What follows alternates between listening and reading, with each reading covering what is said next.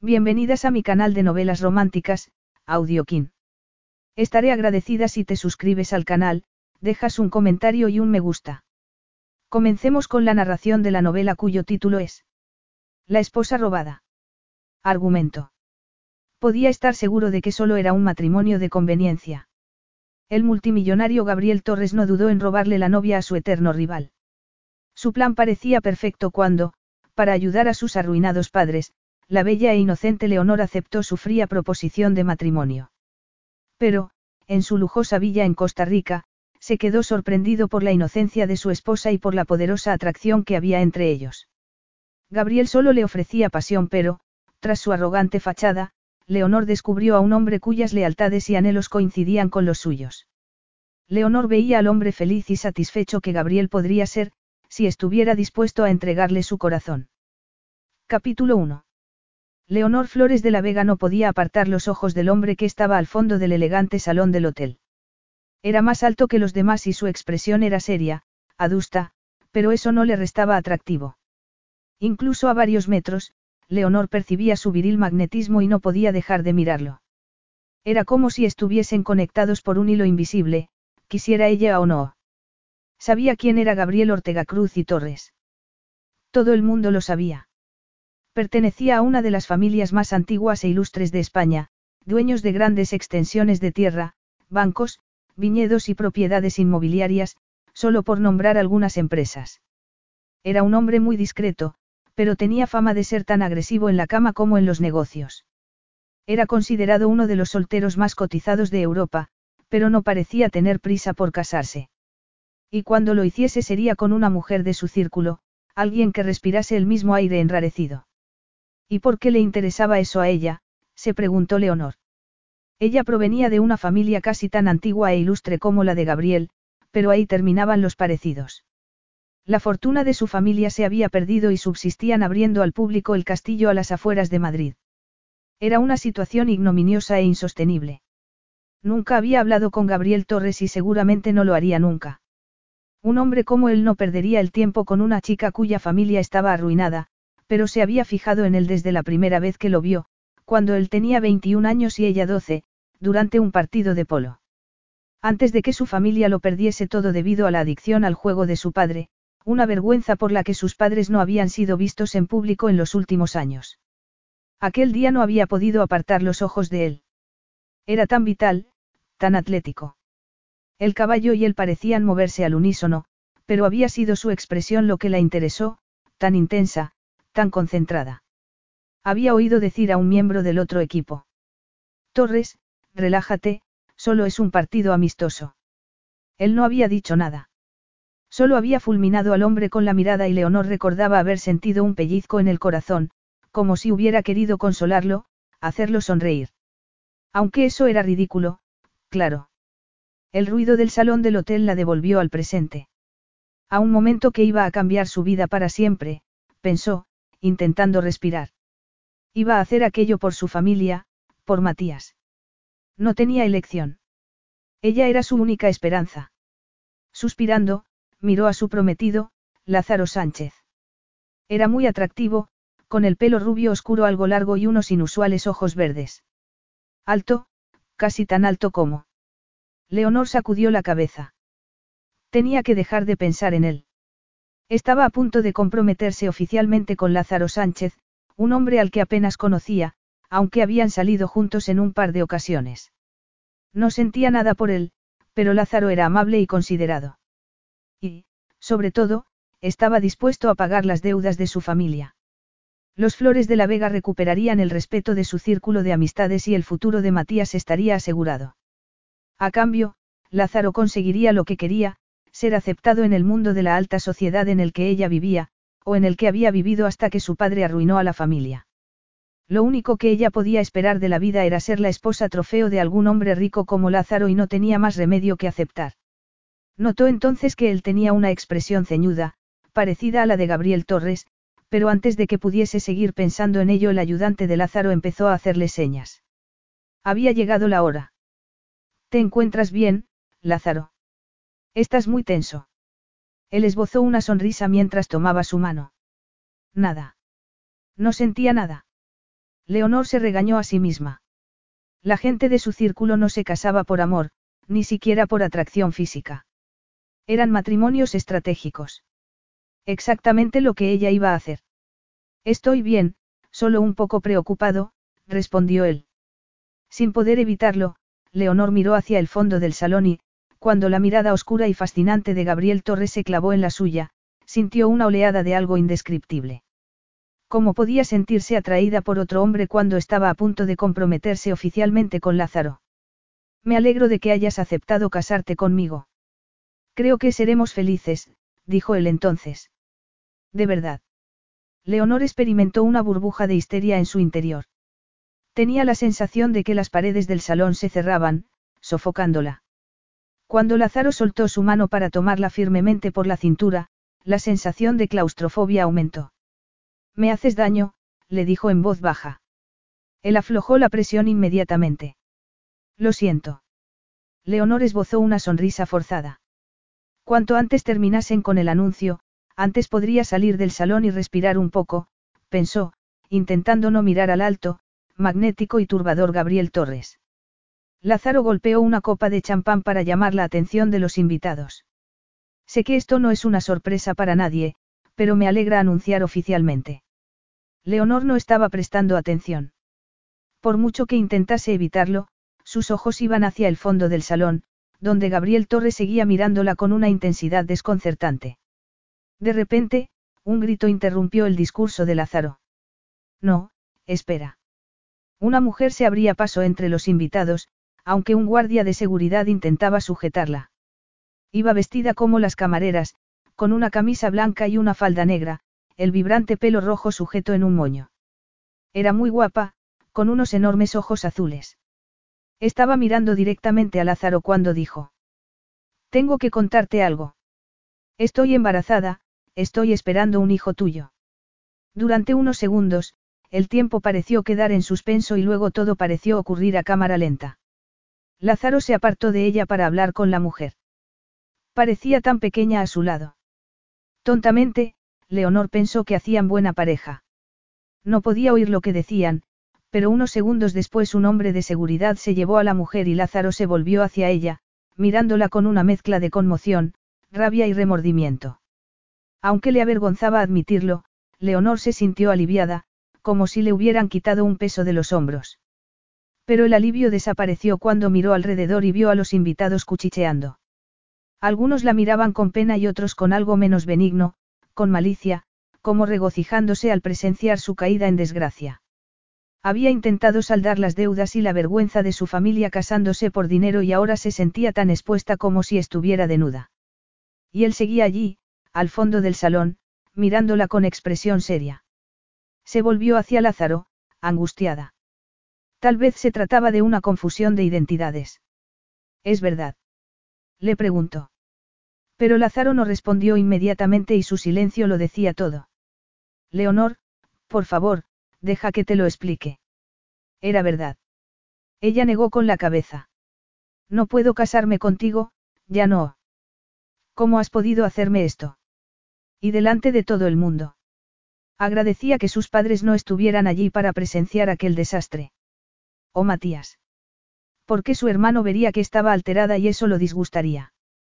Leonor miró alrededor, buscando una salida, pero solo veía rostros que la juzgaban, que se reían de ella.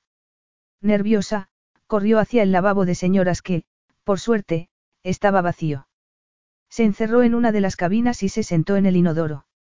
Estaba temblando y tuvo que hacer un esfuerzo para llevar oxígeno a sus pulmones, pero cuando empezaba a calmarse la puerta del lavabo se abrió y varias mujeres entraron chismorreando sobre la situación. ¿Quién va a casarse con ella ahora?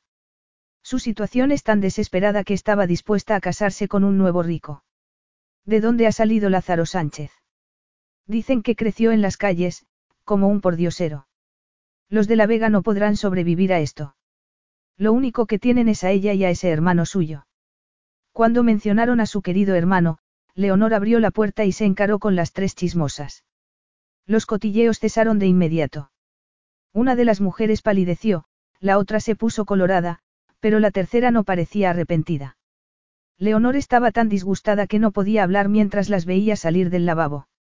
Seguirían chismorreando en cuanto la hubiesen perdido de vista, pero al menos no la habían visto llorando. Se acercó al lavabo y se miró al espejo, angustiada. Su aspecto, relativamente sereno, contradecía la tormenta en su interior. Tomó aire mientras se lavaba las manos con agua fría, pero entonces recordó el rostro de Gabriel Torres, tan vívido como si estuviese ante ella. Se le encogió el corazón al pensar que también él había presenciado esa humillación pública. Leonor tomó aire e irguió los hombros antes de salir del lavabo, esperando poder marcharse de allí sin que nadie la viese. ¿Dónde estaba? Gabriel Torres miraba a un lado y a otro, pero no había ni rastro de la bella morena. El vestido rojo que llevaba se ajustaba a sus proporcionadas curvas de un modo que hacía arder su sangre por primera vez en mucho tiempo y el deseo de buscarla lo sorprendía porque él no solía portarse de modo impetuoso. Solo había ido al hotel esa noche para ver por sí mismo que tramaba Lázaro Sánchez. No confiaba en él porque todo lo que hacía parecía calculado para fastidiarlo. Y porque los dos estaban involucrados en una competitiva y lucrativa puja para un proyecto público. Sánchez incluso había inventado que eran hermanastros. Lo había abordado durante un evento para contarle esa patraña. Según él, muchos años atrás se había encarado con su padre a las puertas de un restaurante para decirle que era su hijo, pero no había servido de nada. Gabriel se había mostrado disgustado por tal insinuación, pero en realidad recordaba ese incidente. Recordaba al niño que esperaba en la puerta de un restaurante en el centro de Madrid donde habían celebrado su cumpleaños, una de las raras ocasiones en las que su desquiciada familia se reunía para algo. Gabriel nunca había sido ingenuo y sabía que era muy posible que el mujeriego de su padre hubiese tenido un hijo ilegítimo. En una familia como los Ortega Cruz y Torres, una dinastía que databa de la Edad Media, tales cosas eran frecuentes, de modo que Sánchez podría ser su hermanastro, pero sospechaba que era más bien una treta para sacarlo de sus casillas. Irónicamente, su padre también estaba en aquel evento esa noche, pero no había hablado con él. Apenas se toleraban el uno al otro y, sin duda, solo estaba allí por el alcohol gratuito o por alguna mujer. Como Sánchez decía estar emparentado con ellos, siempre habían mantenido las distancias, pero aquella noche iba a tener lugar una de sus más audaces maniobras, anunciar su compromiso con una aristócrata, cuya familia podía rivalizar en abolengo con los Ortega Cruz y Torres. Casarse con alguien como Leonor Flores de la Vega colocaría a Sánchez en una posición en la que sería muy difícil ignorarlo. Gabriel debía admitir que era muy listo. Evidentemente, no iba a casarse con Leonor por dinero ya que su familia estaba en la ruina. No, el valor de Leonor estaba en su apellido. Gabriel había oído decir que Sánchez le había ofrecido un trato, él pagaría las deudas de su padre y, de ese modo, pasaría a formar parte del selecto círculo al que tan desesperadamente quería pertenecer. Nunca había hablado con Leonor, pero habían coincidido en varios eventos y tenía algo que siempre había llamado su atención. Su hermoso rostro, siempre sereno, no revelaba sus sentimientos. El largo pelo oscuro apartado de la cara destacaba una estructura ósea fabulosa, ojos grandes, almendrados, pestañas oscuras y unos labios gruesos que insinuaban una sensualidad con la que, Gabriel intuía, no se sentía del todo cómoda. Se había devanado los sesos intentando recordar la última vez que la vio. No había sido recientemente y había crecido mucho desde entonces. Ahora era una mujer bellísima. Gabriel no había podido dejar de mirarla, esperando que ella le devolviese la mirada en algún momento. Y cuando lo hizo, el impacto de su mirada provocó una instantánea oleada de deseo. En sus ojos había visto un brillo de pánico, pero también de algo más potente. También ella lo deseaba. Cuando Lázaro Sánchez le pasó un brazo por la cintura para anunciar el compromiso, Gabriel había sentido algo inesperado, ardiente y visceral. Una sensación, posesiva. Sentía el inexplicable y abrumador deseo de interrumpirlo, pero en ese instante una chica pelirroja y bajita se había abierto paso entre la gente para decir que estaba esperando un hijo de Sánchez. En medio del tumulto que siguió a tal anuncio, Leonor había salido corriendo y Gabriel supo que esa era su oportunidad. Nunca había sentido un deseo tan urgente, tan primitivo, por nadie. La animosidad que sentía por Sánchez lo había empujado a burlarse de él por su malogrado intento de comprar respetabilidad y por airear sus dramas domésticos en público, pero dejó de pensar en su rival mientras buscaba a Leonor Flores con la mirada. Había desaparecido. Gabriel experimentó una sensación extraña, como si algo importante se le hubiera escapado entre los dedos. Para un hombre que, en general, siempre conseguía lo que quería, era una sensación muy desagradable. Claro que estaba haciendo algo que no hacía nunca, perseguir a una mujer cuando no tenía necesidad de hacerlo. Si quería a una mujer con tal urgencia podría darse la vuelta y elegir entre las invitadas, pero no quería a ninguna de aquellas chicas. La quería a ella. Y entonces, como respondiendo a una llamada silenciosa, la vio detrás de las plantas que separaban el vestíbulo del resto del hotel. La vio y vio lo que ella veía, un grupo de paparazzis frente a la puerta y ninguna forma de salir sin ser vista. No pensaba dejar que volviera a escaparse y sí, además, tenía la oportunidad de recordar a Sánchez cuál era su sitio, sería un tonto si no lo explotase. Leonor maldijo en silencio. Detrás del frondoso muro de plantas podía ver a los fotógrafos en la puerta del hotel, sin duda esperando fotografiar a la sonriente pareja cuando terminase el evento. No había otra salida sin pasar por el vestíbulo. De un modo u otro la verían escabulléndose, saliendo del hotel sin su prometido, como si fuera ella quien hubiese hecho algo censurable. Mientras intentaba decidir qué debía hacer sintió un cosquilleo en la nuca y se dio la vuelta. Gabriel Torres estaba a unos metros de ella, mirándola. Era incluso más alto de cerca, sus hombros más anchos, el cabello espeso apartado de la frente, los ojos oscuros, la nariz patricia y una boca firme, aunque el labio inferior, curiosamente exuberante, suavizaba las duras facciones, haciendo que se preguntase cómo sería besarlo. Podía imaginarlo tumbado sobre almohadones de seda, llamando a sus amantes. Llamándola a ella. Estaba perdiendo la cabeza, pensó. Ella nunca se imaginaba a sí misma besando a un hombre. Tenía 24 años y era virgen porque su vida consistía en cuidar de sus padres, del castillo y de su hermano discapacitado. Había sido más una madre que una hermana para Matías desde que su mundo se hundió por culpa de las deudas de su padre y no tenía tiempo para nada más. Antes de que pudiese decir nada, Gabriel dio un paso adelante. ¿Quieres que te saque de aquí?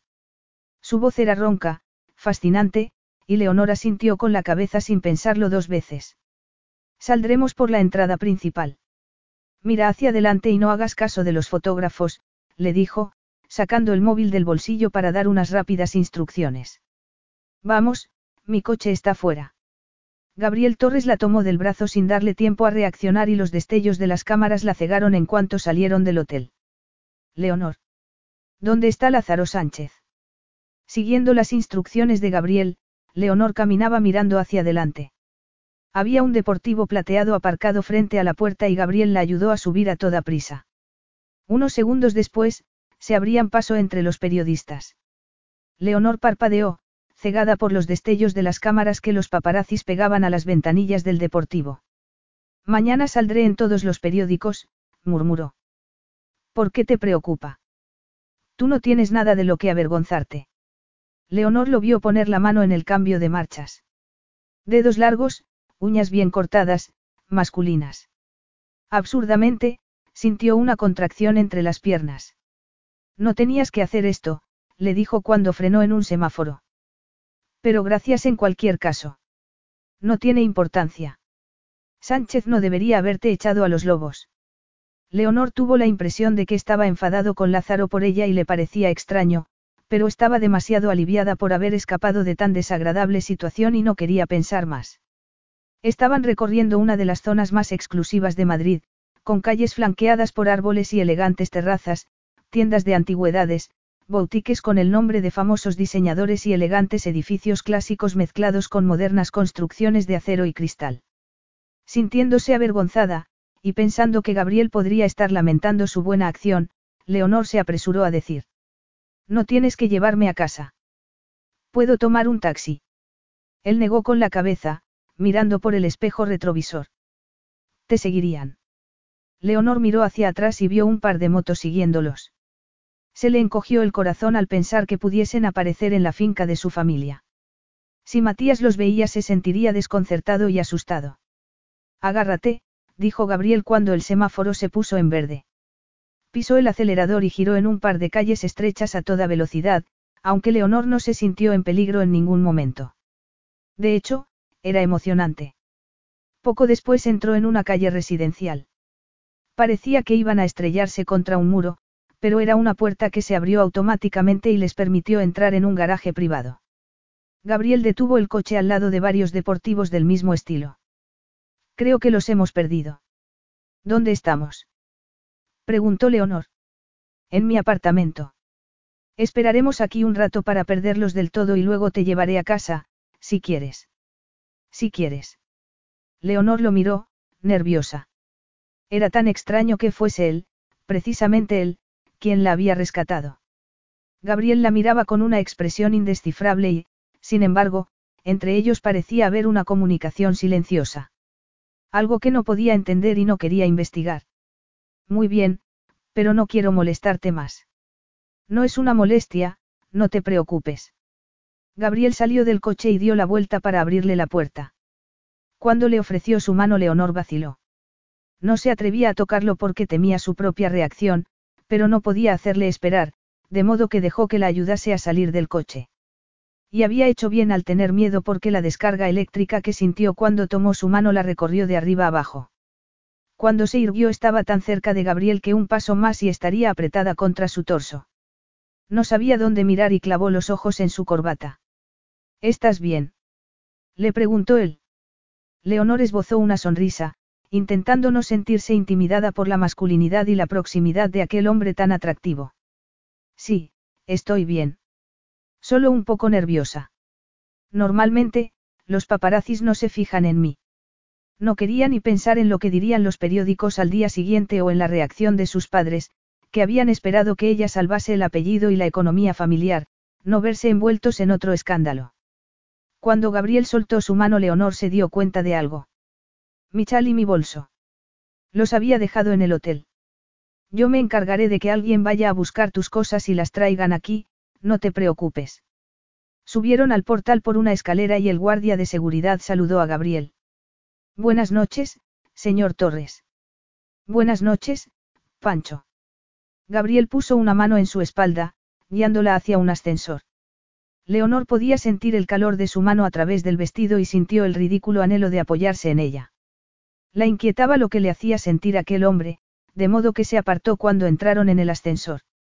Cuando las puertas se abrieron, Gabriel le hizo un gesto con la mano para que lo precediese a un fabuloso ático, con los elementos originales de la época del edificio, el siglo XIX, pero modernizados. Las clásicas molduras de los techos contrastaban con enormes cuadros y esculturas de arte moderno. El diseño, el orden, los suelos de madera brillante, la escasez de muebles, todo era muy relajante. Gabriel la llevó a un amplio salón y sacó el móvil del bolsillo para hacer una llamada. Luego, cuando empezó a tirar del lazo de su corbata y a desabrochar los primeros botones de la camisa, Leonor apartó la mirada, sintiendo como si estuviese entrometiéndose en la intimidad de alguien. Por favor, siéntate. Ponte cómoda. El vestido con escote palabra de honor hacía que Leonor se sintiese desnuda, pero no tenía nada con lo que cubrirse. Tienes un apartamento precioso, comentó, incómoda. Sin duda, una de las muchas propiedades que él y su familia tenían por todo el mundo. Gabriel era el patriarca de los Torres, aunque su padre aún vivía, y sabía que tenía una hermana pequeña, pero no la conocía. ¿Quieres tomar una copa? Le preguntó él, acercándose a un precioso mueble bar. Tengo whisky, coñac, champán, ginebra, vino. Un whisky, por favor, respondió Leonor. Necesitaba algo fuerte para calmar sus nervios. Es irlandés. Al parecer, es muy bueno, dijo él, ofreciéndole un vaso. Leonor lo tomó, distraída por el retazo de piel bronceada que podía ver bajo el botón desabrochado de su camisa. ¿No lo has probado? Yo no bebo alcohol. Le pegaba no beber alcohol. Parecía un hombre templado, inflexible, siempre alerta. Se preguntó por qué no bebía, pero no iba a preguntar. Como si hubiera leído sus pensamientos, Gabriel dijo entonces. He visto cómo afecta el alcohol al buen juicio de la gente. Mi padre, por ejemplo, estuvo a punto de arruinar el negocio familiar por culpa del alcohol. Ah, era por eso por lo que él dirigía la empresa. Entiendo muy bien. Ella nunca hablaba de su familia, pero había algo en aquel hombre, y en aquella situación, que no le parecía del todo real. Por suerte, él no hizo preguntas. En fin, seguramente ya conocía los sórdidos detalles de la ruina de su familia, pero por primera vez no se sintió avergonzada. Tal vez por su admisión de que la familia Torres tampoco era perfecta. Lamento lo que te ha pasado esta noche, no lo merecías, dijo él entonces. Eres demasiado buena para un hombre como Lázaro Sánchez. Leonor frunció el ceño. ¿Cómo puedes decir eso? Ni siquiera me conoces. Pertenecemos al mismo mundo, Leonor. Puede que no hayamos conversado hasta hoy, pero sabemos el uno del otro y no me refiero a los cotilleos. Estoy hablando de nuestras familias, de las expectativas que han puesto sobre nuestros hombros, de unas vidas erigidas sobre legados y responsabilidades. Capítulo 2. Gabriel se maravillaba de lo expresivo que era el rostro de Leonor. Evidentemente, no había esperado que dijese eso porque lo miraba con gesto desconcertado. Se dio cuenta entonces de que sus ojos no eran castaños como había pensado, sino de color gris oscuro, como un océano en medio de una tormenta, pero un segundo después recuperó su máscara de serenidad. La máscara que había llevado mientras estaba al lado de Lázaro Sánchez. Antes del escándalo. Era preciosa, posiblemente la mujer más guapa que había visto nunca. Pero lo afectaba como no lo había afectado ninguna otra y eso lo incomodaba. Normalmente, su deseo por las mujeres era manejable, pero en ese momento tenía que hacer un esfuerzo sobrehumano para no seducirla, para no obtener la satisfacción que su cuerpo reclamaba. Una satisfacción que sabía por instinto eclipsaría cualquier otra experiencia. Gabriel dio un paso atrás y señaló uno de los sofás. Por favor, siéntate. Leonor se quedó inmóvil, atónita por lo sucintamente que Gabriel había resumido su existencia. Estoy hablando de nuestras familias. De las expectativas que han puesto sobre nuestros hombros, de unas vidas erigidas sobre legados y responsabilidades. Nunca había pensado que alguien pudiese entender cómo era su vida. Tenía pocas cosas por las que quejarse y, sin embargo, siempre se había sentido atrapada. Estoy bien de pie, gracias. Se sentía inquieta mientras se acercaba al balcón para mirar las estrellas, preguntándose qué estaría haciendo Lázaro. Hablando con la madre de su hijo. Gabriel apareció a su lado entonces, vio su reflejo en el cristal. Se había quitado la chaqueta y sus hombros parecían increíblemente anchos bajo la camisa blanca. También vio su propio reflejo en el cristal, el vestido rojo con escote palabra de honor, y el brillo de los pendientes que parecían diamantes, pero no lo eran. Hacía mucho tiempo que no podía ponerse las joyas de la familia porque su padre las había vendido. Se sentía como un fraude y, nerviosa, se tomó el resto del whisky de un trago. Debería irme a casa. Mis padres estarán preocupados. ¿Y Matías? Pensar en su hermano le encogía el corazón. ¿Qué iba a ser de ellos ahora? Si perdían el castillo no habría nada que hacer. Habrían tocado fondo el linaje de los Flores de la Vega borrado para siempre del mapa por los errores de su padre. No te vayas todavía. Pero es muy tarde.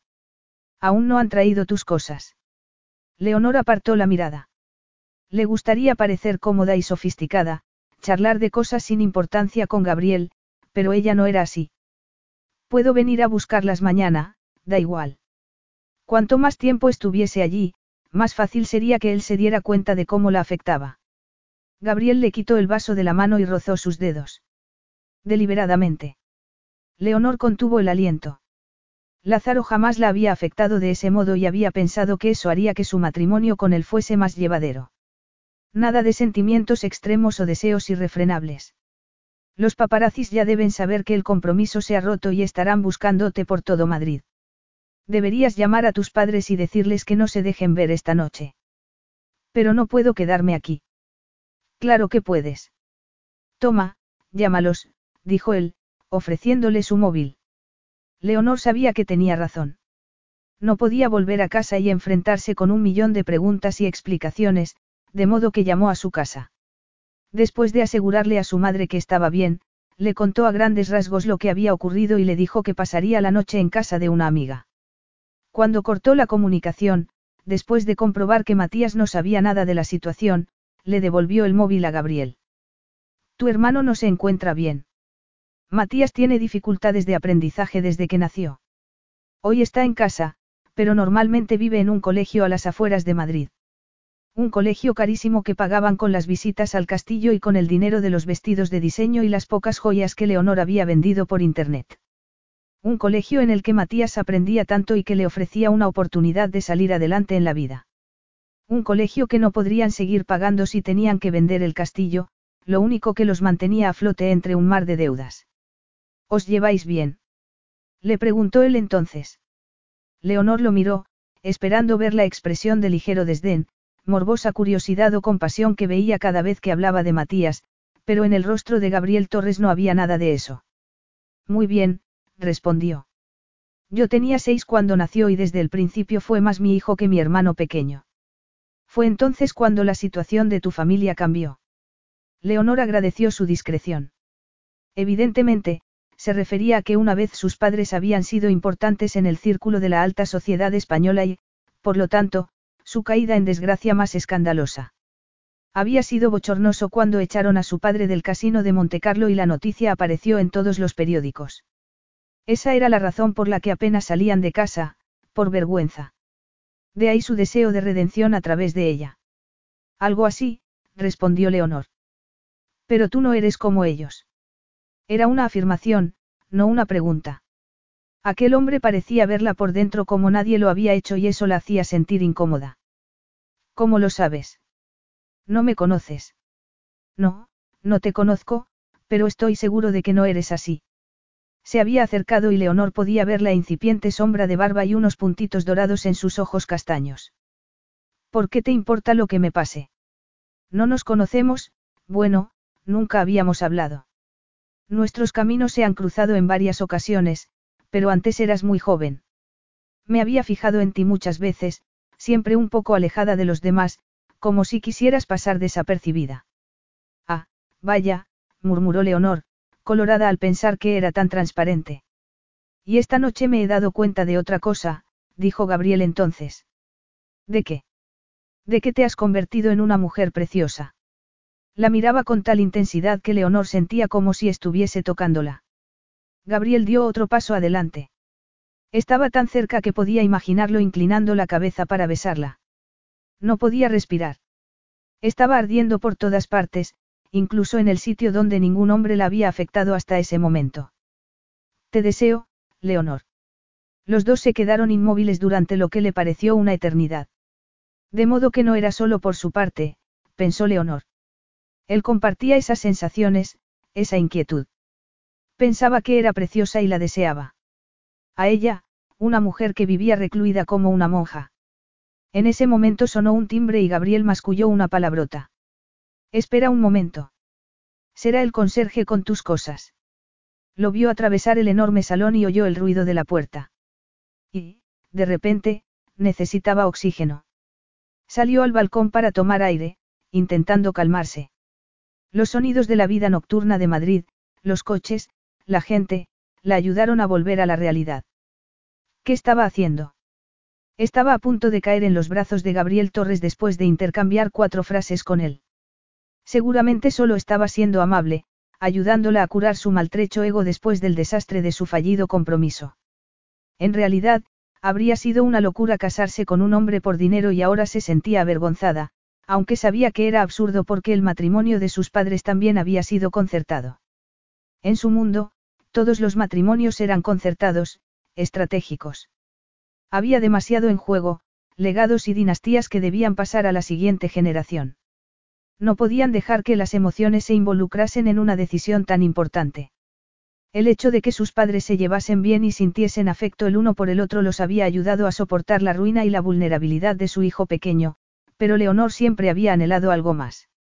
Una relación de verdad, amor, felicidad. Veía a las parejas que visitaban el castillo besándose, tomándose de la mano, susurrándose cosas al oído, y sentía envidia. Sabía que eso era raro, pero no imposible. Para la gente normal, no para ella. Cuando Lázaro Sánchez le ofreció matrimonio a cambio de pagar las deudas de su familia, Leonor supo que no podía negarse. Porque tenía responsabilidades, como Gabriel había dicho antes. El legado de los Flores de la Vega era más importante que sus secretos anhelos. Te deseo, Leonor. Me había fijado en ti muchas veces. Siempre un poco alejada de todos, como si quisieras pasar desapercibida. ¿Cómo podía un extraño entenderla tan bien? Siempre se había sentido incómoda en las fiestas, por timidez, y por Matías, para quien cualquier reunión con gente era un problema. Y también porque nunca había disfrutado de las fiestas de su círculo, que le recordaban una corte medieval con sus intrigas y sus traiciones. Sus llamados amigos le habían dado la espalda desde que se convirtió en persona non grata y esa había sido una dura lección sobre la naturaleza humana. Pero de verdad había dicho Gabriel Torres que la deseaba, de esa forma tan directa, tan atrevida. Sí, él era ese tipo de hombre. Dejaría claro lo que quería y esperaría una respuesta inmediatamente. Leonor miró la ciudad ante ella.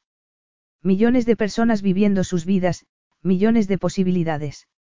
Era como si no fuera ella misma, como si estuviese en una realidad alternativa donde podía pasar cualquier cosa.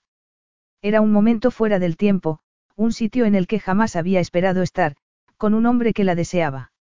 A menos que no fuera deseo, pensó entonces. Debía ser compasión. Gabriel sentía compasión por ella después del escándalo en el hotel.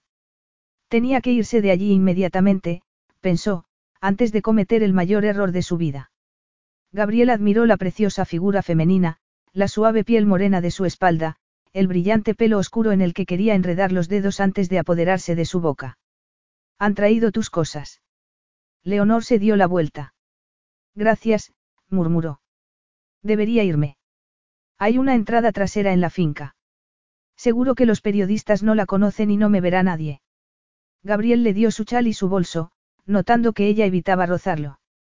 Una novedad ya que estaba acostumbrado a que las mujeres se le echasen encima, especialmente si había dicho que las deseaba. ¿De verdad quieres correr ese riesgo? Leonor se echó el chal sobre los hombros. Gracias por tu ayuda, pero no tienes que molestarte más. Gabriel vio el brillo de sus ojos y el rubor que cubría sus mejillas. Lo deseaba, era evidente. No has oído lo que he dicho. Leonor tragó saliva y, durante un segundo, Gabriel pensó que era diferente a otras mujeres que él conocía, pero no. Era una belleza de 24 años y ser inexperta a su edad, en aquel mundo tan cínico, era prácticamente imposible. Más bien estaba jugando con él. Sabía que la deseaba y estaba divirtiéndose viendo cómo se esforzaba para seducirla.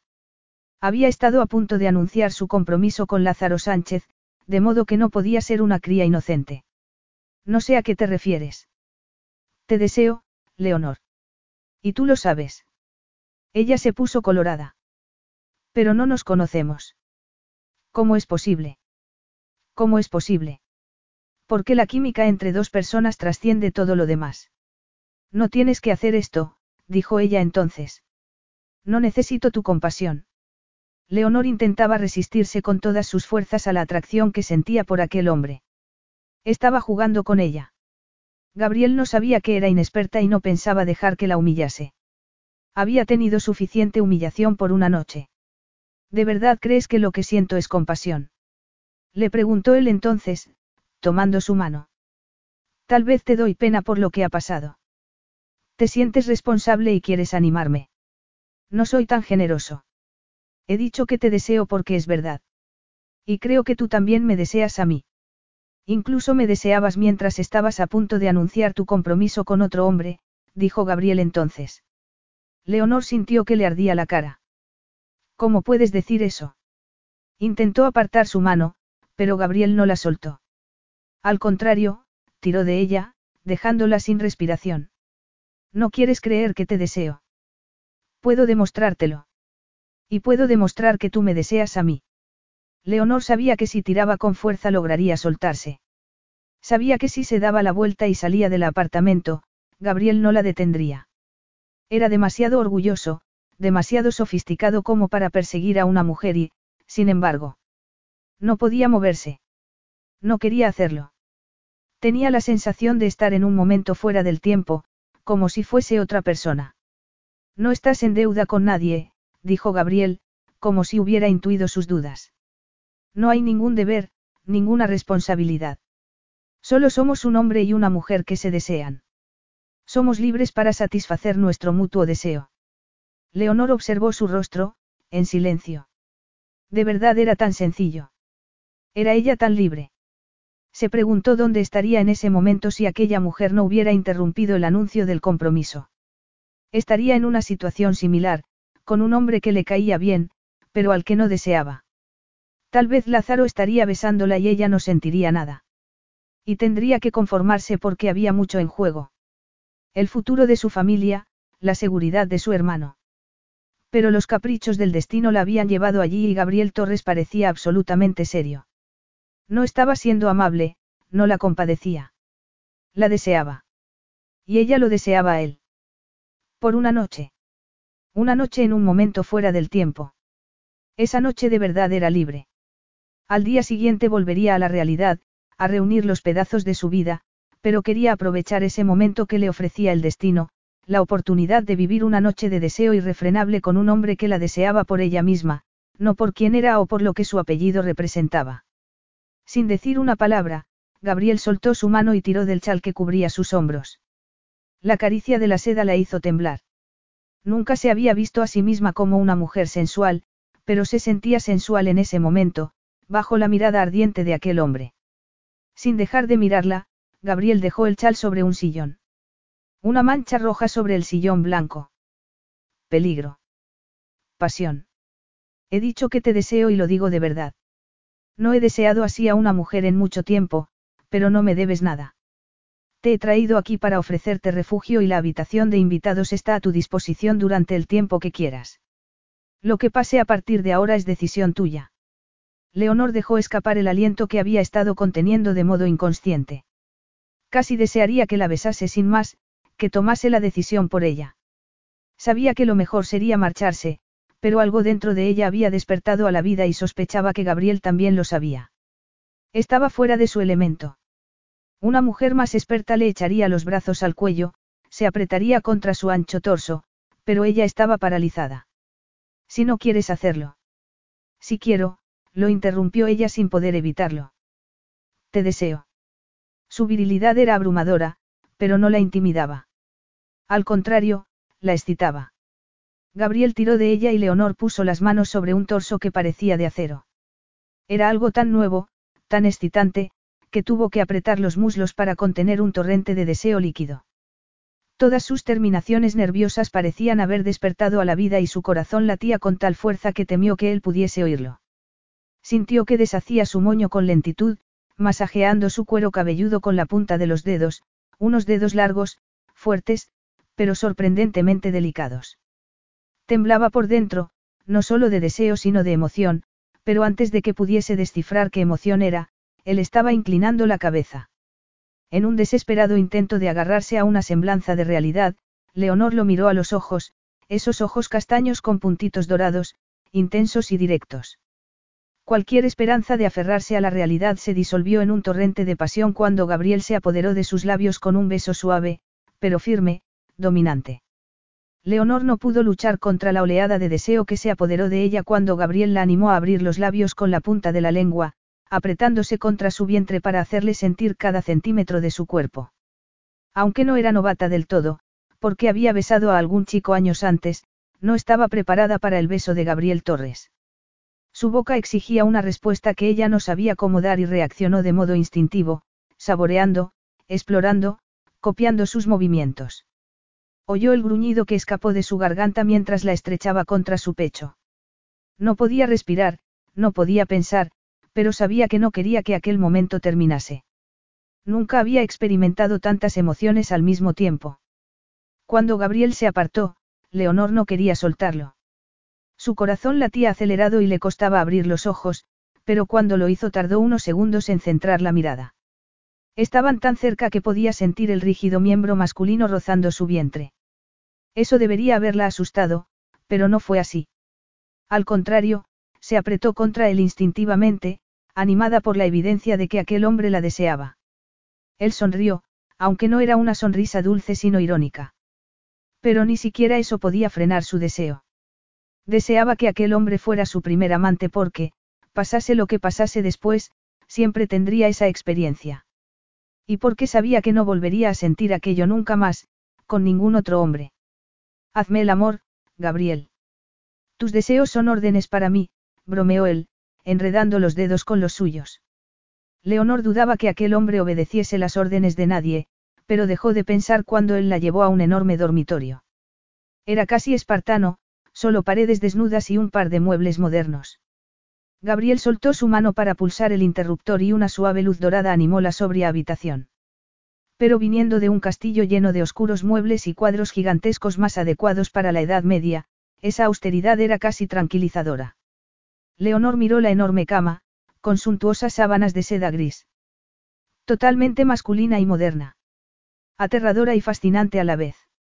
Ven aquí, Leonor, dijo él, mientras se quitaba los gemelos y los dejaba sobre una cómoda. Quítate las joyas. Ella obedeció sin pensar, entregándose a aquella noche y a aquel hombre. Se quitó los pendientes y la pulsera a juego y los dejó al lado de los gemelos. Seguramente él ya habría adivinando que no eran joyas auténticas, pero en ese momento le daba igual. Quítame la camisa. Armándose de valor, Leonor dio un paso adelante y, con manos temblorosas, empezó a desabrochar los botones, revelando su impresionante torso. Parecía más un guerrero que un hombre civilizado. El suave vello que cubría sus pectorales descendía en una fina línea hasta unos abdominales marcados y desaparecía bajo la cinturilla del pantalón. Él se quitó la camisa, dejándola caer al suelo. Ahora tú. Quiero verte. Nadie la había visto desnuda desde que era una niña. Cuando era adolescente y tonteaba con chicos en las fiestas, siempre habían sido tonteos a ciegas, en la oscuridad, sobre la ropa. No ese seco, quiero verte, con la luz encendida, ni con el hombre más imponente del mundo que era, según contaban, un experto en la cama. Para no seguir pensando, Leonor se dio la vuelta y le hizo un gesto para que desabrochase la cremallera del vestido. Se apartó a un lado el pelo, preparándose para el roce de sus dedos, pero Gabriel puso las manos sobre sus hombros y la besó en el cuello, despacio, tomándose su tiempo. Se le doblaron las piernas. Estaba lidiando con un consumado seductor, no con un adolescente ansioso y era tan ardiente, tan abrasador. Por fin, él empezó a tirar de la cremallera del vestido hasta la curva de sus caderas y cuando rozó su espalda con los nudillos le pareció un gesto tan íntimo como si la hubiera besado. Leonor levantó las manos para sujetar el vestido, sin saber qué hacer. Date la vuelta. Ella lo hizo, con el corazón acelerado. Su descarnada mirada de deseo hizo que sintiera un escalofrío, pero Gabriel apartó sus manos y el vestido cayó por su propio peso hasta su cintura, descubriendo el sujetador a juego de encaje rojo. Gabriel alargó una mano para desabrocharlo y la prenda cayó al suelo antes de que Leonor pudiera recordar que era viejo y desgastado. Él se quedó mirándola un momento sin decir nada. Eres más preciosa de lo que había imaginado, dijo después, alargando una mano para tocar sus pechos con gesto reverente. Leonor siempre se había sentido un poco tímida por su tamaño, pero cabían perfectamente en la mano de Gabriel. Cuando él rozó los pezones con el pulgar, se levantaron de forma casi dolorosa. Gabriel tomó su cara entre las manos para buscar su boca de nuevo en un beso embriagador y Leonor sujetó sus muñecas sin saber por qué. Necesitaba algo, aunque no sabía lo que era.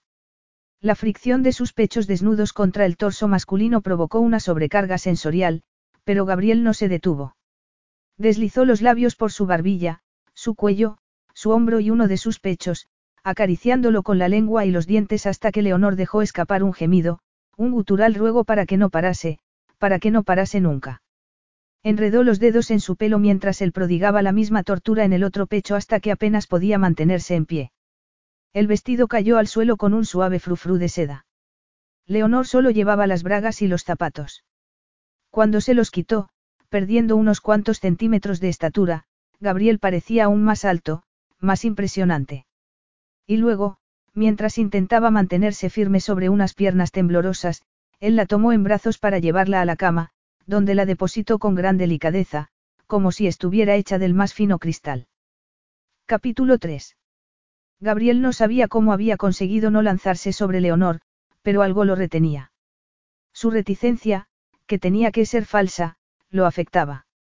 Se había acostado con algunas de las mujeres más bellas del mundo y había sido activo sexualmente desde la adolescencia, pero últimamente las relaciones sexuales se habían vuelto meramente satisfactorias. A menudo decepcionantes. Sin embargo, no había hecho mucho más que besar a Leonor y ya era la experiencia más erótica de su vida. Su cuerpo era perfecto, su piel como la seda, sus pechos deliciosos y sus pezones, se le hacía la boca agua al pensar en su sabor y en cómo se habían erguido bajo las caricias de su lengua.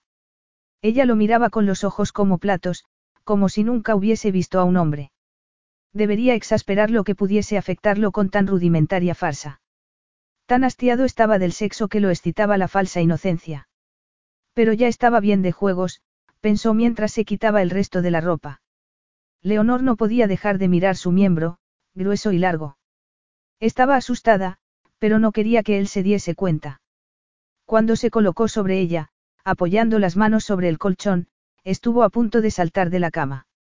¿Y si se daba cuenta enseguida de que era virgen? ¿Y si le dolía? ¿Y si él era demasiado? No tienes que hacer eso, Leonor, murmuró él, acariciando un sensible pezón con la punta de la lengua. ¿Qué? Hacerte la inocente. No tienes que jugar conmigo para seducirme. Ya me has seducido. Antes de que ella pudiese responder, Gabriel empezó a administrar la misma tortura en el otro pezón. Creía que estaba jugando con él. No podía pensar con claridad porque él estaba mordiendo sus pechos suavemente, deslizando la lengua hasta su vientre y enterrándola en su ombligo antes de seguir hacia abajo. Leonor se puso tensa cuando tiró de las bragas, pero levantó un poco el trasero para ayudarlo. Ahora estaba totalmente desnuda como él y, sin embargo, no se sentía avergonzada. Solo ansiosa, anhelante. Como si le faltase algo. Cuando Gabriel la miró de arriba abajo volvió a sentirse tímida.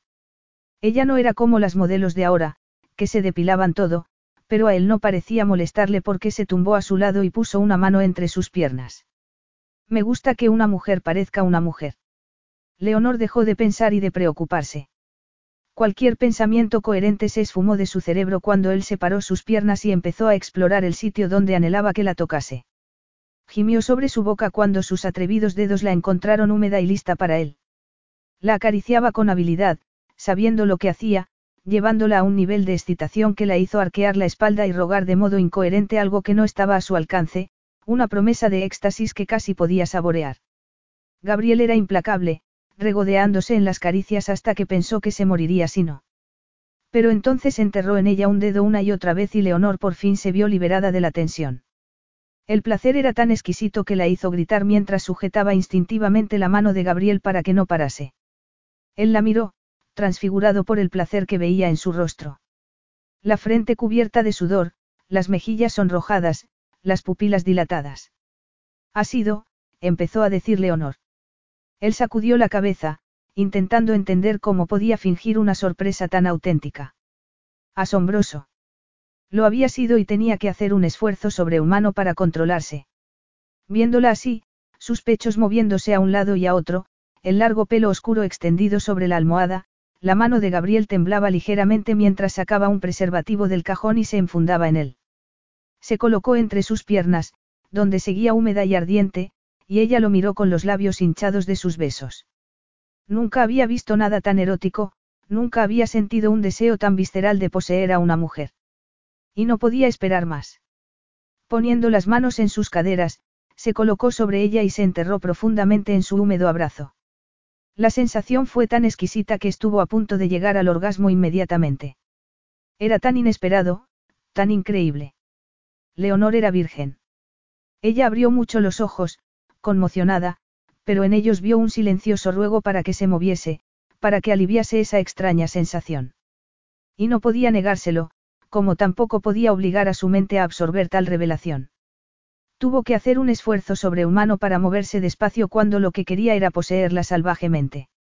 Gabriel la miraba como si se hubiera dado cuenta de que era virgen, pero no dijo nada y ella no quería que dijese una palabra.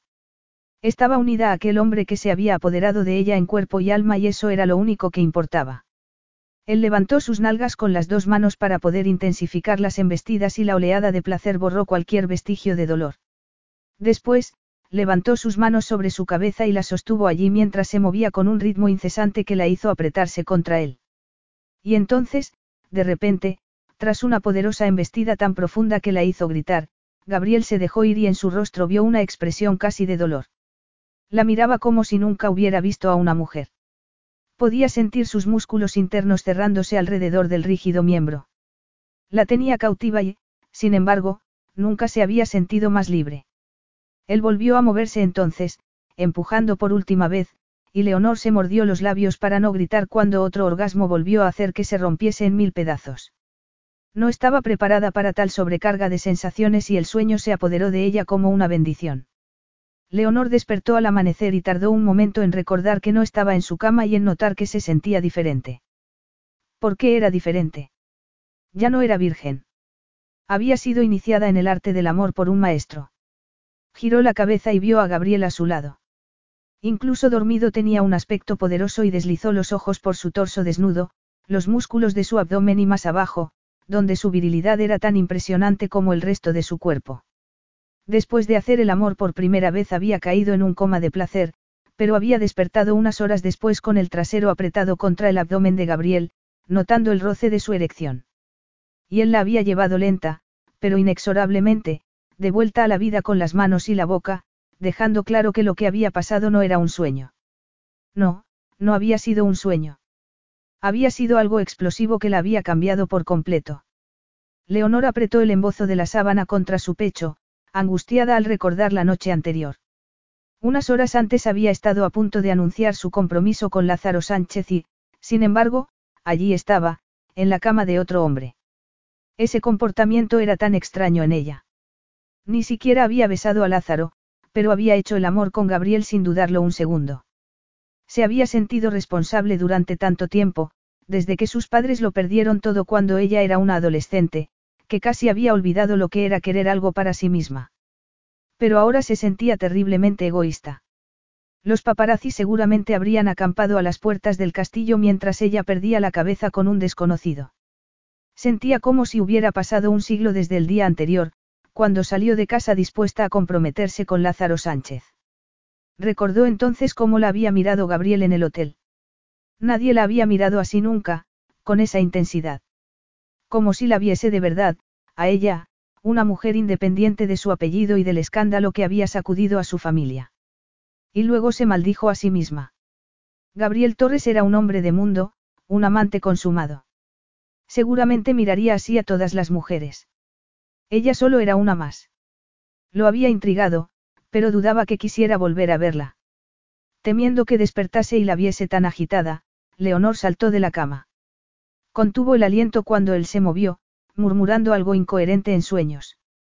Por suerte, no despertó y, en silencio, Leonor tomó su ropa del suelo y salió del dormitorio de puntillas para buscar el cuarto de baño. Se arregló como pudo, intentando ignorar el escozor entre las piernas, pero cuando se miró al espejo vio que tenía la barbilla y el cuello enrojecidos por la fricción de la incipiente barba de Gabriel. A toda prisa, se hizo una coleta y se envolvió en el chal, escondiendo en lo posible las pruebas de esa noche de pasión antes de salir del apartamento. Después, bajó al portal y le pidió al conserje que llamase a un taxi. Por suerte, no tuvo que esperar mucho y mientras volvía a casa intentó tranquilizarse, pero se sentía perdida, como si no fuera ella misma. Gabriel seguiría adelante con su vida y no volvería a pensar en ella, de eso estaba segura. Apenas recordaría la noche anterior. ¿Por qué iba a hacerlo si ella era una novata? ¿Qué podía ofrecerle? Había hecho un pacto con el diablo al acostarse con Gabriel, diciéndose a sí misma que una noche sería suficiente, que al menos guardaría ese recuerdo, pero la sensación de vacío en su interior se burlaba de ella.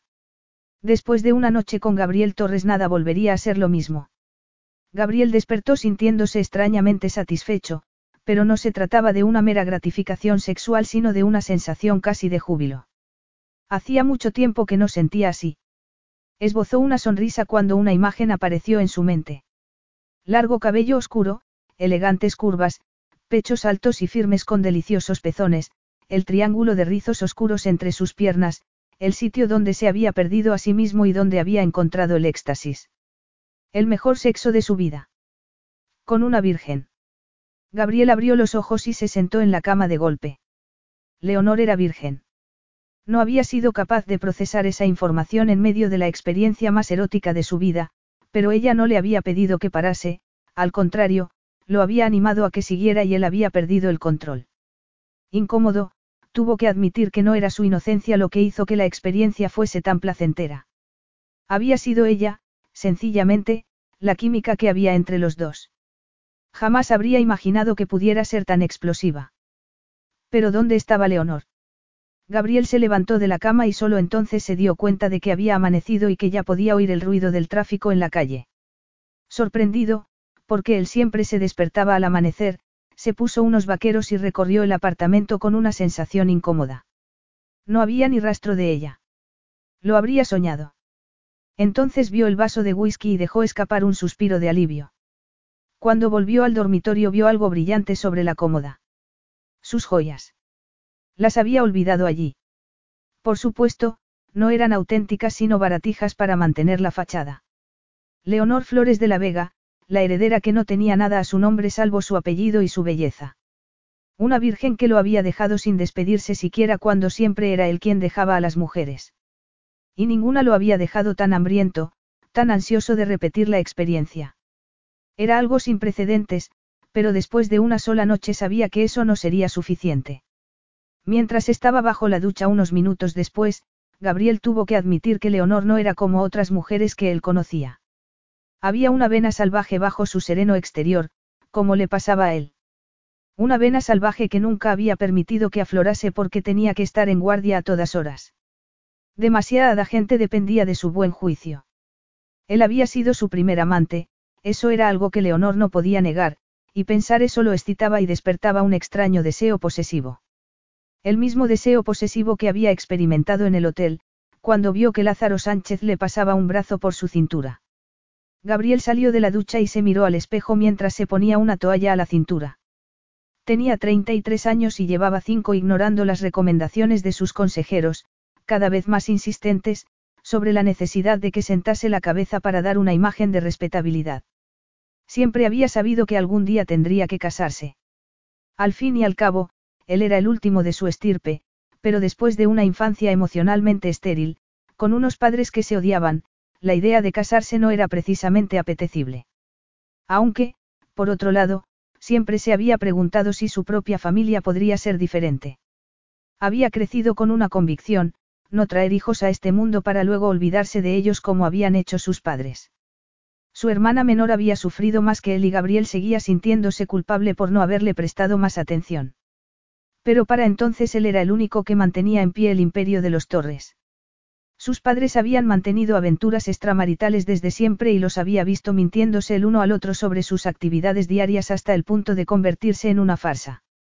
Le avergonzaba recordar que, cuando era más joven, había fantaseado con la idea de encontrar a la mujer ideal, con la que mantendría una relación sincera, respetuosa, cariñosa.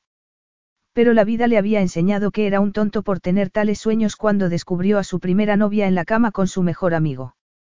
Según ella, había seducido a su amigo para ponerlo celoso, pero Gabriel los había apartado a los dos de su vida para siempre y desde ese día había aplastado sus fantasías adolescentes. Pero tal vez por fin había conocido a alguien con quien podría embarcarse en la siguiente fase de su vida, pensó entonces. Él no era tan tonto como para equiparar virginidad con honestidad, pero había algo especial y único en Leonor Flores de la Vega. Era increíblemente guapa y destilaba elegancia y clase a pesar de sus circunstancias familiares. Entre ellos había una química innegable, algo que no había experimentado nunca con otra mujer. Y si había estado dispuesta a casarse con Lázaro Sánchez, era evidente que estaría dispuesta a casarse con alguien que pagase las deudas de su familia. Pensar en ella con ese hombre hizo que apretase los puños. Sánchez iba a casarse con ella para comprar respeto, para comprar un sitio en el círculo de la alta sociedad. Pero él no necesitaba eso y tal vez él, aún no, cada vez que alguno de sus consejeros mencionaba la posibilidad del matrimonio se había convertido en, ahora sí. Leonor Flores de la Vega era perfecta en todos los sentidos para el matrimonio que él imaginaba. Nunca había esperado una mujer virgen, pero no podía negar que su inocencia lo cautivaba, casi tanto como saber que no se había acostado con Sánchez. Leonor formaba parte de su mundo y sabía cómo funcionaban esos matrimonios. Y, después de la noche anterior, no tendría que preocuparse sobre si eran compatibles en la cama. La había seducido porque la deseaba. Ni se había acordado de Sánchez por la noche, pero ahora.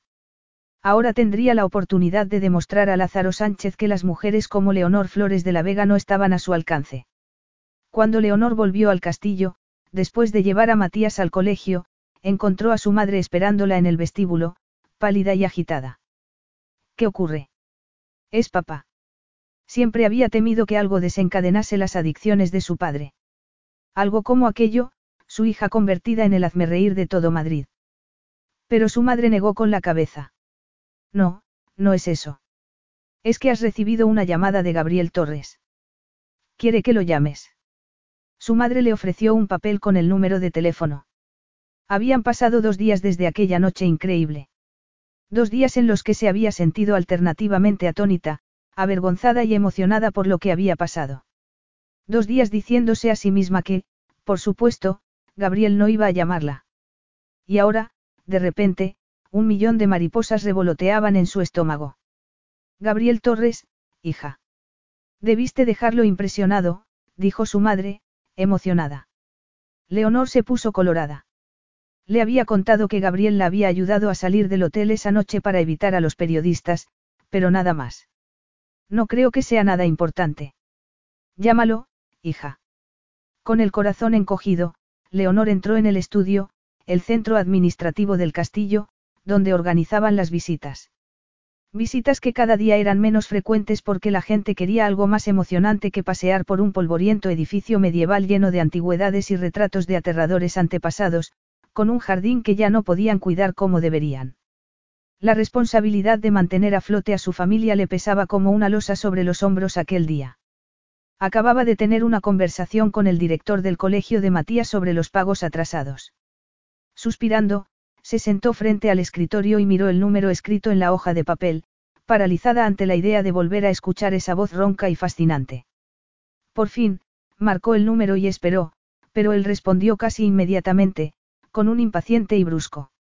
Sí. Leonor estuvo a punto de cortar la comunicación. Sonaba tan destemplado, tan seco. Leonor, eres tú. Ella tragó saliva. Sí, soy yo.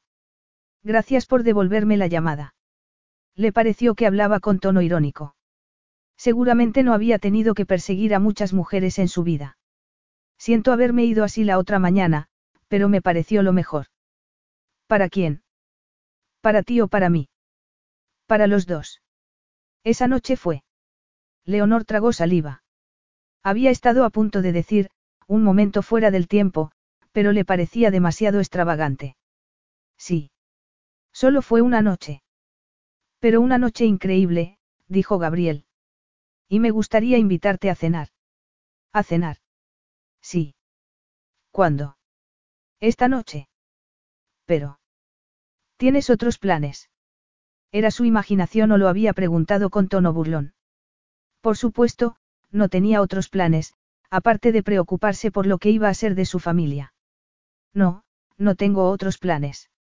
Estupendo, dijo Gabriel entonces. Iré a buscarte a las siete. Capítulo 4. A las siete, Leonor era un amasijo de nervios. Volver a ver a Gabriel después de haber compartido tantas intimidades la ponía nerviosa y, además, no dejaba de preguntarse qué querría. Una repetición de la otra noche. O se sentía intrigado porque ella no era como sus habituales amantes. Habría notado que era virgen. No, pensó, no había dicho nada y el dolor había sido fugaz. Tragó saliva al oír el ruido del poderoso motor de un deportivo en el camino de gravilla. No estaba preparada para volver a verlo. Ni siquiera sabía si quería volver a verlo. Mentirosa. Sintiéndose como una cobarde, se acercó a la ventana y lo vio bajar del deportivo, uno diferente al de la noche anterior, de color negro. Iba vestido de modo informal con un pantalón oscuro y una chaqueta de tono más claro. Tenía un aspecto serio, pero al recordar lo que habían hecho por la noche se le encogió el estómago. Estaba a punto de salir al vestíbulo para abrir la puerta cuando sonó el timbre y, al oír el repiqueteo de unos tacones sobre el suelo de mármol, maldijo en voz baja. Su madre. Aprovechando la oportunidad de conocer al hombre que había sido su salvador la otra noche. La actitud distante de su madre con Lázaro Sánchez, comparada con el interés que mostraba por el galante Gabriel Torres, uno de los suyos, dejaba bien claro lo que pensaba de su antiguo prometido. Y, sin embargo, pensó amargamente, no había puesto ninguna objeción al dinero con el que Lázaro Sánchez iba a pagar sus deudas y a restaurar su reputación. Leonor oyó la voz su madre, alegre y cantarina, y la de Gabriel, mucho más baja y ronca. Nerviosa, miró alrededor buscando un espejo para comprobar que todo estaba en su sitio. El vestido negro de seda con cinturón ancho había sido moderno en otro tiempo, pero tal vez la abertura en la falda era demasiado provocativa y pasada de moda. Leonor tocó los botones del corpiño para comprobar que estaban todos abrochados. Y no debería haberse hecho un moño. Estaba tan nerviosa como una adolescente cuando la puerta se abrió. Leo, el señor Torres está aquí. Leonor dio un paso adelante, temblando sobre los altos tacones. No sabía si debía ofrecerle su mano, pero él la tomó por los hombros e inclinó la cabeza para darle dos besos en las mejillas. El olor de su colonia masculina la pilló desprevenida, llevándola de vuelta a la otra noche. Gracias por aceptar mi invitación, dijo Gabriel. Su tono de complicidad envió una oleada de calor entre sus piernas. No hay nada que agradecer. Nos vamos. Leonor salió del estudio mientras él se despedía de su madre e intentó calmarse mientras le abría la puerta del deportivo y se sentaba frente al volante, pero en lugar de arrancar inmediatamente se volvió para mirarla con una sonrisa en los labios. Leo. Ella suspiró. Matías me llama Leo desde que era pequeño y mi madre también, aunque a mi padre no le gusta nada. No podía apartar la mirada de los hipnotizadores ojos castaños. Estaba recién afeitado, pero recordaba la quemazón del roce de su barba por todo su cuerpo. Leo, repitió él, esbozando una sonrisa. Te pega mucho. Me hace pensar en una leona.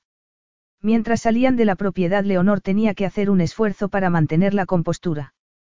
Nunca habría pensado que conducir pudiera ser algo sexy, pero ver a Gabriel manejar el volante con tal seguridad era innegablemente atractivo.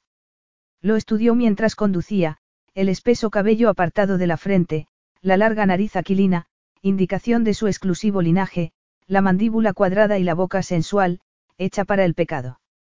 Y ese cuerpo poderoso y viril, sin una onza de grasa. El cuerpo de un antiguo guerrero en un hombre moderno.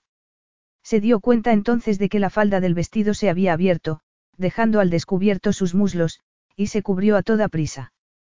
Ya te he visto los muslos, Leonor. Ella sintió que le ardía la cara. No sabía cómo lidiar con aquel flirteo, no tenía experiencia. La otra noche yo no era, en fin, no suelo portarme de ese modo. Lo imaginaba, dijo él. ¿Por qué no me dijiste que eras virgen? Leonor tragó saliva. ¿Cómo lo sabes? Por suerte, Gabriel estaba atento al tráfico, de modo que no pudo ver su desazón. ¿Por qué era evidente? Nunca me había acostado con una virgen. Leonor quería que se la tragase la tierra, pero intentó disimular. ¿Por qué me has invitado a salir si sabes que soy novata? Supongo que conocerás a muchas mujeres con más experiencia que yo. No he dicho que sea algo negativo, Gabriel hizo una pausa. De hecho, fue la experiencia más erótica de mi vida. Ella se irguió en el asiento. Si me has invitado a salir porque soy una novedad para ti. No terminó la frase porque Gabriel giró el volante abruptamente y detuvo el coche a un lado de la carretera. No te he invitado a salir porque seas una novedad. Te he invitado porque te deseo. Estaba mirando su boca y entonces, antes de que Leonor pudiese reaccionar, se apoderó de sus labios y la besó tan apasionadamente que cuando el beso terminó ella estaba agarrándose a las solapas de su chaqueta. Estaba sin aliento, mareada, con los labios hinchados. El beso había sido rápido y explícitamente sexual. Él enarcó una ceja. Esto no es ninguna novedad, es la clase de atracción entre dos personas que uno encuentra muy rara vez en la vida. Y yo quiero mucho más que una noche contigo, Leonor. Leonor no dijo nada mientras Gabriel volvía a arrancar como si no hubiera pasado nada, el enigmático comentario reverberando en su cabeza. Quiero mucho más que una noche contigo. ¿Qué estaba proponiéndole? Una aventura, que fuese su amante. No, imposible. Ella no sería la amante de nadie. Además, no era una mujer de mundo, no era sofisticada a pesar de haberse criado en un círculo privilegiado. Hasta que perdieron esos privilegios. Pero tal vez estaba hablando de unos días, de una relación corta. Gabriel Torres no se jactaba de sus aventuras. Era la discreción personificada, pero un hombre como él no se sentiría satisfecho con una sola mujer durante mucho tiempo. ¿Dónde vamos? Le preguntó al ver que no se dirigía al centro de la ciudad. A mi casa, a la casa de mi familia. Al castillo de los Torres. Leonor se sintió algo intimidada. Había visitado el castillo en un par de ocasiones, con sus padres, para asistir a cenas benéficas o galas. Y al partido de polo donde lo vio por primera vez. Hacía mucho tiempo que no iba allí, pero lo recordaba como un sitio enorme e imponente. En comparación, el castillo de su familia era una casa de campo. ¿Te parece bien?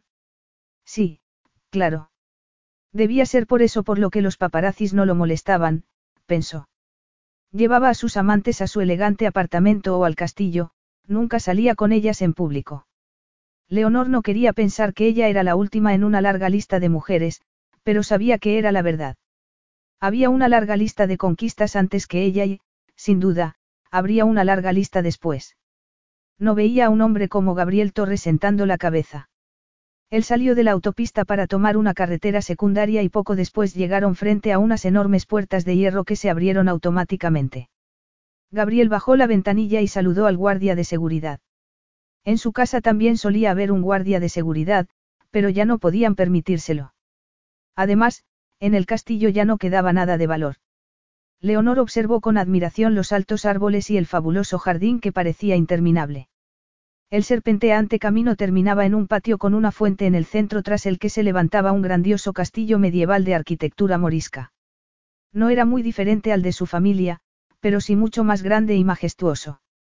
Estaba en perfecto estado de conservación y se le encogió el corazón al reconocer lo bajo que había caído su familia. Gabriel detuvo el coche frente a los escalones de la entrada y le tiró las llaves a un joven que se acercó a toda prisa. ¿Qué tal los exámenes? He aprobado todo, Jefe, respondió el joven con una sonrisa. Me alegro mucho. Tomando su mano, Gabriel la llevó hacia los escalones. La puerta se abrió como por arte de magia y un mayordomo uniformado los recibió en el vestíbulo. Ernesto, te presento a Leonor Flores de la Vega. Ernesto es la única persona capaz de mantener el orden en este sitio. Eso no es verdad, señor Torres, pero gracias. Encantado de conocerla, señorita. Lo mismo digo, Ernesto. Encantada de conocerte. Le gustaba cómo trataba Gabriel a sus empleados y se sentía avergonzada al recordar cómo habían tratado sus padres a los suyos, cuando los tenían. Por supuesto, ya no había empleados en su casa. Tal vez era el karma. El amplio vestíbulo de piedra terminaba en un patio interior con un estanque lleno de nenúfares y peces de colores. A un lado, una gran escalera que llevaba a los pisos superiores. Es precioso, comentó Leonor. Había estado aquí antes, pero nunca en el interior. Las cenas siempre se celebraban en el jardín. Estoy intentando modernizar el castillo, pero no es fácil. Durante años ha sido un sitio oscuro y lleno de humedades, antigüedades inútiles y oscuros cuadros de antepasados muertos hace siglos. Leonor esbozó una sonrisa. Como mi casa. Gabriel estaba mirando su boca y parecía, hambriento. Iba a besarla allí mismo. No estaba preparada. Por suerte, él siguió caminando. Es un proceso arduo y caro. Llevo años trabajando en ello y aún me queda mucho por delante. Leonor lo siguió por un laberinto de pasillos hasta un enorme salón con grandes ventanales que miraban al jardín. Hectáreas de terreno con cientos de árboles, flores y lo que parecía un huerto a lo lejos. Cultivamos limones y aceitunas y lo vendemos a una empresa ecológica. Mi objetivo es que el castillo sea autosuficiente y tan respetuoso con el medio ambiente como sea posible, le explicó Gabriel mientras soltaba su mano para acercarse al mueble bar. A mí me encantaría hacer eso, dijo Leonor. Si no se modernizan, estos edificios antiguos son imposibles de mantener. Estoy de acuerdo. Gabriel volvió a su lado con una copa de champán en una mano y un vaso de agua en la otra. La cena estará lista en unos minutos, pero antes quiero hacerte una proposición, le dijo, ofreciéndole la copa de champán. Ella tomó un sorbo, genuinamente intrigada. Una proposición. Él la miró en silencio durante unos segundos. Sí, Leonor, una proposición de matrimonio. Capítulo 5. Una proposición de matrimonio. Leonor estuvo a punto de atragantarse. La sorprendente proposición la había dejado sin aire, pero Gabriel la miraba como si no acabase de lanzar una bomba y se preguntó si estaría alucinando. Acabas de decir. Acabo de proponerte matrimonio, sí. Leonor apretó la copa como si fuera un salvavidas. Su cerebro no parecía funcionar. Pero, ¿por qué? Por muchas razones, pero sobre todo porque creo que nos entenderíamos bien. Siempre he sabido que tarde o temprano tendría que sentar la cabeza, pero la idea siempre me había parecido insufrible. Hasta que te conocí a ti. En la cabeza de Leonora aparecieron sensuales imágenes de ellos dos en la cama, los miembros enredados, Gabriel transportándola a un éxtasis con el que había soñado cada noche desde entonces. ¿Es porque era virgen? Le preguntó. Tal vez seas un hombre anticuado y esas cosas. No, no, se apresuró a decir él. Esto no tiene nada que ver con tu inocencia. Aunque debo admitir que saber que he sido tu primer amante es muy satisfactorio. Leonor tragó saliva. En realidad, perder su inocencia bajo la experta tutela de Gabriel Torres no había sido precisamente desagradable, al contrario. Pero casarse con él.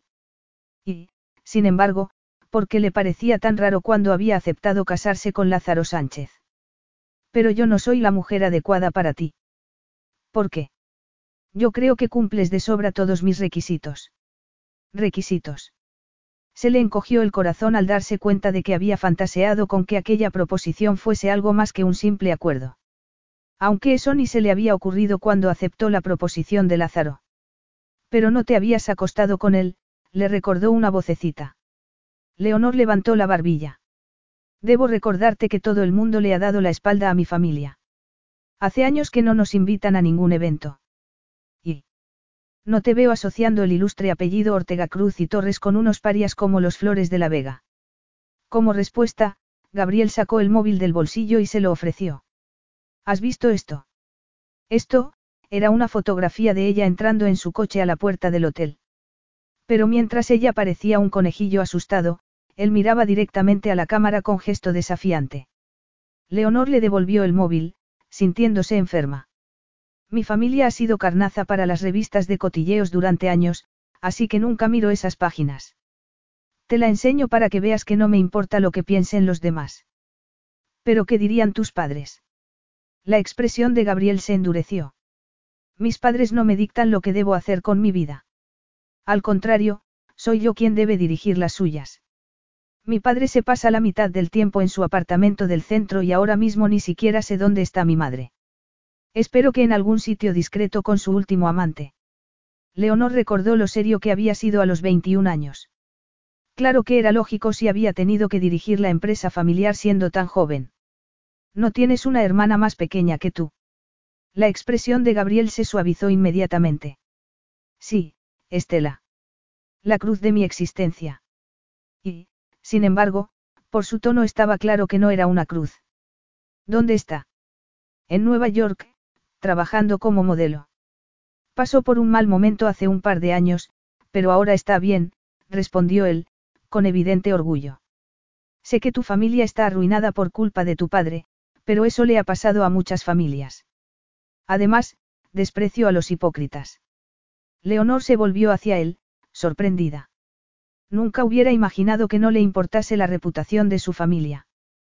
Claro que él podía permitirse ese lujo porque los Torres eran tremendamente poderosos. Ernesto, el mayordomo, asomó la cabeza en el salón en ese momento. La cena está lista, señor Torres. Gracias. Iremos enseguida, Gabriel se volvió hacia Leonor cuando el hombre desapareció. Sé que no esperabas esto cuando te invité a cenar, pero no me gusta andarme con rodeos. La vida es demasiado corta y tú eres la primera mujer a la que he traído al castillo y la primera mujer a la que he propuesto matrimonio. Ella no dijo nada. Era como una esfinge, serena, compuesta. Nunca sabía lo que estaba pensando y eso lo inquietaba. ¿Fuiste a la universidad? Le preguntó mientras terminaban de cenar. Leonor suspiró. No, no pude. Quería conseguir un título en administración de empresas, pero para entonces las cosas habían cambiado en mi casa. Matías iba al colegio de lunes a viernes, pero volvía a casa los fines de semana y me necesitaba. Y yo tenía que trabajar en el castillo organizando las visitas. Imagino que esa experiencia te ha enseñado tanto como un título en administración de empresas. Tal vez, pero no ha sido un éxito precisamente. El castillo necesita una gran inversión para ser rentable, como lo que tú estás haciendo aquí. Gabriel decidió aprovechar la oportunidad que le ofrecía. Yo puedo ayudarte con esa inversión. No, no quería decir eso. Ya sé que no, pero es la verdad.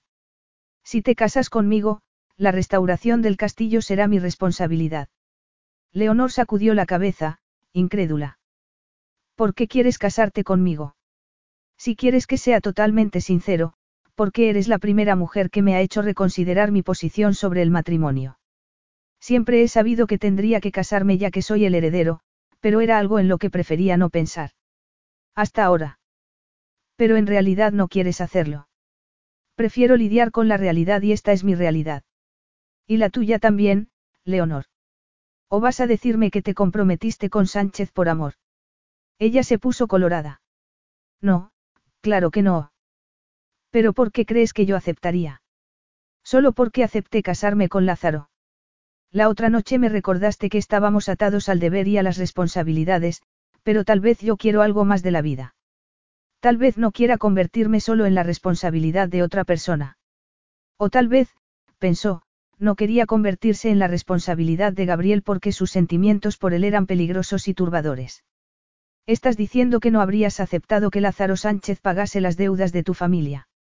Una mujer, seguramente el ama de llaves, entró en ese momento en el comedor con una bandeja de café. Lo tomaremos en el saloncito. Gracias, Julia, dijo Gabriel, levantándose. Leonor lo siguió a un elegante y clásico salón, agradeciendo el momentáneo respiro. La mujer dejó la bandeja sobre una mesita de café entre dos sofás. Gracias, Julia, puedes retirarte. Siéntate, Leonor. Ella vaciló un momento. Debería marcharse, pero en realidad quería quedarse y escuchar lo que Gabriel tenía que decirle. Y dejar que vuelva a seducirte. Leonor se sentó antes de que él pudiese ver la confusión que habían provocado sus palabras. Por suerte, estaban uno frente al otro. Podía respirar mientras mantuviesen las distancias. Él sujetaba su taza de café con una mano, el otro brazo apoyado en el respaldo del sofá. Concéntrate. ¿Por qué quieres casarte conmigo cuando podrías casarte con muchas otras mujeres más apropiadas para alguien como tú? Gabriel apartó el brazo del respaldo del sofá y se inclinó ligeramente hacia adelante. ¿Por qué te resistes cuando habías aceptado la proposición de Lázaro Sánchez, un hombre con el que ni siquiera te habías acostado? Leonor apretó los labios. Era precisamente porque se había acostado con Gabriel por lo que se resistía, porque aún no se había recuperado de esa explosiva noche. Tal vez debería irme, murmuró, levantándose. ¿Por qué? Que hubiese aceptado casarme con otro hombre no significa que vaya a aceptar la proposición del primero que me lo pida. Gabriel la tomó del brazo con suavidad. Incluso había cierta humildad en su expresión. Espera, por favor. Luego se pasó una mano por el pelo, alborotándolo. Así, despeinado, tenía un aspecto más cercano, menos severo. Y a pesar de sí misma, Leonor sintió que empezaba a ceder. ¿Qué quieres? Creo que no me he explicado bien. Deja que vuelva a intentarlo, de acuerdo. Leonor tenía la sensación de que aquello era algo que no le ocurría a menudo, de modo que asintió con la cabeza mientras volvía a sentarse en el sofá. No era mi intención hacerte sentir mal, empezó a decir él, sentándose de nuevo. Como te he dicho, llevan algún tiempo presionándome para que me case y forme una familia, pero ninguna mujer me había interesado hasta la otra noche. Y cuanto más tiempo pasamos juntos, más seguro estoy de mi decisión. Creo que sería bueno para los dos. Leonor apretó los labios. Hacía que todo sonase tan razonable, tan lógico. Tú conoces nuestro mundo, Leo, y sabes cómo moverte en él. Creo que compartes mi desdén por la hipocresía de la alta sociedad y, sin embargo, entiendes que la necesitamos. Estamos atados a ella queramos o no. No debería gustarle que usase un apelativo cariñoso que solo usaba su familia, pero en realidad le gustaba. Sé que tu familia necesita ayuda económica urgente, siguió Gabriel. Matías no puede ir a ese colegio para siempre y qué vas a hacer si el banco se queda con el castillo como pago por las innumerables deudas de tu padre. ¿Cómo sabes lo del colegio de Matías? Conozco a alguien que tiene un hijo en ese mismo colegio y sé lo caro que es. Además, tú sabes que no puede vivir allí para siempre. Si lo perdemos todo y tenemos que sacar a mi hermano del colegio nos las arreglaremos de algún modo. No pongo en duda que tú pudieras salir adelante. Pero tus padres, tu hermano. Ellos solo conocen una vida de lujos y privilegios a pesar de las deudas. Y sobreviviría Matías sin los cuidados especiales que le proporciona el colegio. Tú tendrías que ponerte a trabajar y no podrías estar a su lado. Con el corazón encogido, Leonor tuvo que admitir que tenía razón. Sus padres no serían capaces de sobrevivir en el mundo real, en un pequeño apartamento, si tenían la suerte de conseguir uno. Y tampoco Matías. Y ella haría cualquier cosa para que su hermano se sintiera seguro, a salvo y feliz. Y hay algo más que no quieres reconocer, dijo Gabriel entonces en voz baja, seductora. ¿Qué es? preguntó Leonor. Pero, en realidad, lo sabía. Que nos deseamos el uno al otro. Definitivamente, Gabriel Torres iba directo al grano. No me gusta andarme con rodeos, Leonor. La vida es demasiado corta. Y esa es una razón tan buena para casarse como cualquier otra. Somos compatibles, venimos del mismo mundo, nos deseamos. Es una poderosa combinación. Pero no durará. Nunca dura, no. ¿Y entonces qué? Gabriel enarcó una ceja. Eso no te preocupaba cuando aceptaste casarte con Sánchez, con el que ni siquiera te habías acostado. Sintiéndose acorralada, Leonor se levantó del sofá. Estaba siendo una hipócrita, engañándose a sí misma. Sabía por qué intentaba resistirse, porque estaba poniendo pegas, pero cómo iba a explicarle que era más fácil casarse con un hombre con el que no había tenido ninguna intimidad, un hombre al que no deseaba, que casarse con él, con quien había hecho el amor y al que deseaba con un ansia que la abrumaba por completo. Ella había crecido en un mundo donde todos escondían sus emociones tras una fachada de afabilidad y serenidad. Sus padres nunca habían aprobado la afectuosa relación entre Matías y ella, pero su hermano no entendía por qué debía esconder sus emociones y Leonor lo adoraba por ello. Cuando lo enviaron a un colegio para niños con necesidades especiales porque, según sus padres, dependía demasiado de ella, Leonor se sintió culpable. Y, aunque ahora sabía que era lo mejor para él, se avergonzaba de su deseo de sentirse querida. Como si fuese una debilidad. Y esa era la razón por la que Gabriel la asustaba, porque despertaba esos mismos anhelos. Por eso había sido fácil aceptar la proposición de Lázaro, porque él no la turbaba en absoluto, no la hacía soñar cosas imposibles. Gabriel miró la esbelta figura de Leonor. Destilaba elegancia y clase. Era perfecta para él, para su vida. Y, sin embargo, se resistía. Lo irritaba pensar en lo dispuesta que había estado a casarse con Lázaro Sánchez cuando él podía ofrecerle mucho más. Gabriel se levantó. Estabas enamorada de Sánchez. Leonor se volvió para mirarlo, indignada. ¿Cómo puedes preguntar eso? ¿De verdad crees que me habría acostado contigo si estuviese enamorada de Lázaro? Me avergüenza admitirlo, pero creo que el compromiso con él me parecía más fácil porque era un simple acuerdo. No es que me haga ilusiones, sé que la gente como nosotros se casa por razones que no tienen nada que ver con el amor, pero no había esperado, Leonor apartó la mirada. En fin, no había esperado desear a mi marido. Gabriel tuvo que apretar los puños para no tocarla. Parecía un potrillo nervioso, dispuesto a salir corriendo si se acercaba. Y eso es malo. Ella pareció pensarlo un momento. Tal vez no tenga que serlo, respondió por fin. Gabriel puso una mano en su brazo.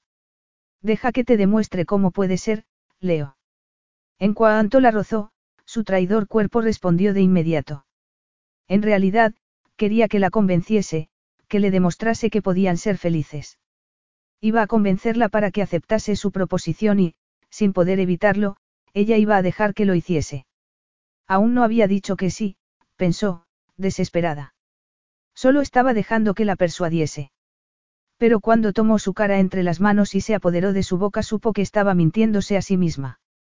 Había tomado una decisión basada en razones lógicas, pero también ilógicas, razones que tenían más que ver con los sueños que había abrigado desde siempre. Sueños de un matrimonio feliz, de una pareja de ancianos caminando de la mano después de una larga vida de amor. Sería una tonta si pensase que podría tener eso con Gabriel, pero él estaba besándola y todos esos sueños se disolvieron bajo sus caricias. Cuando ya no era capaz de contenerse, Gabriel la tomó en brazos y la llevó por el laberinto de pasillos, con el peso de tantos años de historia sobre sus cabezas, hasta el dormitorio. Le quitó el cinturón y, Tras desabrochar los botones del corpiño, apartó la tela, desnudándola bajo su atenta mirada antes de deslizar el vestido por sus hombros. Luego desabrochó el sujetador, liberando sus pechos para acariciarlos con las manos y la boca. Como enloquecido, la tumbó en la cama, tiró de sus bragas y la torturó con la lengua hasta que ella se agarraba a las sábanas, temblando por el esfuerzo de no romperse en pedazos. Pero, por supuesto, él no se lo permitía. La llevaba al borde del abismo una y otra vez hasta que, por fin, Leonor no pudo más y se dejó ir sobre su boca. Y entonces, cuando aún estaba mareada después del orgasmo, la excitó de nuevo, demostrando lo fácil que era para él manipularla. Se enterró en ella, robándole el aliento y cualquier pensamiento coherente. La hacía volar, retorciéndose y suplicándole que tuviese piedad. Mírame, Leo. Ella hizo un esfuerzo para mirarlo, y qué majestuosa imagen era. El cuerpo de Gabriel enterrado en ella, todos sus músculos en tensión por el esfuerzo de no dejarse ir. Ella estaba al borde del precipicio. Una embestida más y sería libre, pero él no se movía. Leonor levantó las caderas para tentarlo, pero Gabriel se apartó con una sonrisa traviesa. Estaba expuesta, no tenía dónde esconderse. Y, sin embargo, experimentaba cierta sensación de poder, como la primera noche. Un poder muy femenino. Gabriel temblaba sobre ella por el esfuerzo y eso le ofrecía cierto consuelo. ¿Qué quieres? Le preguntó. Dime lo que quieres. Sospechaba que el significado de esa pregunta era más profundo de lo que parecía, pero su cerebro estaba demasiado embotado como para entenderlo. A ti, respondió con voz ronca. Te deseo a ti, Gabriel.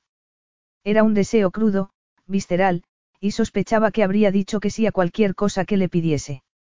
Él permaneció inmóvil durante unos segundos y luego, cuando estaba a punto de suplicarle que la liberase de aquella tensión insoportable, por fin empezó a moverse y la llevó al cielo con sus embestidas.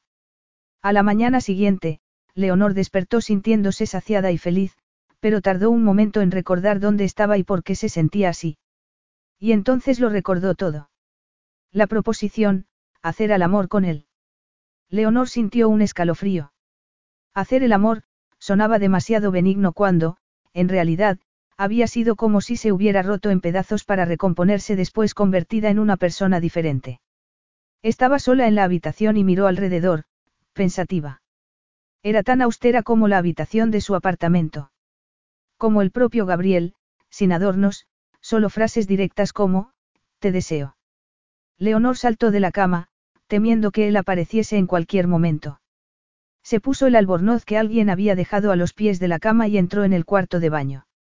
Esperaba encontrarse desaliñada, pero tenía los ojos brillantes y las mejillas sonrosadas. Parecía, feliz. Gabriel esperaría una respuesta cuando volviesen a verse. Por suerte, no había logrado arrancarle una respuesta en medio de la pasión porque habría dicho cualquier cosa para que no parase de llevarla al éxtasis. Gabriel la hacía sentir viva, pero también asustada de sí misma. Temía que le rompiese el corazón, ese corazón que había escondido durante tanto tiempo y que anhelaba más de lo que él estaba dispuesto a ofrecerle. Tal vez una familia podría darte eso si Gabriel no puede, le dijo una vocecita. Antes de que pudiese controlar su caprichosa imaginación, fantaseó con Gabriel volviendo a casa de la oficina y tomando en brazos a un niño moreno antes de tomarla a ella por la cintura para besarla. Leonor volvió a mirarse en el espejo y se dio cuenta de que tenía un aspecto, desenfrenado. Esa era precisamente la razón por la que debería decirle que no. Gabriel despertaba demasiadas emociones, demasiados sueños y fantasías que nunca se harían realidad. Daba igual que cuando hacían el amor sintiera como si fuese la única mujer en el mundo para él. Y, sin embargo, había alguna alternativa. La triste realidad era que tenía que casarse. Era la única solución, era su deber y su responsabilidad. Si no con Gabriel tendría que ser con algún otro hombre. Porque daba igual lo que hubiese dicho el día anterior, la verdad era que ella era una novia comprada, quisiera admitirlo o no.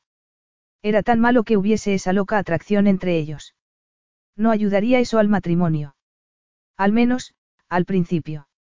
Aunque no podía durar. Él no la desearía de ese modo para siempre, pero tal vez si tenían hijos. Alguien llamó a la puerta entonces y Leonor dio un respingo. Sí. El desayuno está servido en el comedor, señorita. El señor Torres la espera allí. Era una voz de mujer, seguramente el ama de llaves. Gracias, bajaré enseguida. Después de ducharse se puso el vestido del día anterior, pensando, abochornada, que todo el mundo sabría lo que había pasado. En el pasillo se encontró con un par de empleados que le sonrieron amablemente mientras se ocupaban de sus tareas. Nadie la miraba de modo extraño ni sonreía de forma burlona, todos ocupados en mantener y conservar en buen estado aquel antiguo edificio. Pensó entonces en lo que Gabriel había dicho sobre las reformas en el castillo de su familia. ¿Cómo podía negarle eso a sus padres? Ernesto estaba esperando en el vestíbulo para llevarla al comedor. Por aquí, señorita. Por favor, llámame Leonor. El hombre sonrió mientras abría la puerta del comedor y Gabriel, que estaba leyendo el periódico, se levantó de la silla para saludarla. Buenos días. Tenía un aspecto fabuloso con el traje de chaqueta y Leonor deseó haber podido arreglarse el pelo un poco mejor. Buenos días. El ama de llaves apareció entonces con una bandeja. Todo tiene un aspecto delicioso, muchas gracias. La mujer sonrió, agradecida. Si quiere algo más, solo tiene que decírmelo. Cuando se marchó, Leonor seguía evitando mirar directamente a Gabriel. Mírame, Leo. Suspirando, ella miró esa boca sensual y esos hipnotizadores ojos castaños y sintió una contracción en el vientre al recordar lo que había sentido mientras su poderoso cuerpo empujaba dentro de ella. Dios mío. Eres una buena persona, Leo. Ella parpadeó, sorprendida. No era eso lo que había esperado escuchar. ¿Por qué lo dices? ¿Por qué te fijas en las necesidades de la gente e intentas ser siempre amable? Tú también, dijo Leonor, recordando la simpatía con la que trataba a sus empleados. ¿Lo ves? Hacemos buena pareja. Leonor apartó la mirada. En realidad, aunque casarse con Gabriel la asustaba porque le hacía anhelar cosas imposibles, pensar en no volver a verlo era igualmente aterrador. No volver a tocarlo. No, eso sería insoportable. Sí, dijo sin pensar. ¿Sí a qué? En los ojos de Gabriel había un brillo de satisfacción y casi desearía poder decir que no solo para fastidiarlo. Alguien le habría dicho que no a aquel hombre. Tú sabes a qué, respondió por fin. Me casaré contigo. La tensión que Gabriel había sentido hasta ese momento se disipó en cuanto ella pronunció esa frase.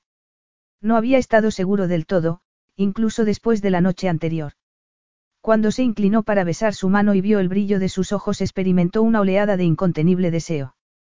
Quería sentarla sobre sus rodillas y aplastar esos deliciosos labios, pero hizo un esfuerzo para contenerse.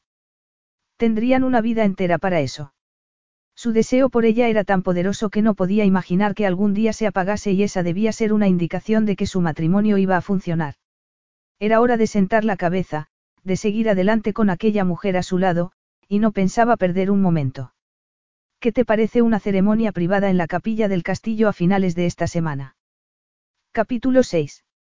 Leonor seguía incrédula un par de días después, pero la boda tendría lugar esa misma semana. Había protestado, por supuesto, pero Gabriel le había preguntado qué ventaja había en prolongar la espera y, al final, Leonor había aceptado de buen grado para asegurar el futuro de Matías. Había ido a su oficina esa mañana para firmar el acuerdo prematrimonial. La empresa de los Torres estaba situada en un moderno edificio de acero y cristal en el centro y todo el mundo tenía un aspecto serio y eficiente. Gabriel la había llevado a un enorme despacho que hacía esquina, con una terraza desde la que podía verse toda la ciudad. Es impresionante, comentó. No está mal. No está mal. Eso es quedarse corto. Este será tu mundo cuando nos casemos. Leonor apretó los labios. No había pensado mucho en ese aspecto de su matrimonio, pero pronto sería la señora de Gabriel Torres y, de repente, se sentía avergonzada con su traje gastado. Era un traje de diseño, pero de tantas temporadas atrás que prácticamente era vintage. Había querido tener un aspecto profesional aquel día porque, esencialmente, aquel era un acuerdo de conveniencia. No, pensó entonces. Podría serlo para Gabriel, pero su corazón decía otra cosa y Leonor experimentó un momento de pánico. Mira, sé que tú crees que soy la mujer apropiada, pero... Él puso un dedo sobre sus labios. Eres perfecta, créeme. No quiero decepcionarte. No lo harás. Por un momento pensó que iba a besarla, pero varios empleados de aspecto serio entraron el despacho y se alegró de la interrupción. El acuerdo prematrimonial. Intentando calmarse, se sentó frente al escritorio. Gabriel se lo había enviado por correo y, después de estudiarlo detenidamente en casa, todo le parecía bien. De hecho, era muy generoso con las prestaciones para su familia incluso en caso de divorcio. Esencialmente, prometía cuidar de ellos durante el resto de sus vidas. Después de firmar el acuerdo, y cuando los miembros del equipo jurídico salieron del despacho, Leonor dejó el bolígrafo sobre el escritorio y miró a Gabriel. Se sentía ridículamente emocionada al pensar que aquel hombre al que apenas conocía estaba dispuesto a cuidar de su familia. Gracias, eres muy generoso. Gabriel se encogió de hombros. Tu familia se convertirá en mi familia, Leo. Pero aún no conoces a Matías. Pues llévame a conocerlo. Ahora mismo. ¿Por qué no? Gabriel miró su reloj. Puedo cancelar la reunión de esta tarde, no es una prioridad. Leonor llamó al colegio de su hermano y no pusieron ninguna pega, de modo que, después de comer, salieron de la ciudad en su deportivo. Estaban recorriendo el pasillo del colegio, a punto de verse con Matías, cuando Leonor se detuvo. Espera. ¿Qué ocurre? Tienes que ser amable con él. Matías se pone nervioso con los extraños y es muy protector conmigo. Yo tengo una hermana pequeña. Sé que es diferente porque Estela no tiene dificultades de aprendizaje, pero entiendo tu preocupación. Muy bien. No debería haberse preocupado. Matías se mostró encantado con Gabriel y Leonor lo entendía perfectamente. La emocionaba que fuese tan amable con su hermano cuando tanta gente lo despreciaba por ser diferente.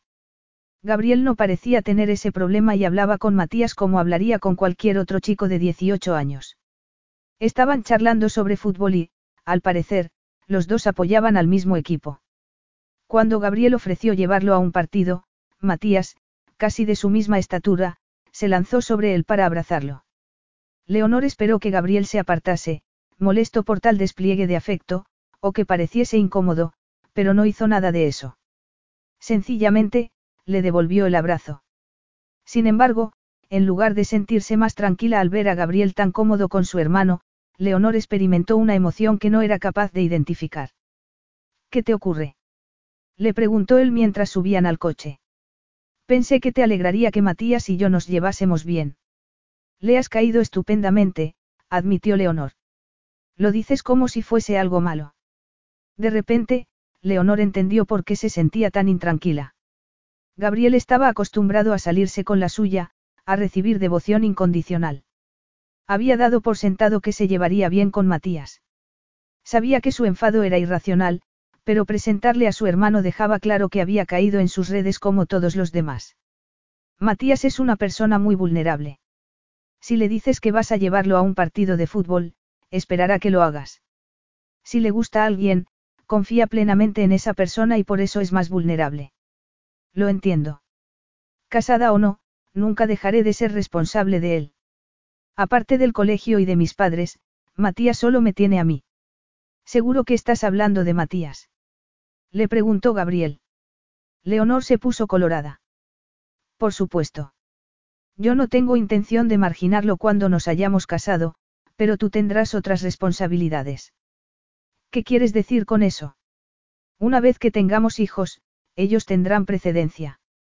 Contrataremos tantas niñeras como sean necesarias, pero no me gustaría que mis hijos fuesen educados por empleados como lo fuimos mi hermana y yo.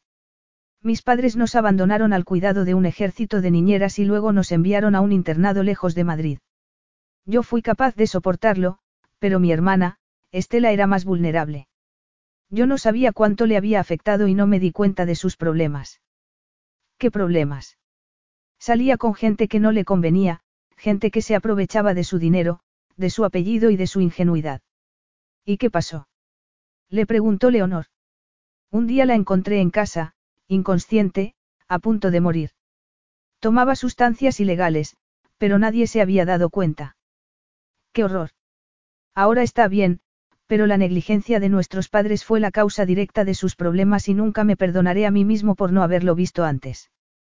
Tú no eras su padre, no era tu obligación. Gabriel sacudió la cabeza. Debería haberme dado cuenta, pero, en fin, entonces ya estaba trabajando y no le prestaba suficiente atención. Pero nuestros hijos no pasarán por eso. Nuestros hijos. Gabriel detuvo el coche en un semáforo y giró la cabeza para mirarla. Yo viví una experiencia parecida en casa, dijo Leonor.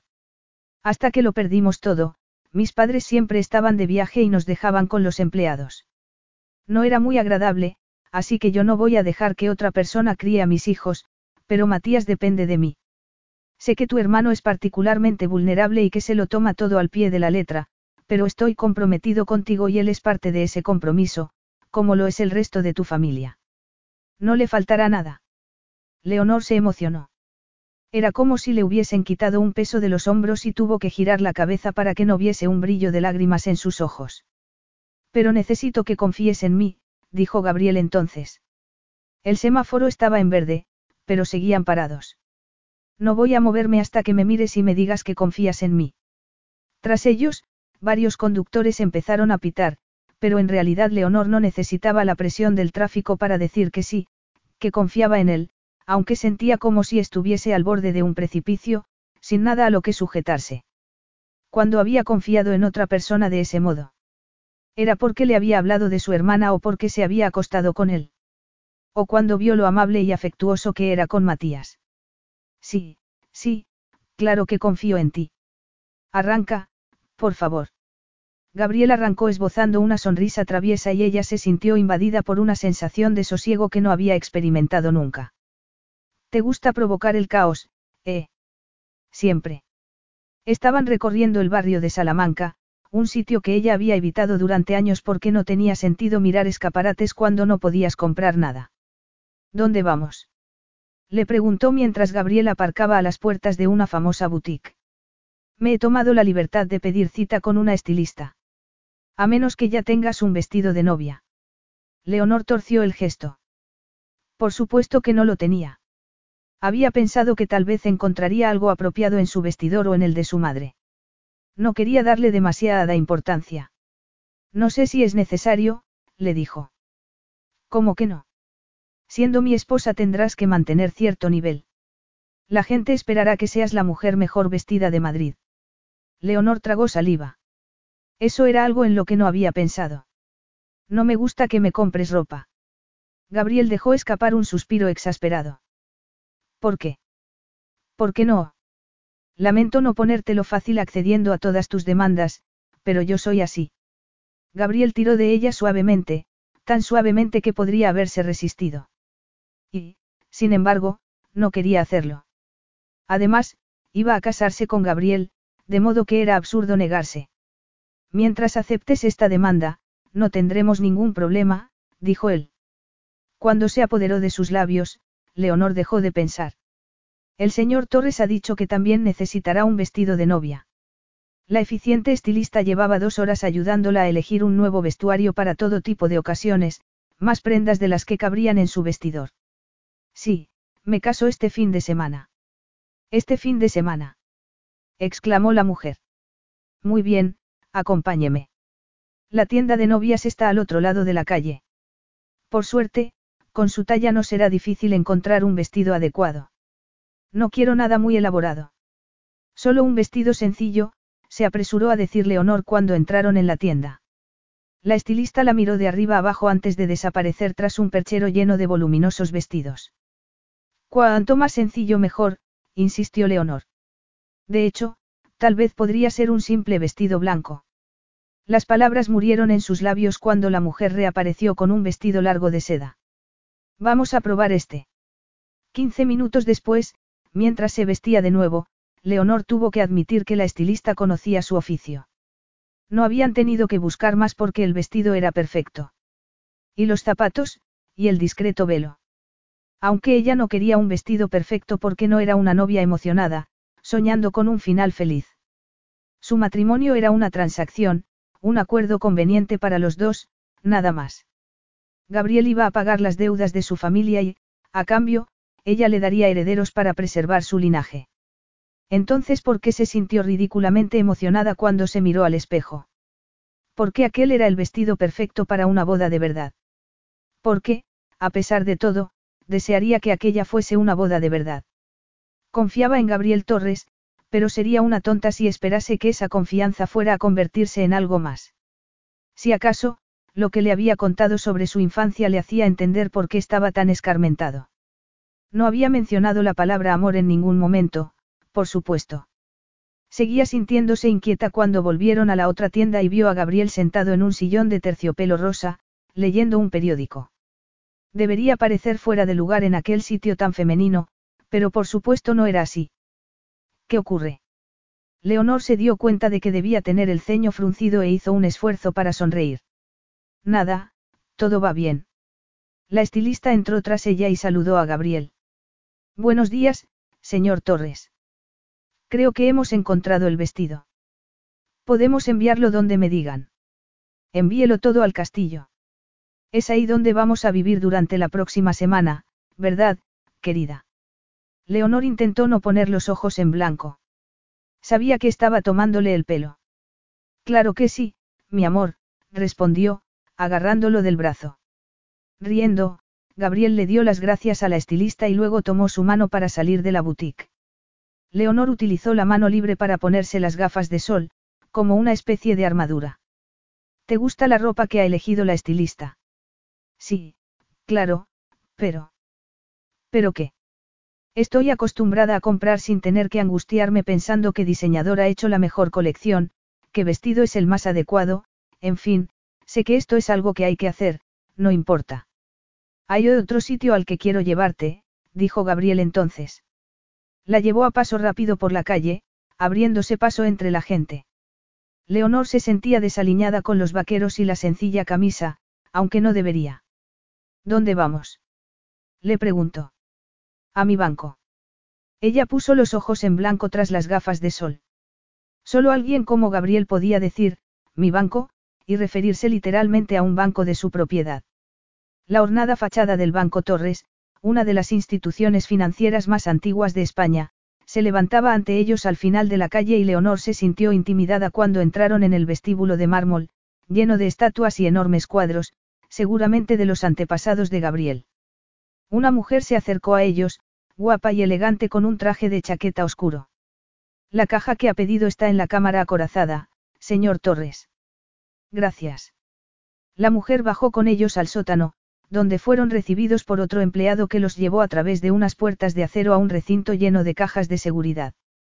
Es la cámara acorazada de mi familia, dijo Gabriel. Leonor miró alrededor. Ya veo. La de su familia había sido arrasada por su padre mucho tiempo atrás. Gabriel soltó su mano para tomar una de las cajas, de la que sacó una bandejita. Leonor contuvo el aliento. Estaba llena de joyas. Antiguos anillos con zafiros, rubíes, diamantes. Estos anillos han pertenecido a las novias de la familia durante generaciones, pero si no te gustan podemos comprar uno nuevo. Ella negó con la cabeza. Tanto porque no le gustaba la idea de un gasto innecesario como porque un anillo en particular había llamado su atención. No era tan elaborado como los demás y, sin embargo, le parecía precioso. Era una esmeralda de corte diamante engarzada en oro, con tres diamantes pequeños a cada lado. Clásico y elegante. ¿Este te gusta? Le preguntó Gabriel.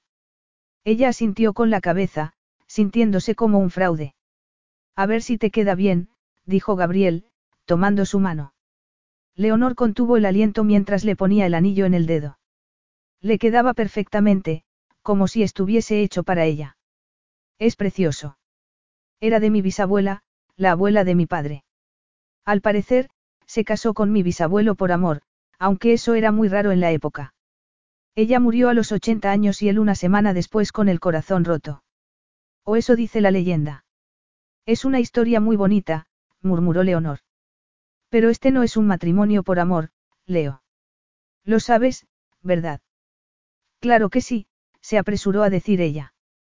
Entre nosotros hay una gran atracción, pero solo eso. No niego que será de gran ayuda para nuestro matrimonio, pero no hay nada más. Lo importante es que somos compatibles, que venimos del mismo mundo y que los dos queremos una vida diferente para nuestros hijos. En cuanto al amor, no es algo que yo haya esperado nunca. El cuento de mis bisabuelos es solo eso, un cuento. ¿Por qué me dices todo eso ahora? Porque creo que tú esperas algo de este matrimonio que yo no estoy dispuesto a dar. Y tienes que saberlo ahora. El corazón de Leonor se encogió. Tan transparente era. No estaba diciéndole nada que no supiera, pero su traidor corazón se encogió al escuchar esas palabras. A pesar de todo, había esperado algo más. Nunca me he hecho ilusiones sobre lo que este matrimonio significaría para mí, dijo, sin embargo. Debo recordarte que si el anuncio de mi compromiso no hubiera sido interrumpido estaría comprometida con Lázaro Sánchez ahora mismo. La expresión de Gabriel se oscureció. No vuelvas a mencionar ese nombre. Leonor levantó la barbilla. Te conozco íntimamente desde hace una semana. ¿De verdad crees que el sexo haría que perdiese la cabeza hasta el punto de olvidar las lecciones de una vida entera? ¿Crees que voy a empezar a creer en los cuentos de hadas? Gabriel miró a la mujer que tenía ante él. Llevaba una sencilla camisa y unos vaqueros gastados, sin una gota de maquillaje. Podría pasar por una simple estudiante y, sin embargo, su innata elegancia hacía que llamase la atención en cualquier sitio. Era también la mujer más bella que había visto nunca, pero no la entendía. No era capaz de adivinar sus reacciones. Ver el anillo brillando en su dedo era inmensamente satisfactorio, aunque seguía irritado porque había mencionado a Lázaro Sánchez. Imaginarla con ese hombre hizo que la estrechase contra su torso. No es simple, sexo, sino un sexo asombroso, dijo con voz ronca. Leonor se puso colorada. No podemos, aquí no, protestó, intentando apartarse. Gabriel apretó los dientes porque sabía que tenía razón. Aunque le gustaría quitarle esos provocativos vaqueros y enterrarse en ella, no iba a ser el primero de su familia en profanar la cámara acorazada de una forma tan lujuriosa. El hecho de que ese comportamiento fuese extraño en él era algo que no quería investigar. Mi apartamento está a cinco minutos de aquí. Leonor quería apartarse y decir algo frívolo, inconsecuente. Seguía dolida por el recordatorio de que aquel matrimonio solo era un acuerdo y por la advertencia de no enamorarse de él, pero todo eso se disolvía bajo el calor de sus labios. Nunca se había sentido tan viva, tan llena de energía y de pasión. Ella no era una persona espontánea, pero de repente sintió el deseo de provocarlo como hacía él y deslizó una mano por su cintura para posarla sobre el descarado bulto bajo el pantalón. Gabriel la miró, perplejo. Bruja, pagarás por esto. Leonor rió. Solo era una pequeña victoria, pero ya nada, ni siquiera las advertencias de Gabriel, podía salvarla de sí misma. El día de su boda, Gabriel estaba sorprendentemente tranquilo. Siempre había imaginado que su boda sería un evento agobiante, angustioso, la muerte de su libertad. Pero no sentía nada de eso. Al contrario, estaba impaciente. Leonor llegaba diez minutos tarde y, aunque sabía que era tradicional que la novia hiciese esperar al novio, aquella no era una boda tradicional. De hecho, el grupo de invitados en la capilla del castillo era más que reducido. Había conseguido que su madre volviese del paraíso tropical donde mantenía su última aventura y su padre estaba a su lado, ceñudo. La parodia de un matrimonio feliz. Más razón para pensar que Leonor era la mujer perfecta para él. Los dos querían lo mismo para sus hijos, una vida familiar llena de amor. Además, se respetaban, eran compatibles y esa química enloquecedora entre ellos. Gabriel se movió, incómodo, tirando de la manga del chaqué gris. Recordaba su extraño comportamiento en la cámara acorazada del banco y más tarde, en su apartamento, donde se habían perdido el uno en el otro con escandaloso frenesí. Nunca había estado tan desesperado por una mujer, ni siquiera cuando era un adolescente. Los padres de Leonor también estaban allí. Los había invitado a cenar la noche anterior y le habían caído bien. La ruina los había hecho humildes y habían pagado un precio muy alto por sus errores. Gabriel se puso tenso al notar movimiento en la puerta de la capilla. Se sentía inquieto y esa era una sensación muy poco familiar para él. Y entonces apareció ella, elegantísima con un vestido blanco, el velo ocultando su rostro. Iba del brazo de Matías, a quien había nombrado su padrino. Su hermana había querido asistir a la boda, pero tenía una sesión de fotos en Brasil y no podía llegar a tiempo. La música del órgano empezó a sonar y Gabriel contuvo el aliento cuando Leonor llegó a su lado. El vestido de seda blanca, sin adornos, se ajustaba a su perfecta figura. Era de manga larga, con el cuello cerrado, pero la tela se pegaba a sus curvas como una caricia. Matías se sentó al lado de sus padres cuando empezó la ceremonia y Gabriel tomó la mano de Leonor. Quería que lo mirase y cuando por fin lo hizo, con una trémula sonrisa en los labios, tuvo que tragar saliva. Estás preciosa. El sacerdote tosió discretamente y Gabriel se volvió hacia él mientras apretaba la mano de Leonor como si lo necesitase para convencerse de que era real. La ceremonia fue un borrón para Leonor. El firme apretón de la mano de Gabriel le recordaba la enormidad de lo que estaba haciendo. Iba a comprometerse con un hombre que nunca la querría, matando para siempre sus sueños y sus esperanzas de una vida llena de amor. No se le había ocurrido pensar en eso cuando se comprometió con Lázaro Sánchez porque no le importaba cómo le importaba Gabriel y aceptar eso provocó una burbuja de pánico. Pero entonces Gabriel levantó el velo y cuando lo miró a los ojos, esos preciosos ojos castaños, el pánico se disipó. Puede besar a la novia, dijo el sacerdote. Gabriel tomó su cara entre las manos e inclinó la cabeza para besarla tan lenta y deliberadamente que ella estaba temblando antes de que la rozase. Fue un beso breve, pero tan devastador como si la hubiera estrechado contra su torso y cuando se apartó tenía el corazón acelerado. Leonor sonrió a sus padres y a Matías. Él era la razón por la que habían llegado tarde. Estaba desconcertado por tanta actividad, preguntando por qué Leonor iba vestida de forma tan rara. Además, quería saber qué significaba que ahora fuese a vivir en otra casa. Leonor tomó aire cuando salieron de la capilla. Un fotógrafo profesional hizo algunas fotografías y luego entraron en uno de los salones del castillo, donde tendría lugar el banquete. Sus padres charlaban con los padres de Gabriel, que tenían un aspecto decididamente aristocrático, como si todo aquello estuviese por debajo de ellos. La madre de Gabriel había mirado fijamente su abdomen, tal vez sospechando que estaba embarazada, aunque no lo estaba. Siempre había sufrido reglas particularmente dolorosas, pero le habían diagnosticado una simple endometriosis. Ni siquiera se le había ocurrido preguntarse si lo estaba porque Gabriel usaba preservativo, pero sintió cierta desilusión cuando le llegó la regla en la fecha justa. De verdad estaba preparada para tener hijos. Ese pensamiento era aterrador y emocionante al mismo tiempo. Leonor se llevó una mano al vientre mientras tomaba un sorbo de champán. El banquete casi había terminado, de modo que le sorprendió cuando Gabriel se levantó y golpeó su copa con una cucharilla para llamar la atención de los invitados. Quiero aprovechar esta oportunidad para darle la bienvenida a Leonor, a sus padres y a su hermano, Matías, Gabriel la miró de nuevo mientras levantaba su copa. Tú eres el futuro de la familia Torres, tú y nuestros hijos. Leonor se sintió emocionada por ese apoyo público, pero era evidente que sus padres no lo aprobaban porque se despidieron en cuanto les fue posible. Gabriel le había dicho que tendrían una corta luna de miel y eso le sorprendió porque pensaba que volvería al trabajo inmediatamente. Debería sentirse agradecida por tener unos días para conocerlo mejor, pero no podía controlar las mariposas en el estómago al pensar que iba a estar unos días a solas con su flamante marido. Capítulo 7. El paraíso. Ese era el único adjetivo que se le ocurría al ver lo que tenía ante ella. Gabriel la había llevado a un paraíso que hasta entonces solo había existido en su imaginación. Por supuesto, tenía un nombre, Costa Rica, un país bordeado por el Océano Pacífico a un lado y por el Mar Caribe al otro. Habían llegado la noche anterior, después de un larguísimo viaje, y Leonor estaba tan agotada que apenas podía abrir los ojos. Ni siquiera se había dado cuenta de que Gabriel la llevaba en brazos a la villa y la depositaba en la cama. Y ahora estaba despierta o seguía soñando. No estaba segura. Había despertado en una enorme cama con cortinas de muselina blanca moviéndose con la brisa, en un dormitorio con suelos de madera y encantadores muebles rústicos.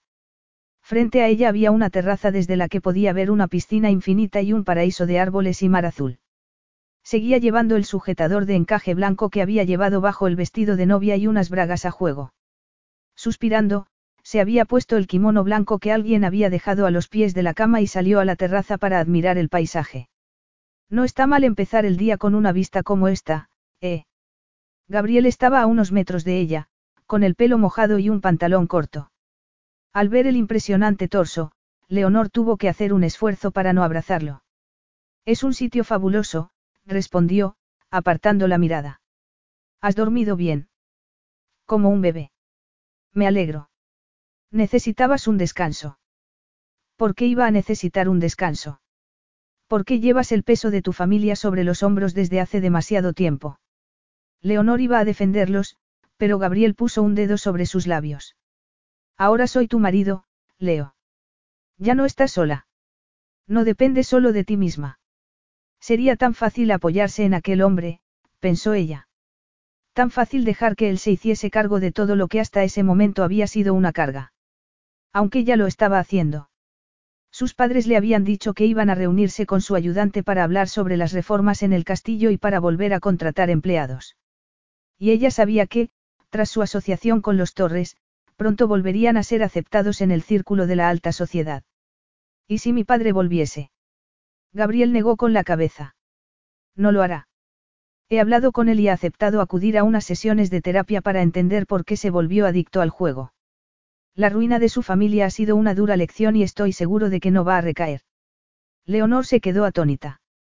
Ella había intentado convencer a su padre para que buscase ayuda, pero siempre se había negado y, perversamente, se sintió celosa de que Gabriel lo hubiera conseguido. Como si hubiera leído sus pensamientos, Gabriel dijo entonces. A veces, un extraño es capaz de comunicarse de forma más efectiva. He hablado con él y sé que tu padre está avergonzado por lo que hizo. Leonor suspiró. Después de toda una vida cuidando de sus padres, de su hermano y del castillo, era un reto dejar que otra persona se encargase de todo, pero también una liberación. Gracias por hablar con él. Creo que quiere cambiar, es verdad. En fin, ahora están a miles de kilómetros de aquí, así que podemos olvidarnos de ellos. ¿Quieres desayunar o prefieres hacer algo de ejercicio para abrir el apetito? El corazón de Leonor se aceleró. Abrir el apetito. ¿Me debes una? Ah, sí. Gabriela sintió mientras tiraba del cinturón del kimono. Me debes una noche de bodas, pero antes vamos a darnos un baño. Debajo del kimono solo llevaba las bragas y el sujetador, pero ya no sentía vergüenza y sonrió cuando vio que Gabriel no llevaba nada bajo el pantalón corto. Admiró su magnífica desnudez como si no lo hubiese visto nunca. Era magnífico. Date la vuelta, dijo él entonces. Gabriel le quitó el sujetador, que cayó al suelo, y la envolvió en sus brazos para besar su cuello. Solo lo separaba un triángulo de encaje blanco y él ya estaba tirando de él. Las bragas cayeron al suelo, a sus pies, y cuando le dio la vuelta se sentía mareada, pero feliz. Mientras bajaban los escalones de piedra hasta la piscina sintió como si estuviera embarcándose en algo primitivo, elemental. Resultaba increíble que su matrimonio fuese tan diferente a lo que había imaginado, pero no quería pensar en ello y cuando Gabriel la abrazó, ella le echó los brazos al cuello, la pasión ahogándolo todo salvo aquella sensación de felicidad. Unos días después, Leonor estaba dormitando en una hamaca bajo una sombrilla. Por suerte, Gabriel tenía unos empleados muy discretos que entraban y salían de la villa sin ser vistos. Al principio se sentía un poco avergonzada, pero se había acostumbrado a la sensación de ser atendida por manos invisibles y, en realidad, era estupendo. Los días seguían un patrón perezoso y sensual. Despertaba tarde y, en general, se quedaba dormida al amanecer, después de una sesión de sexo con su marido. Gabriel solía estar levantado, hablando por teléfono o trabajando en su ordenador, pero se reunía con ella a la hora de comer, que invariablemente terminaba con ellos dos en la cama de nuevo. Eran insaciables. El sexo lo abarcaba todo, a todas horas. La noche anterior, Gabriel estaba a punto de ponerse un preservativo, por costumbre, cuando Leonor lo detuvo. ¿Estás segura? ¿De verdad estás lista para un embarazo? Leonor sabía que estaba cruzando una línea invisible, pero asintió con la cabeza. Sí, quiero tener hijos contigo. Sé que no será fácil porque cuidé de Matías cuando era pequeño, pero las circunstancias son diferentes. Gabriel había puesto una mano en su vientre. Son circunstancias muy diferentes, Leo. Ya no estás sola. Nuestros hijos tendrán un padre y una madre que querrán lo mejor para ellos y tendrán nuestro apoyo pase lo que pase. Tú serás una madre estupenda. ¿Cómo lo sabes? Porque eres maravillosa con tu hermano y quieres a tus padres a pesar de todo lo que ha pasado. Leonor abrió las piernas y alargó una mano para guiarlo. Piel con piel. Sin barreras. Diciéndole sin palabras que ella también quería todo eso. Y más. No quería admitirlo, pero hacer el amor con él esa noche había sido una experiencia casi espiritual. Suspirando, puso una mano sobre su vientre, imaginando al bebé que podría estar gestándose en su interior. Luego se dijo a sí misma que estaba siendo ridícula porque no era el momento del ciclo, pero podría ocurrir muy pronto, incluso durante la luna de miel. Lo deseaba con todo su corazón. Quería demostrarle a Gabriel que ellos podían formar una familia diferente, que podría haber amor para ellos. Su fantasía de una vida plena, llena de amor, ya no era una simple fantasía. Por mucho que su marido le advirtiese que no debía hacerse ilusiones, no podía evitarlo. Si Gabriel quería que sus hijos viviesen rodeados de amor y ella estaba dispuesta a dárselo porque no iba a enamorarse de ella. Buenas tardes, dormilona. Leonor abrió los ojos. Gabriel estaba a su lado, alto y poderoso, con el torso desnudo. Por suerte, las gafas de sol escondían su embobada expresión. Buenas tardes. ¿Has trabajado mucho? Gabriel se sentó en la otra hamaca y tomó una pieza de fruta de una bandeja. He tenido que soportar una llamada intensamente irritante, pero inevitable. Vaya, lo siento. Él hizo un gesto con la mano. No importa, dijo, levantándose. Ven, quiero llevarte a un sitio especial. Leonor se levantó de la hamaca, con el corazón tontamente acelerado, y se puso un caftán sobre el bañador. Había un jeep en la puerta de la villa con una cesta de mimbre en el asiento de atrás. ¿Dónde vamos? Ya lo verás. Venga, sube. Cuando Gabriel se colocó frente al volante con el torso desnudo, Leonor pensó que parecía un bucanero. Mientras conducía, ella echó la cabeza hacia atrás para disfrutar de la brisa y de los rayos del sol que se colaban entre las ramas de los árboles. Se sentía libre, sin preocupaciones. Gabriel conducía a toda velocidad, pero con precisión, con seguridad. Y parecía más joven, menos serio. ¿Has traído aquí a otra mujer? Le preguntó, sin poder evitarlo. Casi esperaba que no la hubiese oído, que la brisa se hubiera llevado sus palabras, pero vio que apretaba el volante con fuerza. ¿Has traído aquí a otra mujer? No, no había llevado allí a ninguna otra mujer porque aquel era su santuario, el sitio en el que podía olvidarse de todo y de todos durante unos días. Y, sin embargo, no había dudado en llevar allí a Leonor. Con otra mujer, habría sentido como si alguien estuviese apretando su cuello, pero con ella era diferente. Ella era diferente. Por eso se había casado con Leonor. Porque ella no provocaba esa sensación de ahogo y claustrofobia, todo lo contrario. Él era un cínico y la gente de su círculo también porque estaban acostumbrados a tenerlo todo. Leo, sin embargo, no era nada cínica. Gabriel agarró su mano mientras tomaba una carretera de tierra que se adentraba en la selva. No, nunca he traído aquí a otra mujer. Leonor no pudo disimular su alivio. Me alegro porque si supiera que esto es una rutina para ti, que lo habías hecho cientos de veces, te mataría. Y a esas mujeres también. Gabriel soltó una carcajada. El sol le daba un brillo dorado a su piel, el pelo sobre los hombros, normalmente suelto en ondas. Y él la deseaba con un ansia que parecía crecer cada día. El terreno se volvió más accidentado y soltó su mano para controlar el volante, pero también porque acababa de darse cuenta de que Leonor se había metido bajo su piel, que por primera vez en su vida el trabajo no era lo primero en lo que pensaba cuando despertaba por la mañana. Pensaba en ella a todas horas y eso era inquietante. Lázaro Sánchez había llamado para criticarlo por utilizar a Leonor para hacerle daño a él y Gabriel lo había visto todo rojo, pero debía reconocer que le remordía un poco la conciencia. Podía imaginar el disgusto de Sánchez al ver la fotografía de los dos saliendo juntos del hotel la noche de su fallido compromiso. Pero eso parecía haber ocurrido un siglo atrás. Además, entonces no hubiera podido imaginar que Leonor se convertiría en su esposa.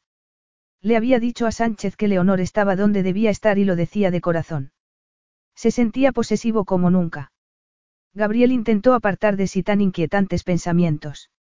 Aquella era su luna de miel y era natural sentirse cautivado por su esposa, incluso posesivo. No era nada raro. Leonor dejó escapar un grito de alegría cuando llegaron a la playa más bonita que había visto en toda su vida.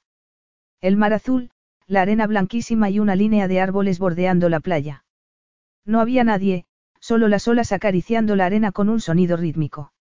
Gabriel detuvo el jeep y tomó la cesta de la merienda mientras ella se quitaba las sandalias para enterrar los dedos en la cálida arena.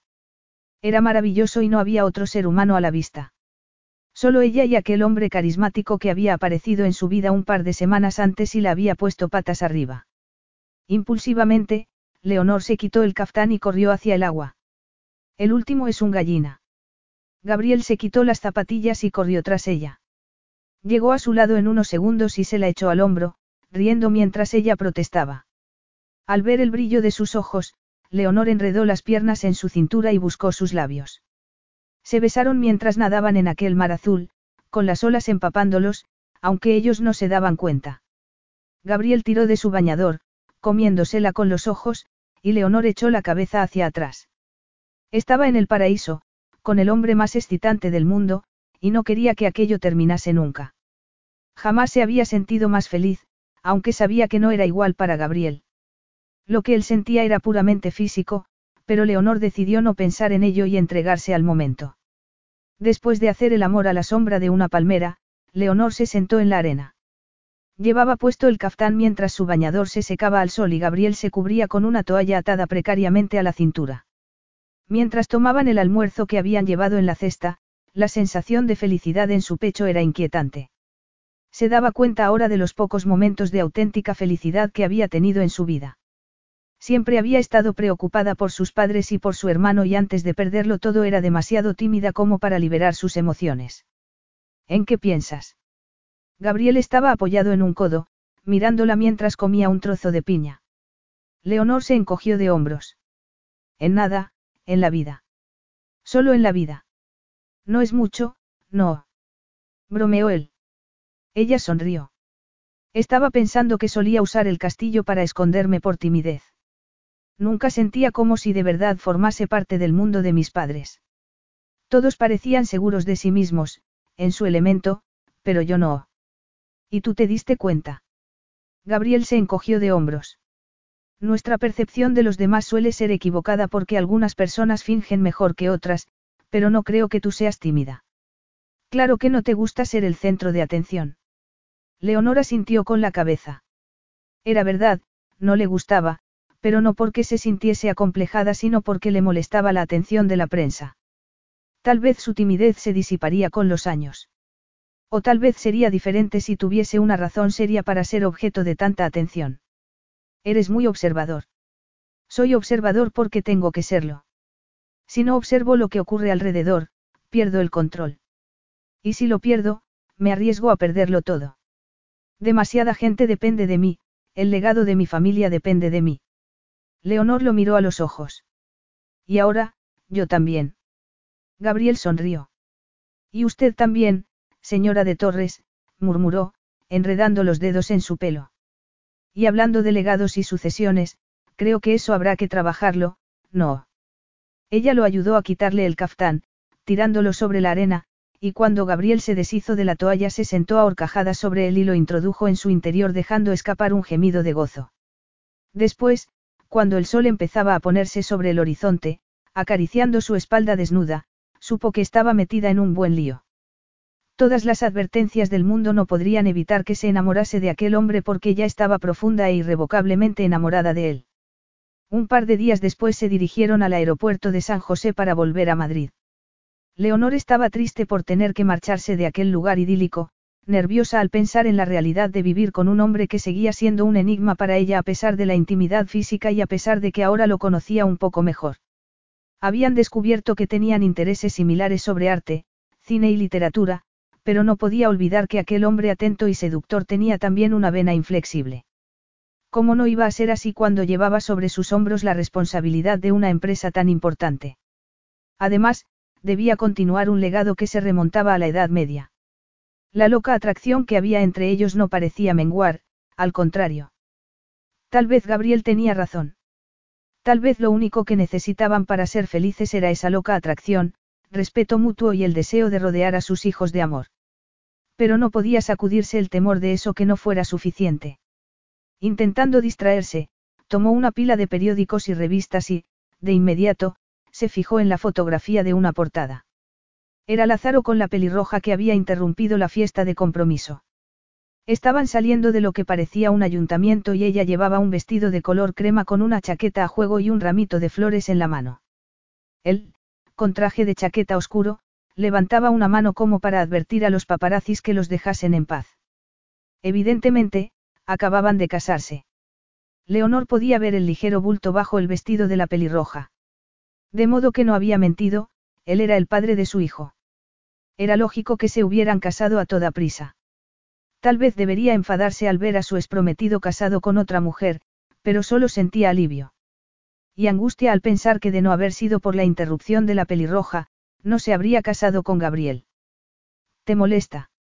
Le preguntó él, señalando la fotografía. No, la verdad es que no. Gabriel tiró la revista a una papelera antes de tomarla por la cintura para sentarla sobre sus rodillas. La desgracia de Sánchez es un triunfo para mí. Es un idiota. Leonor estaba a punto de preguntar por qué le odiaba tanto, pero antes de que pudiese hacerlo Gabriel se apoderó de sus labios y todo pensamiento coherente se fue por la ventana. ¿Te encuentras a gusto aquí? Le preguntó Gabriel unos días después, mientras cenaban en uno de los comedores informales del castillo. Leonor pensó en cómo la había despertado esa mañana, cada mañana en realidad, dejándola en un coma de gozo mientras él se levantaba para ir a trabajar. Muy a gusto, gracias. Ernesto me ha enseñado todo el castillo, incluyendo la bodega, donde guardas el vino que no bebes, y los sótanos llenos de viejos retratos de tu familia. Gabriel tomó un sorbo de agua. Los retratos son aterradores, ¿verdad? Lo eran. Y también eran un recordatorio del peso y la importancia de la familia Torres. Leonor se llevó una mano al vientre, pensando que sería un milagro que no hubiese quedado embarazada durante su luna de miel porque habían hecho el amor todos los días, a todas horas. ¿Por qué no bebes alcohol? Le preguntó. Es por tu padre. Gabriel dejó el vaso sobre la mesa. Por eso y porque no me gusta la sensación de perder el control. Una vez me emborraché, cuando era muy joven, y no quiero volver a sentirme así. Fue horrible. ¿Por qué te emborrachaste? Por culpa de mi primera novia. Estaba loco por ella, hasta que la encontré en la cama con mi mejor amigo. Estabas enamorado de ella. No sé si era amor, más bien una obsesión adolescente. Y, aunque hubiese estado enamorado, esa traición me confirmó que el amor no existe. Leonor apartó la mirada.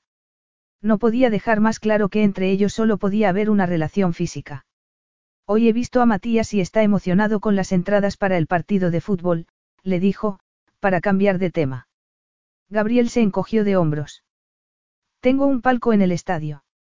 Lo tratarán como a un rey. ¿Qué tal van las reformas en el castillo? Muy bien, muy adelantadas. Creo que mis padres han decidido seguir con las visitas, pero quieren hacerlas más interesantes, añadir catas de vino, por ejemplo, o alquilar habitaciones para pasar una noche, ese tipo de cosas. Poder contratar empleados les ha dado una nueva oportunidad en la vida. Muchas gracias. Es parte de nuestro acuerdo, le recordó él. Eso pinchó un poco más el globo de ilusión. Gabriel no hacía aquello por amor, lo hacía porque era parte del acuerdo prematrimonial. En fin, su relación con Matías sí era afectuosa, pero debía recordar que aquel matrimonio solo era una transacción para él. ¿Cómo lo habría sido si se hubiera casado con Lázaro Sánchez? Ella era un producto que tenía valor por su apellido y por su aspecto físico. Y tenía suerte de que Gabriel la encontrase atractiva o no estaría allí. ¿En qué estás pensando? Leonor maldijo el hecho de no poder esconder sus emociones con él cuando durante años había perfeccionado el arte del disimulo. En nada especial. Gabriel frunció el ceño. De nuevo, Leonor se encerraba en sí misma y quería saber por qué. Era desconcertante lo pronto que se había acostumbrado a tenerla en el castillo. Casi no podía recordar cuándo no había estado allí. Cuando llegaba por la noche lo primero que notaba era su aroma en el vestíbulo, suave y elegante como ella, pero también lleno de complejidad y de pasión. La fascinación que había sentido en Costa Rica no había desaparecido, al contrario. Esa tarde, durante una reunión del Consejo de Administración, no había podido dejar de pensar en ella, en cómo la había despertado por la mañana. El encuentro empezó de modo lánguido, pero enseguida se convirtió en algo urgente y explosivo. Era adictiva. No había esperado desear tanto a su mujer. Pensaba que cuando se casase sería una relación más tranquila, que el sexo sería más una obligación que una indulgencia. Pero era bueno que no fuese así. Leonor y él tenían algo en lo que apoyarse, una conexión más poderosa que la de muchas otras parejas que conocía. Tu ayudante me ha llamado esta mañana para hablar del evento en París, dijo Leonor. Sí, es una cena benéfica durante la Semana de la Moda. Leonor se sintió intimidada, aunque era absurdo porque llevaba toda su vida acudiendo a ese tipo de eventos. ¿Cuándo nos iremos? El sábado por la tarde. Tengo un par de reuniones en París el lunes por la mañana, así que volveremos el lunes por la tarde. Espero no defraudarte. La gente del mundo de la moda es aterradora. No vas a defraudarme, solo tienes que ser tú misma. Gabriel enredó los dedos con los suyos y el pulso de Leonor se aceleró. Era como si su cuerpo estuviera hecho para responder al de Gabriel, algo enloquecedor y absolutamente emocionante.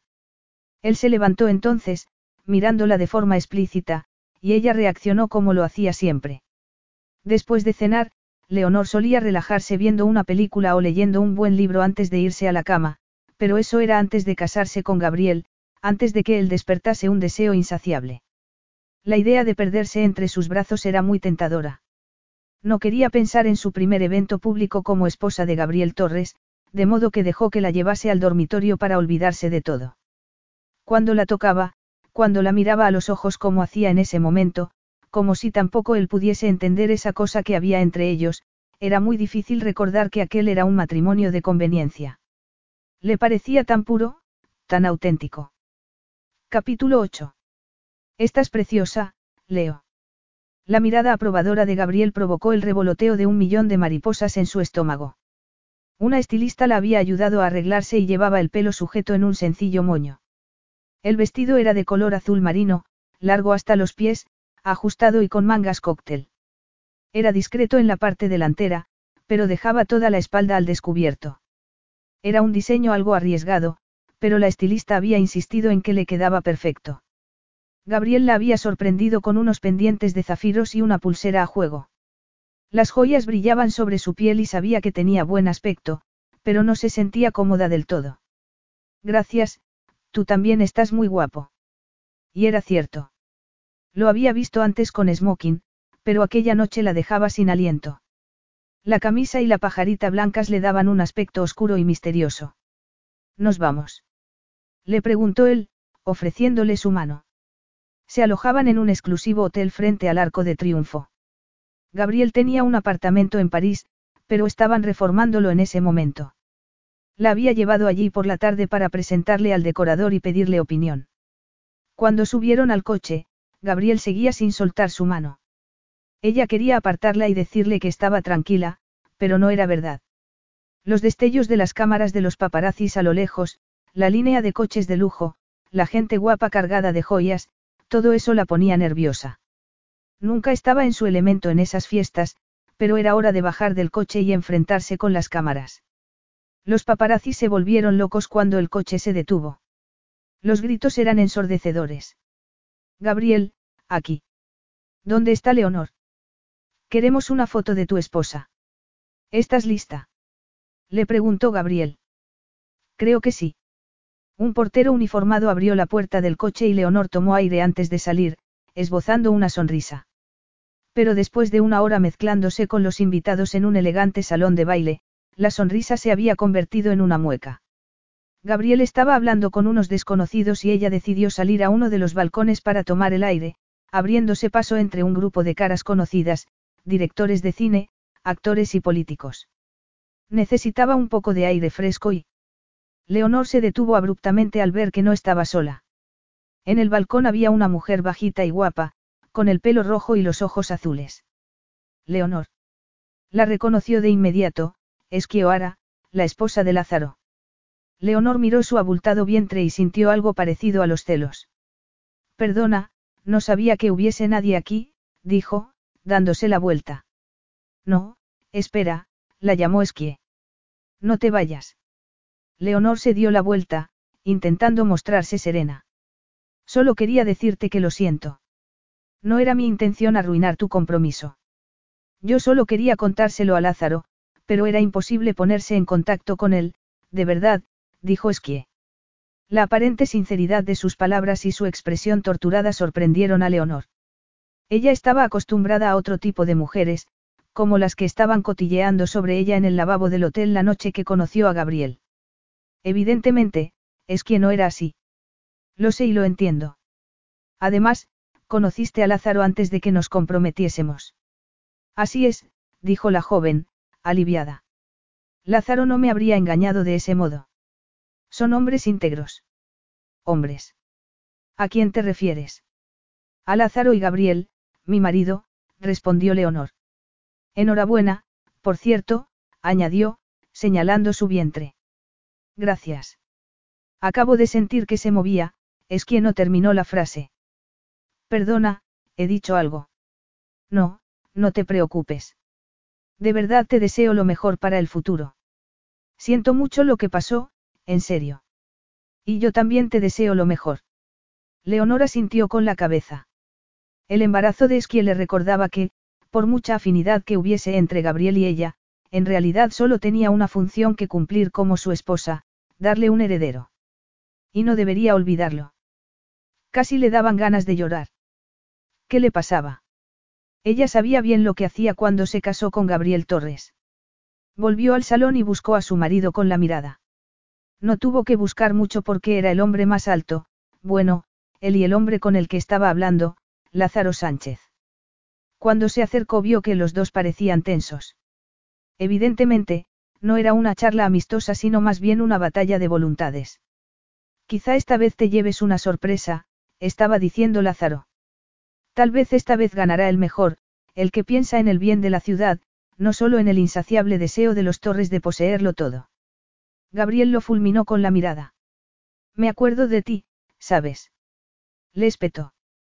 Recuerdo el día que te encaraste con mi padre en la calle, diciendo que era su hijo.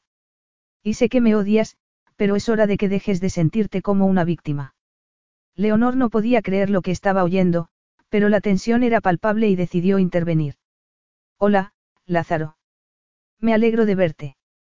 Él parpadeó, sorprendido, y Gabriel la tomó por la cintura sin esperar un segundo. Hola, Leonor, la saludó. De nuevo, te pido perdón por lo que pasó. Nunca fue mi intención hacerte daño o abochornarte públicamente. Ella esbozó una sonrisa tensa. Lo sé. Acabo de ver a tu mujer. Enhorabuena por el bebé. Gracias, dijo Lázaro antes de volverse hacia Gabriel. Hasta la próxima vez, Torres. Leonor miró a su marido cuando se quedaron solos. No sabía que os conocierais. Preferiría no conocerlo, pero así es. Lo conoces desde la fiesta de compromiso. No, desde hace años. Leonor se apartó. Lo conoces desde hace años y no me lo habías dicho hasta ahora. No me parecía relevante. Ella lo miró, desconcertada. No te parecía relevante. Me acosté contigo la noche que debía haber anunciado mi compromiso con él y no te pareció importante decirme que lo conocías.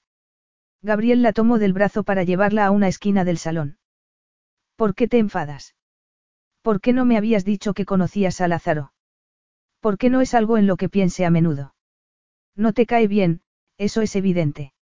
No, no me cae bien. ¿Por qué estabas en la fiesta de compromiso si no te cae bien? Le preguntó Leonor entonces. Gabriel apretó los labios. Porque quería saber qué estaba tramando. No lo entiendo. Cuando fuiste a buscarme después de la interrupción pensé que era una coincidencia. Lo era, Gabriel. Fui a buscarte porque te deseaba y estaba preocupado por ti. Me sedujiste para vengarte de él. Aprovechaste la oportunidad para hacerle daño. Gabriel negó con la cabeza. Te seduje porque te deseaba, por ninguna otra razón. No sabías que Lázaro vería la fotografía de los dos saliendo de hotel. Un oscuro rubor cubrió los pómulos de su marido. Admito que sabía que podría enfadarlo vernos saliendo de hotel, pero cuando llegamos a mi apartamento te aseguro que no volví a pensar en Lázaro Sánchez. Leonor sacudió la cabeza. Me utilizaste desde el principio. Es por eso por lo que me pediste que me casara contigo, para atizar otro golpe a tu adversario. No, claro que no, empezó a decir Gabriel. Pero ella ya no estaba escuchándolo. Esa revelación era tan devastadora que tenía que irse de allí. Salió corriendo al pasillo y llegó al ascensor cuando las puertas estaban cerrándose. Todo el mundo la miraba con cara de sorpresa, pero le daba igual. Tenía que irse de allí lo antes posible. Gabriel la había utilizado desde el principio. Él la había seguido hasta el pasillo y cuando sus ojos se encontraron pensó que lo odiaba. No se paró a pensar cuando llegó al vestíbulo. Sencillamente, salió a la calle y subió al primer taxi que encontró. Gabriel salió tras ella y soltó una palabrota. Había visto un destello azul y una espalda desnuda desaparecer en el interior de un taxi, pero el coche se había perdido entre el tráfico de París. La llamó al móvil, pero saltó el buzón de voz, de modo que avisó a su conductor para volver al hotel, esperando que Leonor hubiese ido allí. Pero no era así. Gabriel paseó de un lado a otro, llamándola incesantemente al móvil hasta que por fin se rindió. Leonor había salido corriendo porque necesitaba estar sola y lo entendía. Y le remordía la conciencia porque había ido tras ella esa noche porque la deseaba, pero también porque había visto la oportunidad de hacerle daño a Sánchez. Su enemistad con Sánchez había dejado de tener importancia en cuanto se acostó con ella y decidió pedirle que se casase con él. Pero ¿cómo iba a convencerla? Bous, madame. Leonor miró al taxista sin saber qué decir. ¿Dónde iba? El instinto le decía que se alejase todo lo posible de Gabriel, pero apenas tenía dinero en el bolso y, además, llevaba un vestido nada apropiado para pasear por las calles de París. No tenía más remedio que volver al hotel para cambiarse de ropa, de modo que le dio la dirección al taxista. Se sentía enferma, dolida. Y peor, se sentía como una tonta. Gabriel la había visto como un simple peón para hacerle daño a su rival. De verdad era tan mezquino. Lázaro quería utilizarla para ser aceptado en el círculo de la alta sociedad y Gabriel la había visto como una herramienta para vengarse de Lázaro. Ella no era una víctima inocente, pero esa revelación manchaba su relación con Gabriel para siempre. ¿Cómo debía haberse reído de ella por la mañana, después de llevarse su virginidad? Por un momento pensó que iba a vomitar, pero consiguió controlarse. El taxi se detuvo en la puerta del hotel y, mientras subía en el ascensor, sentía como si necesitase una armadura contra el efecto que Gabriel Torres ejercía en ella. Cuando entró en la suite, Gabriel se había quitado la chaqueta y su pelo estaba alborotado, como si se hubiera pasado los dedos por él. Tenía el móvil pegado a la oreja y la expresión más sombría que nunca. Está aquí, no pasa nada. Gracias, Mark. Absurdamente, Leonor se sentía como una adolescente rebelde a quien sus padres hubiesen pillado haciendo una travesura, pero se negaba a sentirse culpable cuando era él quien tenía que dar explicaciones, de modo que entró en la suite y se volvió para mirarlo. No vuelvas a hacer eso, dijo Gabriel. Perdona. No vuelvas a desaparecer y a apagar el móvil. No sabíamos cómo localizarte. Sabíamos, en plural. Mi equipo de seguridad, el mismo equipo que se encarga de protegerte sin que te des cuenta. Eres un objetivo, Leo, porque yo soy un objetivo. Para su sorpresa, aparte del evidente enfado también había miedo en su tono. Y estaba ligeramente pálido. O era un truco de la luz. Pero esa revelación atizó su ira. Si hubiera sabido que tenía un equipo de seguridad habría sido más considerada, pero tú no te has molestado en advertirme. Y no apagué el móvil cuando me fui, lo apagué cuando llegamos a la fiesta. Gabriel se pasó una mano por el pelo, despeinándolo aún más. De verdad parecía preocupado por ella, pero no, ya no podía confiar en él, en nada de lo que dijese. Lamento mucho no haberte dicho que conocía a Sánchez, empezó a decir Gabriel, tirando el móvil sobre el sofá. No se me ocurrió pensar que tú deberías saberlo. ¿Cuál es el problema entre vosotros? Gabriel metió las manos en los bolsillos del pantalón. Desde que apareció en escena hace unos años me tiene enfilado. Vigila todos mis movimientos, intenta robarnos proyectos, y lo consigue en muchos casos. Ahora mismo, los dos estamos en medio de una puja para reformar un antiguo mercado de Madrid. ¿Por qué no me lo habías contado? No pensé que pudiera interesarte. Soy tu mujer y creo que deberías saber en qué estás involucrado. ¿Y si tu rival en la puja es Lázaro? Yo nunca he tenido que darle explicaciones a nadie, Leonor. No se me ocurrió pensar que eso te interesaría. Leonor intentó calmarse. Podía entender que, siendo un lobo solitario, le sería difícil acomodarse a una relación. Pero eso no es excusa. ¿Por qué no me dijiste que conocías a Lázaro y que era tu rival en los negocios? Es demasiada coincidencia que tú y yo terminásemos en la cama la noche que Lázaro debía anunciar nuestro compromiso. Gabriel dio un paso adelante, pero ella se apartó. Fui al hotel esa noche por Sánchez, sí. Pero en cuanto te vi me olvidé de él. Solo me importabas tú. Era por él por lo que insistías en salir conmigo del hotel. Por eso no te importaban los paparazzis. Quería sacarte de allí y, conocerte. Quería estar contigo. El corazón de Leonor se aceleró al recordar la atracción que había habido entre ellos esa noche. Se había sentido culpable por pensar en otro hombre cuando estaba al lado de su prometido, pero aceptó sin pensarlo dos veces en cuanto Gabriel le preguntó si quería ayuda para salir del hotel. Te juro que desde el momento que llegamos a mi apartamento me olvidé de Lázaro Sánchez. No tiene nada que ver con lo que pasó entre nosotros. ¿De verdad crees que te habría seducido solo para vengarme de él? Leonor no lo sabía y no estaba dispuesta a ceder. Te oí decir algo sobre un encuentro en la calle cuando Lázaro era niño. ¿A qué te referías?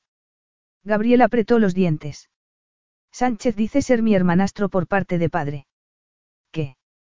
Hace años se encaró con mi padre en la calle y le dijo que era su hijo, pero mi padre lo negó y no volví a verlo hasta muchos años después. Lázaro podría ser tu hermanastro. Es posible. Mi padre podría haber tenido hijos ilegítimos, no lo sé. ¿Quién es su madre? No lo sé y me da igual. Te da igual repitió ella, atónita. Te casaste conmigo para vengarte de un hombre que podría ser tu hermanastro. Gabriel dio un paso adelante. No, me casé contigo porque eres la primera mujer con la que he querido sentar la cabeza. Leonor sacudió la cabeza. Estoy cansada, me voy a la cama. No sabía qué pensar. Intuía que Gabriel no se habría casado con ella solo para vengarse de Lázaro, pero no podía estar segura. Fui al hotel esa noche por Sánchez, sí, pero te seduje porque te deseaba. Y me he casado contigo porque sabía que nos entenderíamos y porque te deseo más de lo que he deseado a ninguna otra mujer. Leonor puso la mano en el picaporte. Gabriel le había hecho daño y eso le recordó que debía protegerse a sí misma. En realidad, apenas conocía a aquel hombre. Esta noche dormiré en la otra habitación, le dijo. Pero era una victoria pírrica porque el instinto la empujaba a volver al salón y buscar solaz en los brazos del hombre que le había hecho daño. Porque, irónicamente, él era el único que podía hacerla olvidar. Estuvo dando vueltas en la cama durante largo rato. Era la primera vez que dormía sola desde que se casó con Gabriel y su cuerpo le pedía a gritos que volviese a su lado. El dolor y la desilusión se habían disipado en parte. Creía a Gabriel y sabía en su corazón que si tuviera que elegir entre un matrimonio sin emoción con Lázaro Sánchez o la montaña rusa de emociones con Gabriel, siempre lo elegiría él. Se dio cuenta entonces de que la reacción de Gabriel revelaba la profundidad de sus sentimientos por ella. ¿Por qué si no se sentiría tan afectado? Recordó su gesto de ira cuando la vio en el ascensor, el miedo que había visto en sus ojos cuando volvió a la suite. Impulsivamente, se levantó de la cama y salió del dormitorio. El pasillo estaba a oscuras, en silencio, y no sabía qué hacer, pero entonces oyó ruido en el salón. Lo encontró sentado en el sofá, viendo una película. Era una de sus favoritas, un clásico. Seguía llevando el pantalón del smoking y la camisa abierta revelaba la fuerte columna de su cuello. Él levantó la cabeza entonces y la miró en silencio durante unos segundos, casi como preguntándose si era real. Luego se incorporó para apagar el televisor y alargó una mano hacia ella. Leonor la tomó y Gabriel tiró de ella para sentarla a su lado. La oleada de deseo fue inmediata. Instantánea, adictiva. Abrió la boca para decir algo, pero él puso un dedo sobre sus labios. Deja que te demuestre cuánto te deseo. A ti, Leo, a nadie más. Leonor se dejó llevar por la tentación, bloqueando el dolor con cada beso, con cada caricia. Pero sabiendo que nada estaba solucionado y que tendría que enfrentarse con más dolor en el futuro. Cuando despertó, desorientada, a la mañana siguiente, el sol estaba alto en el cielo. Pero de inmediato recordó dónde estaba y lo que había pasado por la noche. Miró alrededor, pero estaba sola en la habitación. Y le dolía todo el cuerpo. Habían hecho el amor en el sofá, como dos adolescentes, y después Gabriel la había llevado al dormitorio para hacer el amor de nuevo. Y una vez más al amanecer. Eran insaciables. Suspirando, se dio la vuelta y enterró la cara en la almohada. No reconocía a esa mujer lujuriosa. De hecho, apenas se reconocía a sí misma desde que estaba con él. Aún le dolía saber que Gabriel no le había contado la verdad sobre su relación con Lázaro y estaba segura de que, en parte, la había seducido porque sabía que sería un golpe para el orgullo de su rival. Aunque, después de conocer a Esquie, pensó que Lázaro debía tener cosas más interesantes que hacer que preocuparse de su orgullo herido. Leonor se llevó una mano al vientre. Podrían haber concebido un hijo la noche anterior. Tenía que estar ovulando en ese momento. Aunque el sentido común le decía que no estaban preparados para ser padres porque aún estaban conociéndose, debía admitir que había sentido una punzada de celos al ver a Esquia embarazada. Irritada consigo misma por tales pensamientos, saltó de la cama y se puso el albornoz antes de entrar en el opulento cuarto de baño. La ducha fue un alivio para sus doloridos músculos, pero las marcas del encuentro con Gabriel seguían ahí, entre sus muslos. Era tan salvaje, tan deliciosamente apasionado. Avergonzada, salió de la ducha y se armó de valor antes de volver al dormitorio. Quería mostrarse despreocupada después de una noche como la que habían compartido. Estaban casados, no eran amantes. Sin embargo, se sentía como una adolescente haciendo travesuras. Cuando entró en el salón, encontró la mesa preparada para el desayuno. Un empleado del hotel estaba sirviéndole un café a Gabriel, que se levantó al verla. Buenos días. He pedido una selección de todo porque no sabía qué preferirías. Buenos días. El empleado desapareció discretamente y Leonor se sentó para servirse un café. ¿Cómo te encuentras? Leonor se arriesgó a mirarlo, aliviada al ver que estaba poniendo mantequilla en una tostada y no mirándola a ella. Bien, gracias. Cansada. He pensado que podríamos pasar el día visitando la ciudad, si te apetece. ¿No tenías una reunión? Gabriel negó con la cabeza. No, mañana por la mañana. Hoy es domingo. ¿Quién trabaja en domingo? Pensé que también trabajarías hoy. Creí que eras adicto al trabajo. En otro momento habría encontrado cualquier excusa para trabajar hoy, pero ya no tengo razones para hacerlo. Era ridículo sentirse tan emocionada ante la idea de pasear por París con Gabriel, pero así era. Habían estado solos en Costa Rica durante una semana, pero entonces le había parecido diferente, algo fuera de la realidad. Todo era tan nuevo, tan embriagador. Pero entonces no estaba enamorada de él. Sí, me gustaría mucho, respondió por fin. ¿Y si nos ven los paparazzis? Gabriel Torres era uno de sus temas favoritos desde que se casaron y sabía que no iban a dejarlos en paz. Él dejó a un lado la servilleta y se levantó. He pensado en ello y tengo un plan, respondió, esbozando una sonrisa traviesa. Capítulo 9. El plan de Gabriel consistía en encargar ropa informal de la tienda del hotel, de modo que, pertrechados con vaqueros, camisetas y gorras, salieron del hotel por la puerta trasera mientras los paparazzis esperaban en la puerta principal con aspecto aburrido. Leonor no podía dejar de reír mientras escapaban sin ser vistos. Era como si estuviesen haciendo novillos en el colegio. Le alegraba esa inesperada faceta traviesa de Gabriel, que la llevó a la estación de metro más cercana. Es más rápido que ir en taxi. ¿Te importa? No, claro que no. Ese fue el principio de un día mágico y totalmente espontáneo. Visitaron la ciudad sin que nadie los reconociese, mezclándose entre la gente. Empezaron por la Torre Eiffel y luego fueron al Museo Rodin para ver su famosa escultura, El beso, que de repente tenía un nuevo significado para Leonor.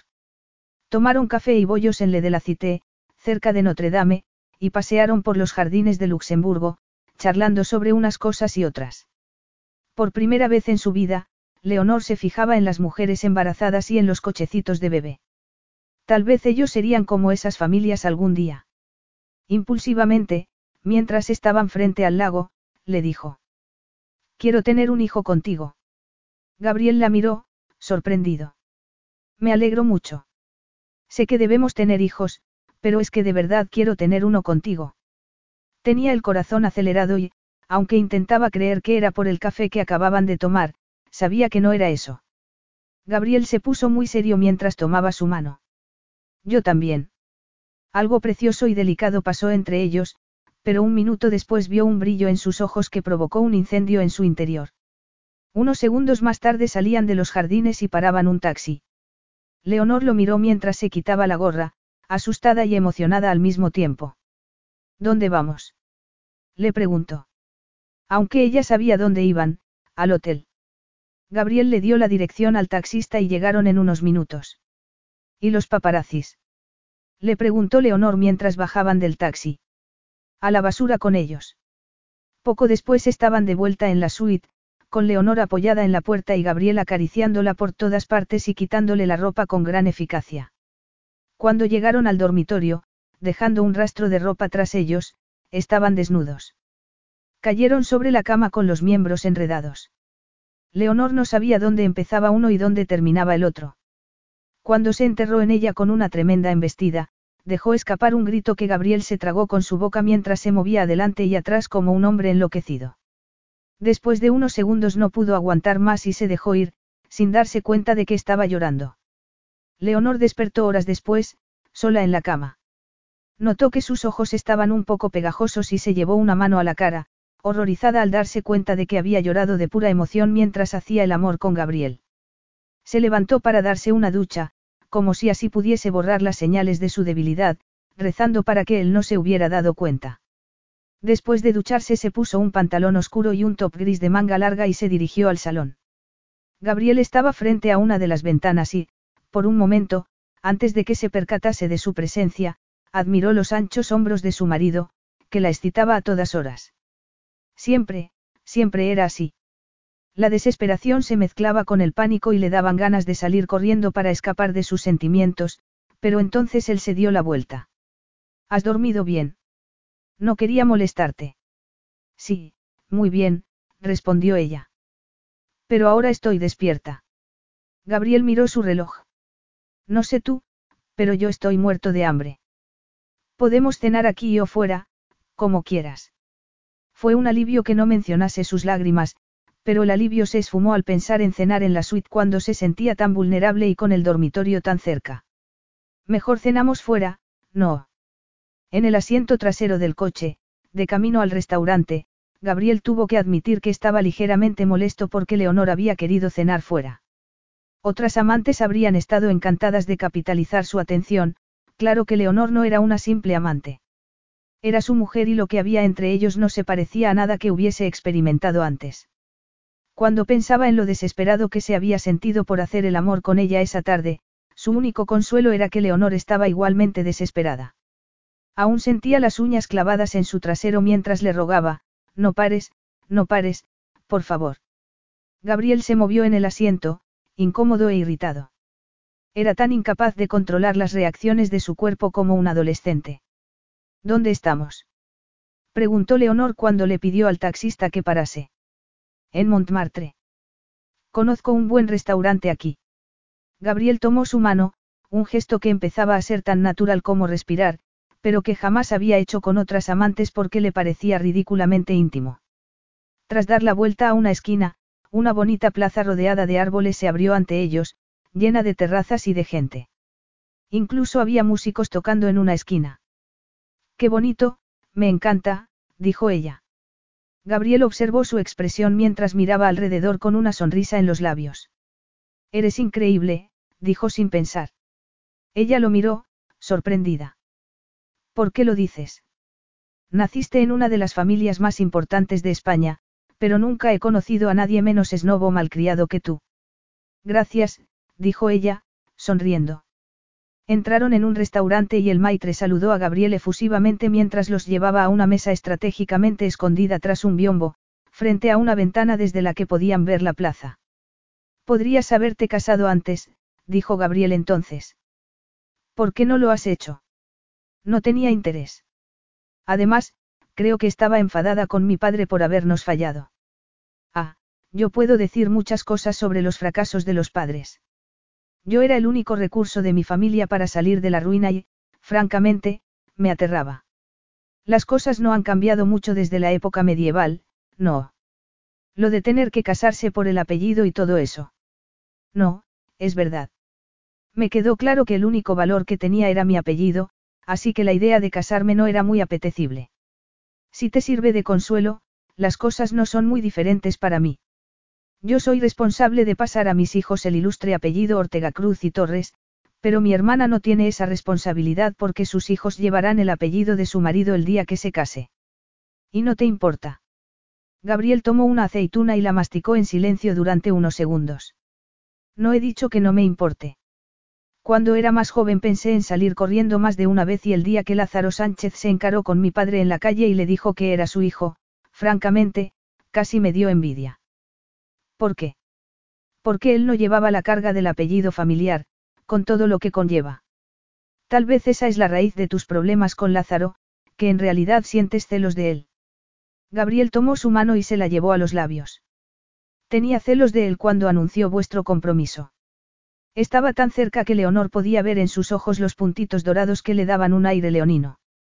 El camarero tosió discretamente y Leonor se echó hacia atrás. Había olvidado que estaban en público. Habían pedido la cena. Ni siquiera lo recordaba. Comieron en silencio y Leonor se alegró porque necesitaba meditar sobre lo que Gabriel había dicho. Aunque, por supuesto, la admisión de haber estado celoso no significaba nada. Esa noche, la noche que se conocieron, Gabriel había decidido que la deseaba, nada más. Aparte de su rivalidad con Lázaro, claro. Sencillamente, se había convertido en alguien apetecible. Después del primer plato, él la miró a los ojos. ¿Lo has pasado bien hoy? Sí, muy bien. Quiero que te sientas valorada, Leo. Los dos crecimos con una responsabilidad que no tiene la mayoría de la gente, con unos privilegios que no habíamos elegido y que son también una carga. Pero me alegro de llevar esa responsabilidad contigo y creo que podemos ser felices. Creo que podemos ser felices. También Lázaro había dicho eso la noche de la fiesta de compromiso y no era una frase tranquilizadora. Aquel día no había sido espontáneo, pensó Leonor, sino algo calculado para hacer que se sintiese valorada, deseada. Tal vez no había planeado el explosivo interludio en el hotel, pero eso solo confirmaba que se deseaban el uno al otro. Y no debería ser tan sensible. Debía ser más dura si quería sobrevivir en el mundo de Gabriel Torres. Lo que ella veía como intimidad fuera del dormitorio, o peor aún, el inicio de una amistad, era solo una ilusión. Para Gabriel era una inversión, sencillamente. Sin embargo, esbozó una sonrisa. Yo también creo que podemos ser felices. Aquella era su vida ahora y querer algo más, en fin, era una pérdida de tiempo. Bueno, háblame de tu proyecto para el mercado. Diez días después de volver de París, Gabriel estaba en el antiguo mercado, a punto de presentar un proyecto en el que llevaba un año trabajando. Él no estaba acostumbrado a sentirse inseguro y no le gustaba admitir que podría ganar Lázaro Sánchez porque había presentado un proyecto estupendo, pero por primera vez en su vida la idea de perder no le preocupaba. Otro asunto tenía precedencia sobre el concurso. Leonor. Las cosas habían cambiado desde que volvieron de París y no entendía por qué. El domingo que pasaron allí había sido uno de los días más agradables de su vida. Él no tenía amigos íntimos porque todo el mundo quería algo de él desde que era muy joven, pero confiaba en Leonor, disfrutaba estando con ella. Quería pasar tiempo con ella. Pero cuando volvieron a la suite después de cenar ella se mostró ligeramente distante. Había tenido que atender una llamada y cuando volvió al dormitorio, Leonor estaba dormida y no quiso despertarla. La primera noche que no hacían el amor desde que se casaron. Durante esa semana había estado muy ocupado dando los últimos toques al proyecto y cuando volvía al castillo ella estaba dormida, de modo que apenas se habían visto. Y esa mañana, durante el desayuno, ella estaba muy pálida. Le había dicho que tenía dolores de regla y le había asegurado que solo necesitaba descansar, por eso no había ido con él. Para su sorpresa, al saber que no estaba embarazada Gabriel había experimentado sentimientos conflictivos porque, aunque sabía que debía tener hijos, también sabía que era demasiado pronto. Necesitaba más tiempo con Leonor, a solas. Pero no usaban protección, de modo que tarde o temprano quedaría embarazada. A menos que tomasen la decisión de esperar y eso iría en contra de la razón para su matrimonio, tener un heredero que continuase el legado familiar.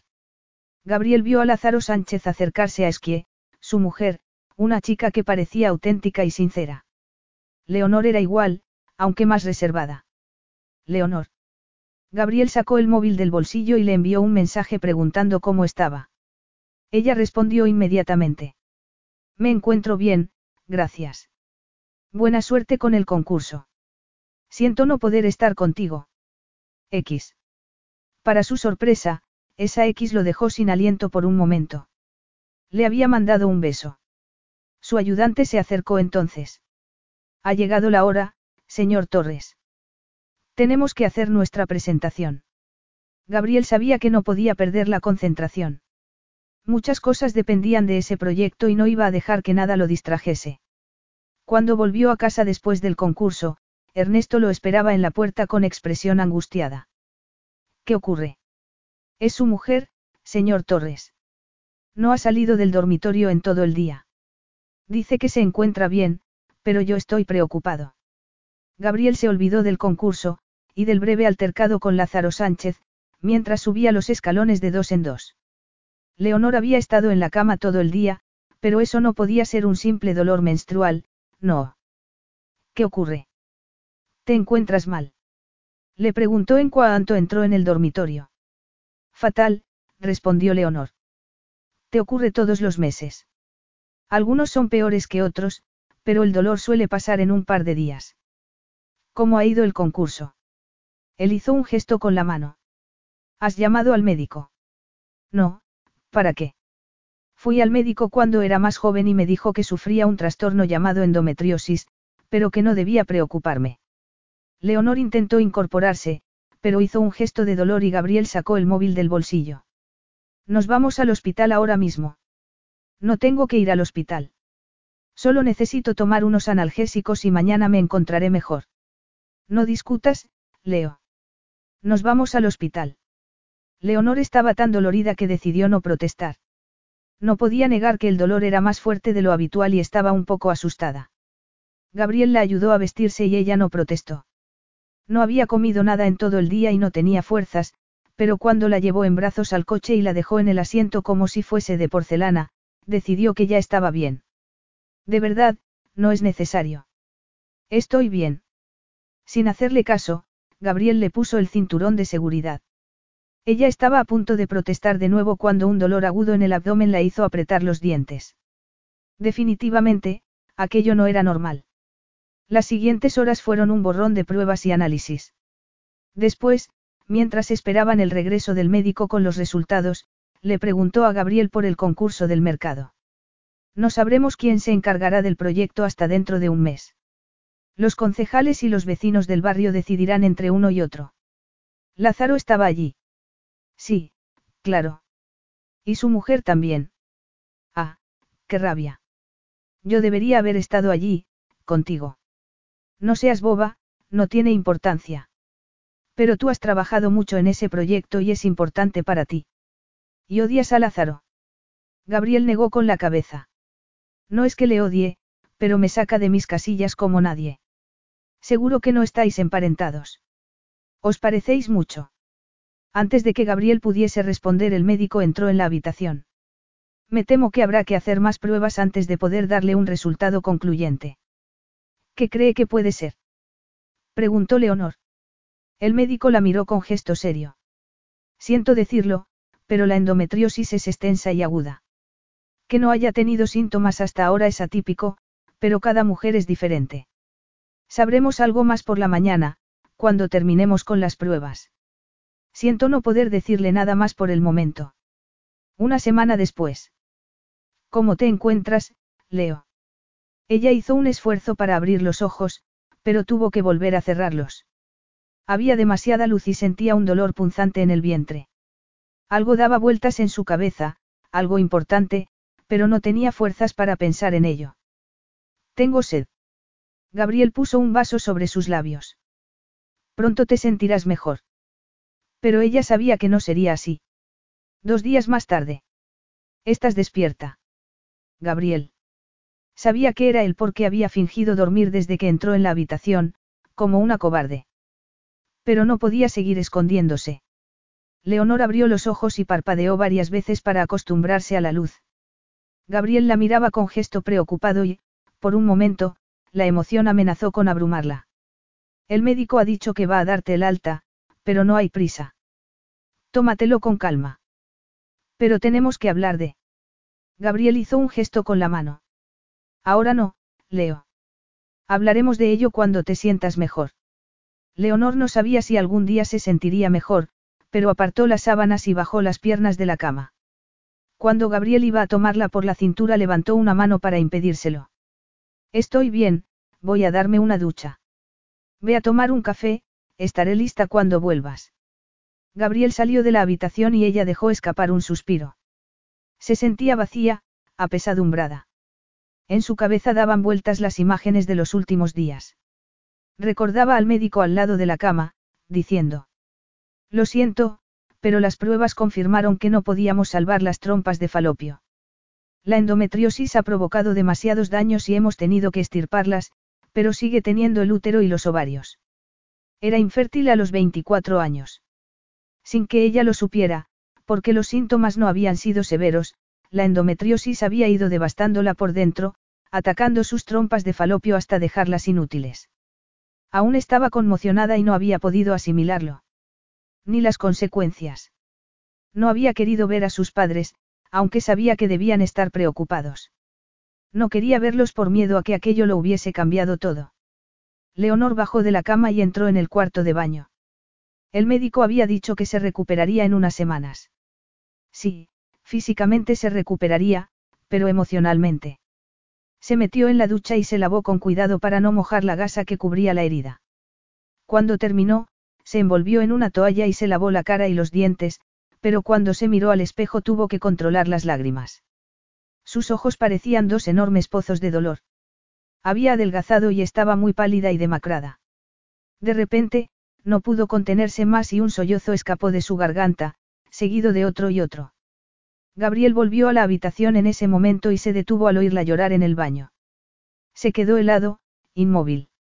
Nunca había presenciado tal estallido de emoción y el instinto le decía que fuera a su lado, pero sabía que ella no querría que la viese en ese momento.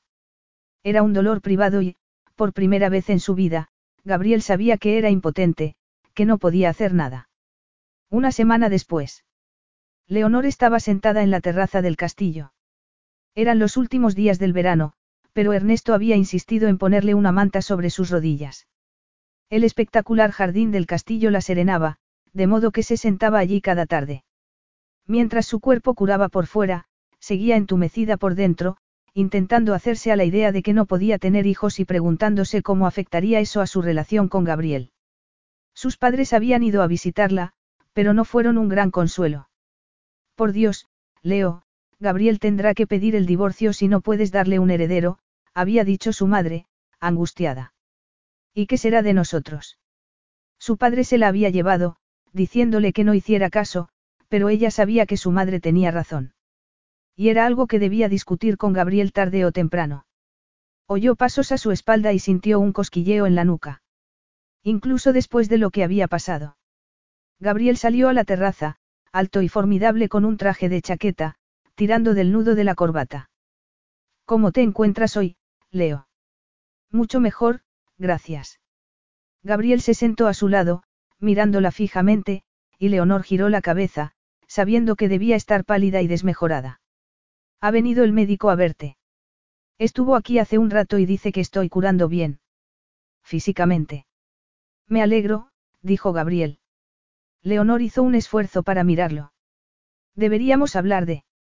Él levantó una mano. No vamos a hablar de nada hasta que estés recuperada del todo. Ahora mismo solo debes pensar en eso, le dijo, levantándose. Voy a darme una ducha y a cambiarme de ropa. La cena estará lista enseguida. Los ojos de Leonor se empañaron y se puso las gafas de sol para disimular. Lidiar con ese diagnóstico sería un problema en cualquier relación y mucho más en la suya.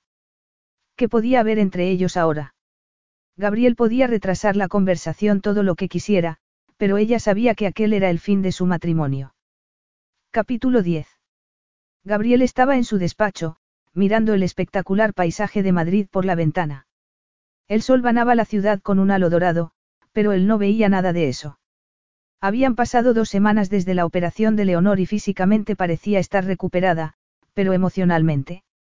No podía imaginar lo que estaba sufriendo y la sensación de impotencia que había experimentado aquel día en el hospital, cuando la oyó llorar, seguía atormentándolo. Sentirse impotente era algo completamente extraño para él, acostumbrado a controlarlo todo, a influir en todo. Y, sin embargo, debía admitir que aquello escapaba a su control. El dinero no podía cambiar la situación ni restaurar la salud de Leonor. Ella se había mostrado distante en las últimas semanas y era comprensible. A pesar de su insistencia de que debía ser el quien cambiase de habitación, se había mudado a una de las habitaciones de invitados y no le gustaba no tenerla en su cama cada noche. Un golpecito en la puerta del despacho interrumpió sus pensamientos. Era su secretaria. Perdone, señor Torres. Sé que no quiere que le molesten, pero Lázaro Sánchez está aquí. Literalmente, la última persona a la que desearía ver en ese momento. Pero, en lugar de rechazarlo inmediatamente, se oyó decir a sí mismo. Dile que pase. Sánchez entró en el despacho y la familiar tensión se mezcló con algo más ambiguo. Recordaba las palabras de Leonor, seguro que no estáis emparentados. ¿Os parecéis mucho? ¿A qué le debo este inesperado placer? Lázaro no parecía tan arrogante como de costumbre, como si estuviera derrumbado, preocupado. Casi sentía la tentación de preguntar qué le pasaba, pero entonces él dejó un sobre el escritorio. Aquí está todo lo que necesitas para confirmar que estamos emparentados. Te repito que no quiero nada de vosotros, solo que reconozcáis que llevamos la misma sangre. Al menos me debéis eso, le dijo. Además, he decidido retirarme de la puja por el mercado. Sigo pensando que el mío era el mejor proyecto, pero ya no es una prioridad para mí. Y sí, tenías razón, quería conseguir ese contrato para vencerte a ti. Eres un digno adversario, pero yo he perdido las ganas de pelearme contigo. Su eterno rival estaba casi en la puerta cuando Gabriel se recuperó de la sorpresa. ¿Qué ha pasado? Lázaro sonrió. Me he dado cuenta de lo que es realmente importante en mi vida. Y luego salió del despacho antes de que Gabriel pudiese decir una palabra. Muy poca gente lo sorprendía, pero Lázaro Sánchez acababa de dejarlo de una pieza. Intentó imaginar que estaba tramando, pero no se le ocurría nada. Tomó el grueso sobre y sacó un fajo de documentos, entre ellos el resultado de una muestra de ADN. Lo único que tenía que hacer era contrastarla con una muestra suya y sabría si estaban emparentados. Pero Gabriel no tenía que hacer ninguna prueba porque sabía en su fuero interno cuál sería el resultado.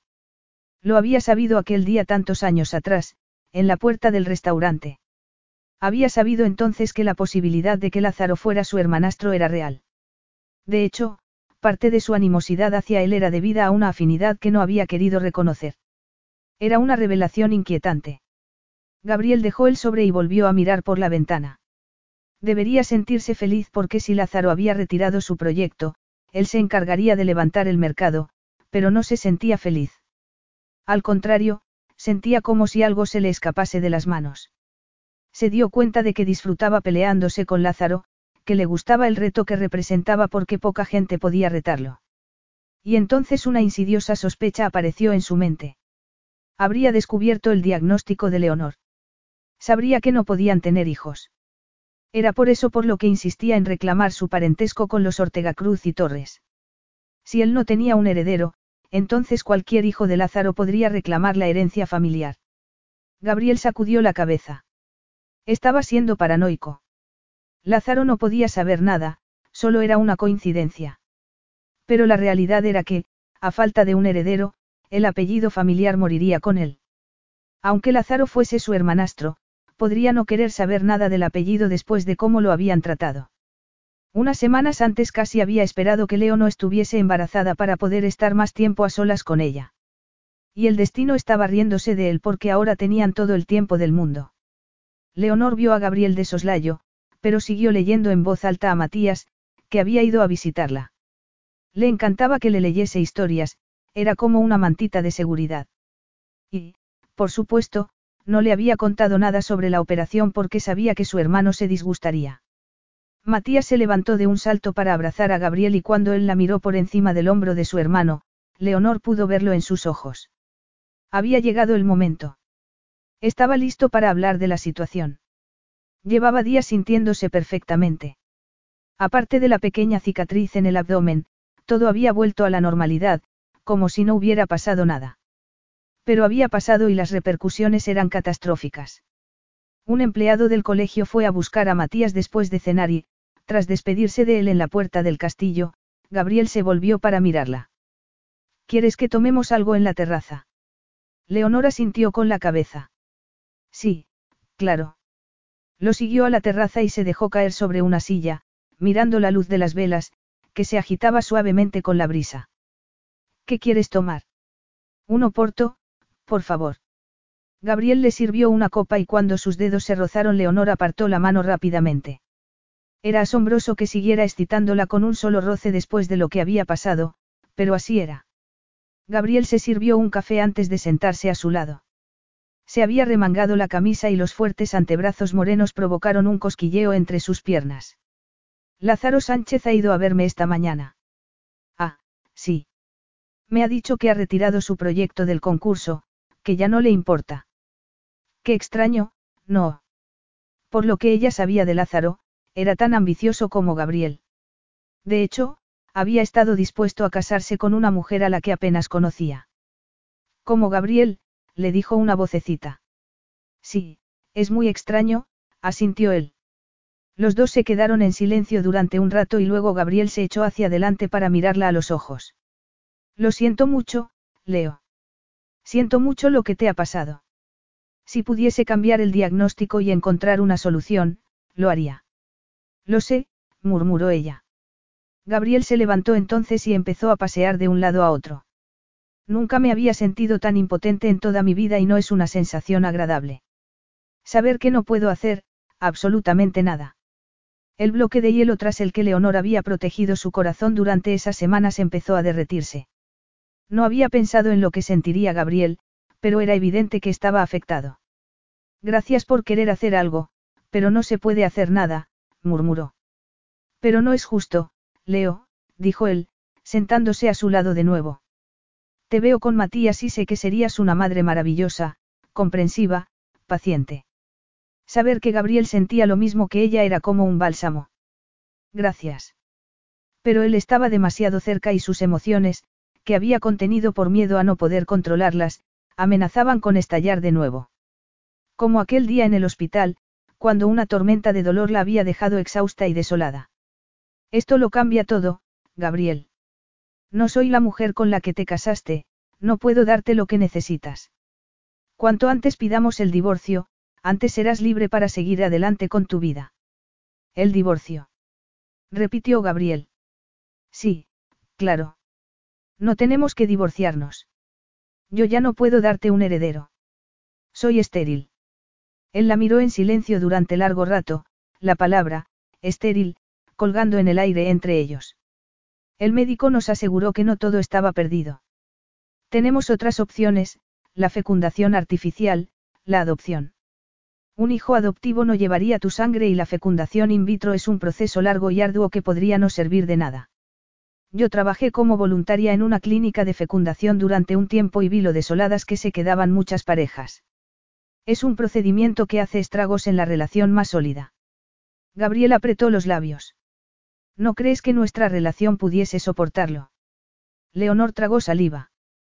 Creo que hay muchas cosas que nos unen, pero este era uno de los requisitos fundamentales para nuestro matrimonio y yo no puedo cumplir con mi parte. ¿Tú quieres el divorcio? Leonor no podía escapar de la oscura mirada. No, no lo quería. Había imaginado una vida entera con aquel hombre. Había imaginado que podían ser felices, pero esos frágiles sueños habían muerto dos semanas antes. Creo que es la única opción. Gabriel apartó la mirada y Leonor sabía que para un hombre como él sería difícil admitir la derrota. Como él mismo había dicho, no le gustaba sentirse impotente, pero los dos lo eran en ese momento. Ahora no sería buen momento. ¿Por qué? Porque la prensa está pendiente de mí por varias razones y no quiero que nos convirtamos en carnaza. Hablaremos de ello cuando te sientas mejor. Han pasado demasiadas cosas en las últimas semanas y es mejor que nos demos un tiempo antes de discutirlo. En realidad, no había nada que discutir, pero tampoco ella tenía energía para lidiar con esa conversación. Muy bien, como quieras. Buenas noches. Gabriel la vio entrar en el castillo con el vestido largo, el pelo suelto ligeramente más alborotado de lo habitual. No llevaba una gota de maquillaje, pero seguía siendo la mujer más bella del mundo. ¿Tú quieres el divorcio? Creo que es la única opción. Se sentía dolido por la sugerencia del divorcio. A él ni siquiera se le había ocurrido esa posibilidad, pero era lo primero en lo que ella había pensado.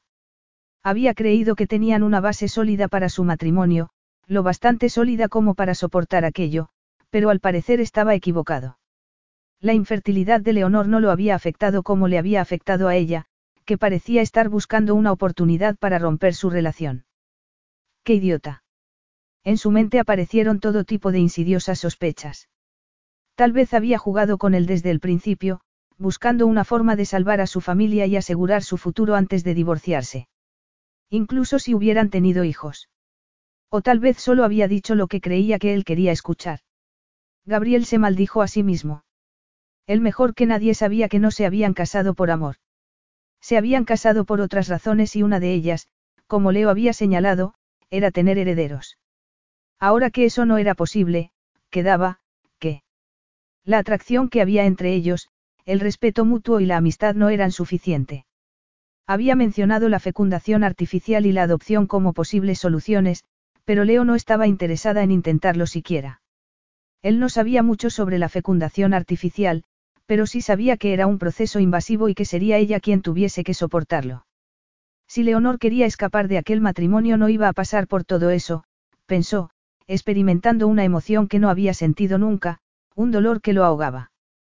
Gabriel golpeó la mesa, airado. Ninguna mujer podía hacerle daño. Leo estaba comprometida con él y honraría ese compromiso. No aceptaría nada menos. Leonor tardó horas en conciliar el sueño esa noche. Tenía el corazón roto y el dolor era casi algo físico. No podía creer que se hubiera enamorado de Gabriel tan rápidamente o lo tonta que había sido por pensar que podrían ser felices incluso si él no la amaba. Había imaginado que cuando el deseo se apagase tendrían una familia a la que cuidar, una familia que los uniría. Gabriel había mencionado la fecundación artificial, la adopción. Tal vez deberían intentarlo al menos, pensó.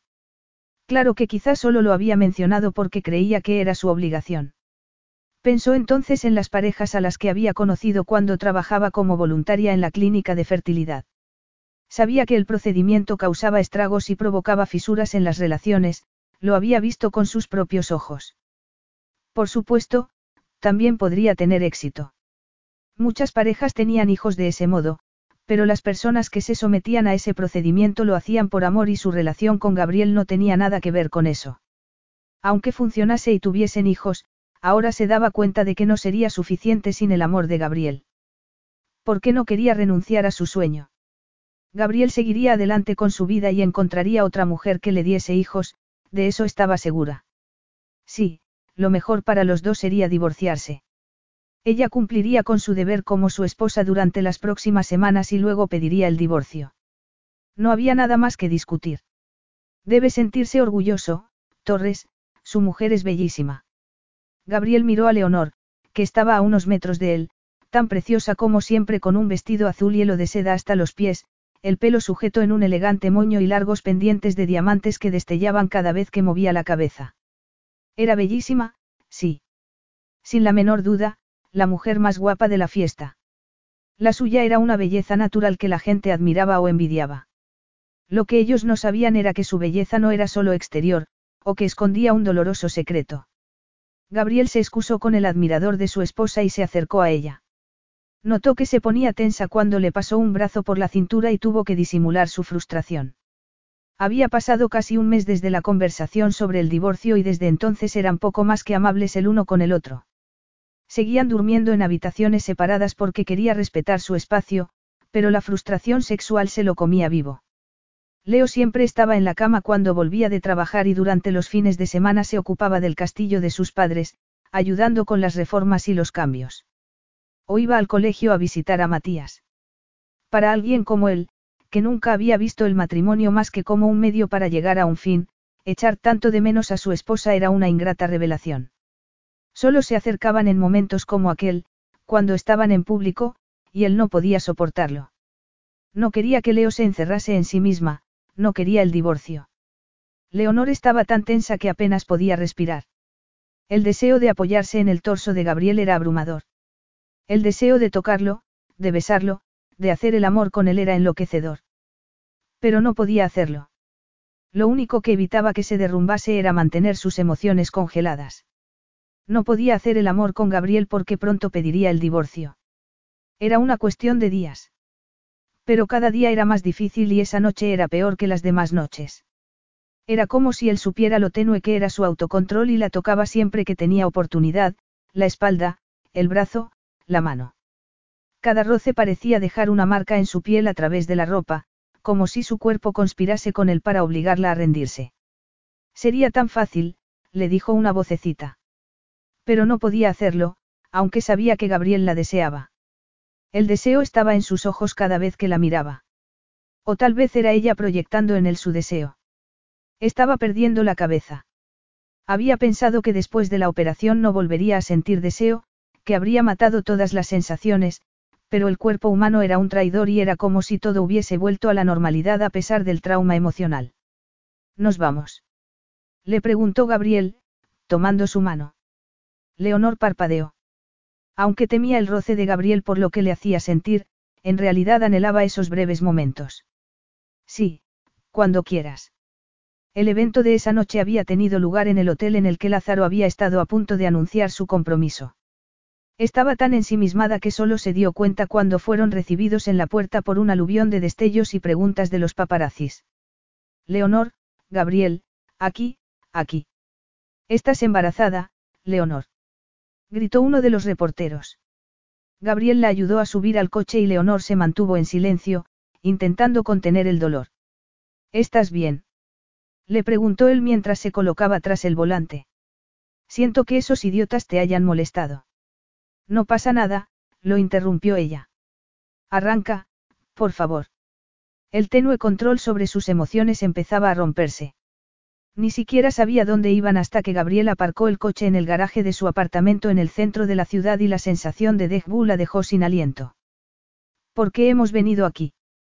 Tengo una reunión mañana a primera hora. No es un problema, no. Leonor negó con la cabeza. No, claro que no. Aquí también hay una habitación de invitados, no te preocupes. No voy a intentar seducirte.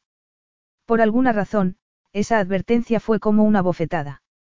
Aunque era ella quien ponía distancia entre los dos. Gabriel abrió la puerta del deportivo y le ofreció su mano como había hecho la primera noche, cuando ella tenía miedo de tocarlo. Y había hecho bien en tener miedo, como tenía miedo ahora. Por fin, aceptó su mano, pero él la soltó casi inmediatamente. En el ascensor, mientras subían al apartamento, la tensión entre ellos era como algo vivo. Leonor evitaba mirarlo, pero le llegaba el aroma de su colonia masculina. Podía sentirlo, imaginarlo tocándola, quitándole la ropa, devorándola, transportándola a un sitio donde no existía el dolor. La campanita del ascensor indicó que habían llegado al ático y Leonor tragó saliva. Era la primera vez que volvían al apartamento desde aquella noche que había cambiado su vida. Gabriel la había seducido desde el momento que sus ojos se encontraron en el hotel. Aunque estaba a punto de comprometerse con otro hombre.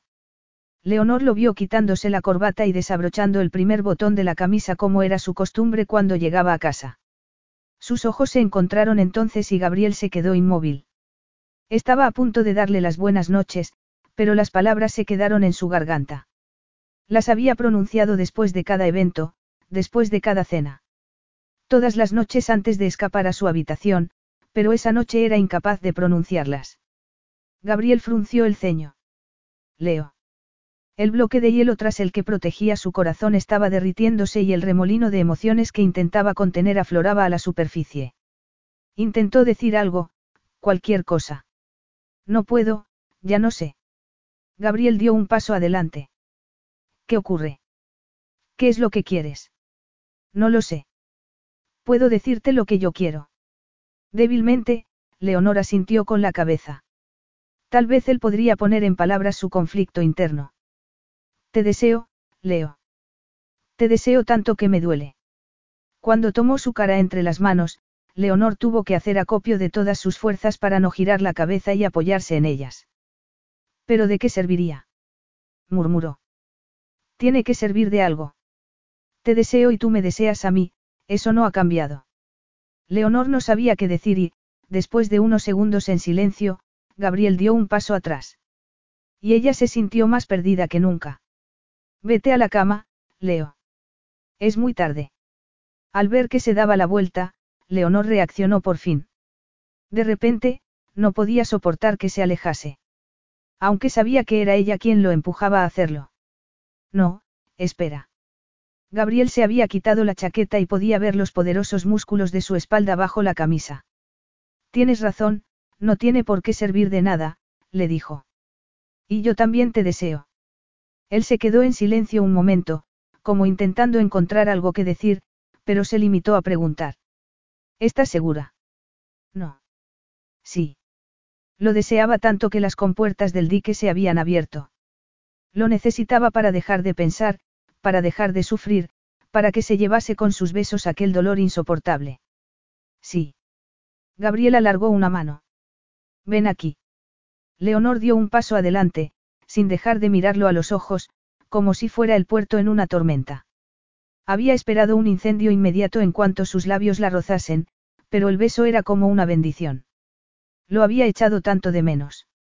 Se apretó contra él, agarrándose a su camisa, y cuando el beso se volvió descaradamente carnal se alegró. Gabriel echó la cabeza hacia atrás, respirando con dificultad. ¿Esto es lo que quieres? Leonora sintió. Por favor, no me trates como si fuera de cristal. Él la miró en silencio unos segundos, como intentando entenderla, pero después tomó su mano para llevarla al dormitorio sin decir una palabra. Deshizo su moño, dejando que el pelo cayese por su espalda, y tiró de la cremallera del vestido mientras ella se quitaba los zapatos como había hecho la primera noche. Gabriel se quitó la ropa a toda prisa y, mientras admiraba su magnífica desnudez, sus músculos internos se contrajeron. Solo habían pasado unas semanas, pero parecía como si hubiese pasado una vida entera.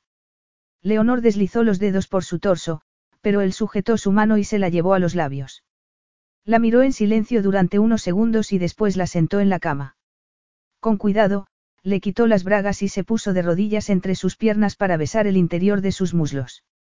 Leonor tiró de su pelo para obligarlo a levantar la cabeza y cuando él la miró a los ojos se le rompió el corazón. No, te deseo ahora. Por favor, Gabriel. Porque sabía que aquella sería la última vez. Se tumbaron en la cama y Leonor agarró su rígido miembro, memorizándolo, saboreando la esencia de su cuerpo, acariciándolo arriba y abajo hasta que él protestó. Leo. Se encajó en ella tan profundamente como era posible y empezó a moverse con lenta e implacable precisión adelante y atrás. Leonor podía sentir la tormenta en su interior y se agarró desesperadamente a sus hombros intentando aguantar un poco más, queriendo grabar cada segundo en su cerebro para poder recordarlo cuando estuviese sola, pero sabía que ese recuerdo sería un frío consuelo. Cuando no pudo aguantar más se dejó ir con un sollozo, las olas de palpitante placer incinerándolo todo a su paso y calmando por un momento el dolor en su corazón. Cuando Gabriel despertó al amanecer supo de inmediato que estaba solo en el apartamento. Igual que aquella primera mañana, pensó. Aún podía respirar el perfume de Leo, aún podía sentir el roce de sus uñas en la espalda mientras se enterraba en ella profundamente, cayendo a un abismo de placer tan intenso que seguía exhausto. Se levantó y se puso unos vaqueros, suspirando. Leo se había ido como la última vez, pero había dejado una nota sobre la cómoda. Querido Gabriel. Lo siento mucho. No puedo hacer esto. Leonor. Su primera reacción fue correr a buscarla y hacer que le dijese eso a la cara después de lo que había pasado por la noche, pero sabía que no serviría de nada, de modo que se acercó a la ventana y miró la calle. Era una calle preciosa flanqueada por altos álamos, pero él no le había dado importancia hasta que Leo apareció en su vida y le hizo ver las cosas con ojos nuevos. Una vez más, experimentaba esa desagradable sensación de impotencia. Había roto el hielo por la noche, pero estaba siendo castigado por ello. Sabía que Leo luchaba una batalla interna cuando llegaron al apartamento. Lo deseaba, pero no quería reconocerlo. Y entonces ella había dicho, yo también te deseo. Él había querido resistirse, preguntarle si solo estaba cumpliendo con su parte de un acuerdo del que quería liberarse, pero había algo tan vulnerable en su expresión, en sus ojos. Y su deseo por ella era demasiado poderoso. Por eso no se había resistido, aunque sospechaba que pagaría un precio muy alto por ello. Ya lo estaba pagando. Gabriel arrugó la nota y la tiró a la papelera. Le daría unos días y luego hablaría con ella y le diría. ¿Qué iba a decirle? Pero sabía lo que tenía que decirle. En realidad, lo había sabido durante algún tiempo, pero no sabía si ella querría escucharlo. Tras unos días sin contacto alguno con Leonor, que había vuelto al castillo de su familia, su secretaria entró en el despacho con un sobre que contenía un fajo de documentos. La petición de divorcio. Algo se rompió en su interior. No sabía qué hacer, a quién acudir y, sin pensarlo dos veces, sacó el móvil del bolsillo y marcó un número. Unos segundos después escuchó la voz de Lázaro Sánchez. Gabriel Torres. ¿A qué le debo tan inesperado placer? Gabriel tomó aire. Podemos hablar, por favor. Capítulo 11. Y esta parte del castillo fue construida en el siglo XII. Leonor estaba acostumbrada a las exclamaciones de admiración cuando llegaban a esa zona del castillo, pero no tan escandalosas, seguidas de murmullos de emoción. Sorprendida, se dio la vuelta y vio que alguien se había unido al grupo. Gabriel. O tal vez era una alucinación. Siento llegar tarde. Sigue, por favor. Esperaba que siguiese como si no hubiera pasado nada.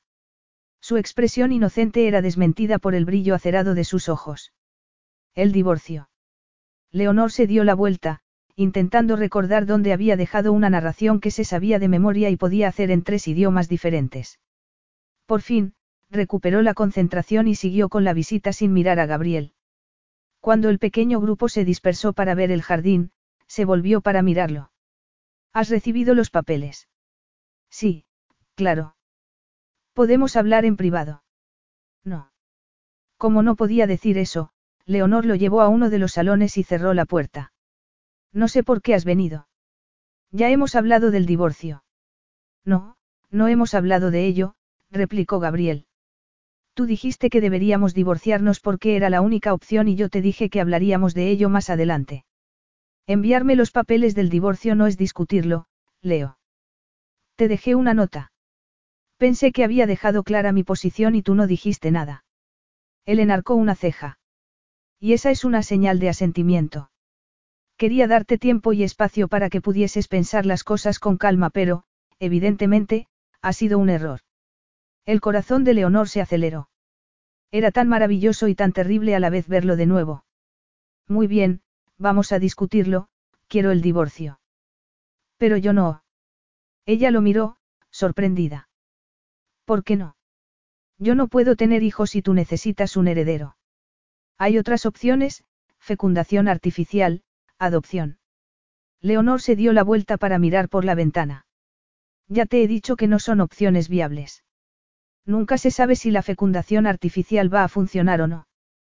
Pensé que eras más valiente, Leo. Ella se dio la vuelta para mirarlo. Es que no. No estás dispuesta a darnos una oportunidad. No, no es eso. Entonces, ¿qué es?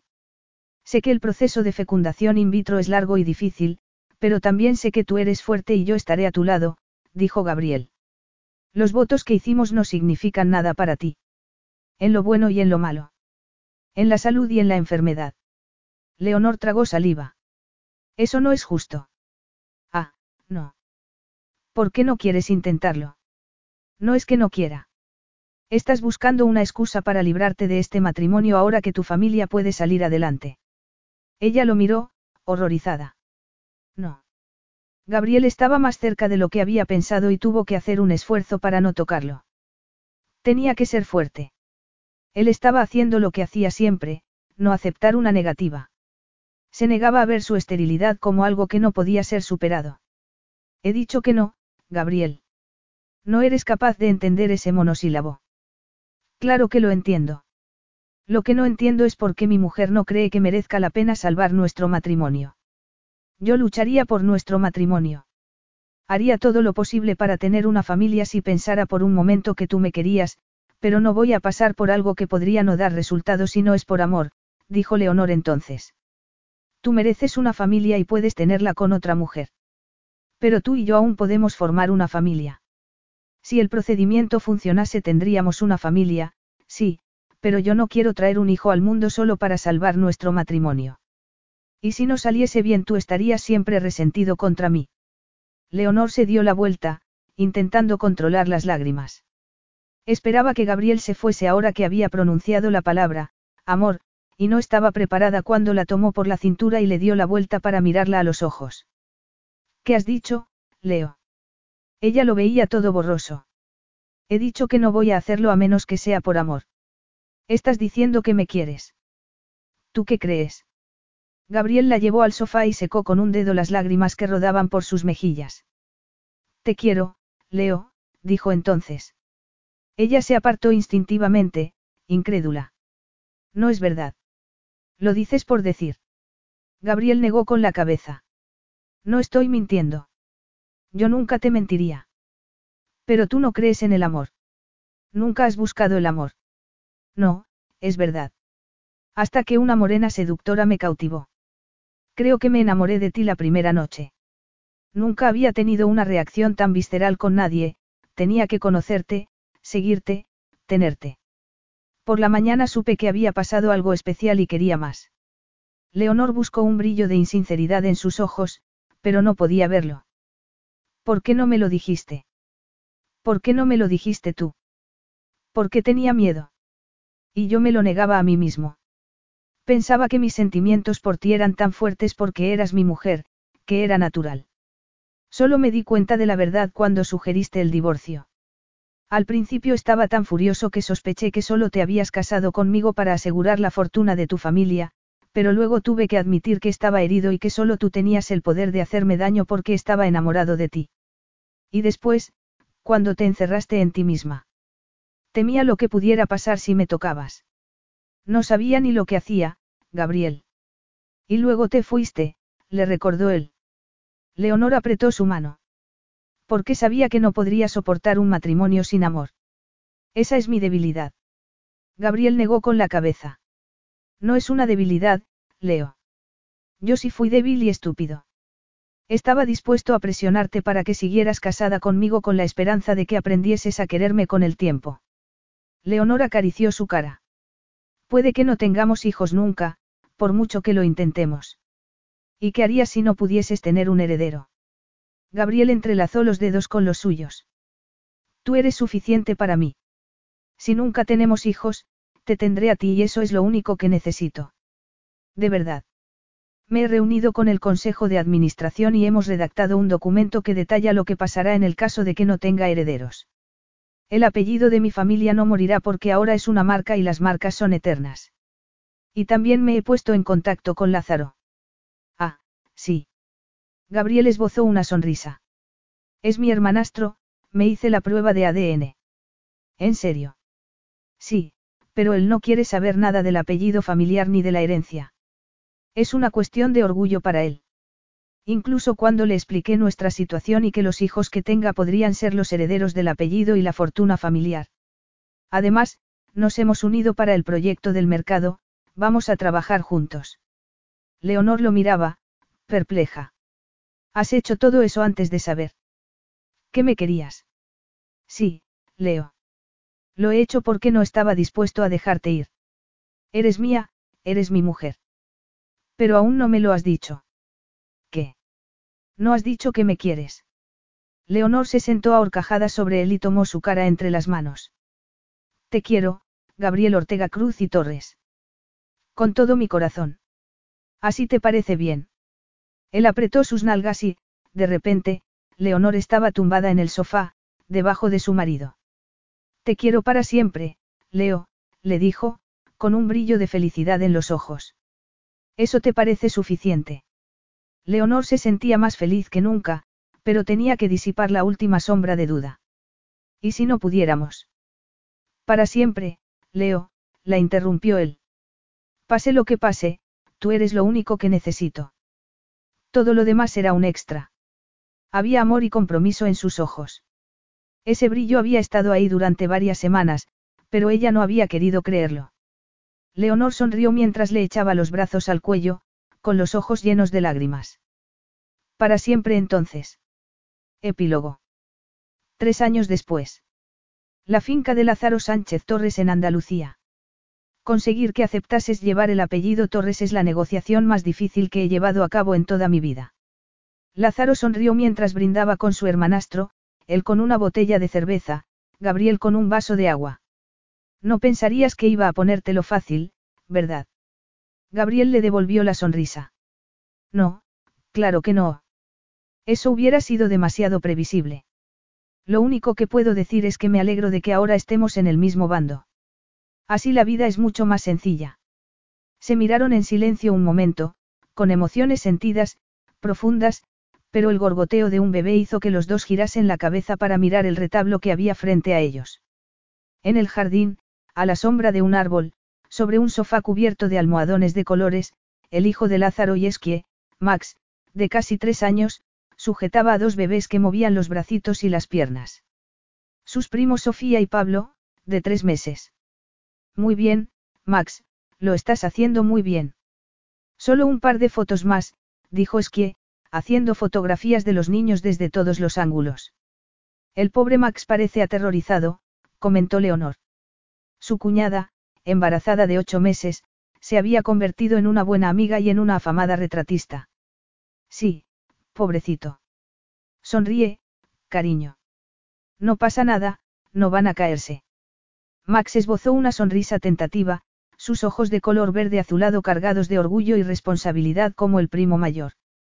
Muy bien, creo que ya está, anunció Esquie. Tengo suficientes fotos para hacer los retratos y estoy agotada. No me extraña.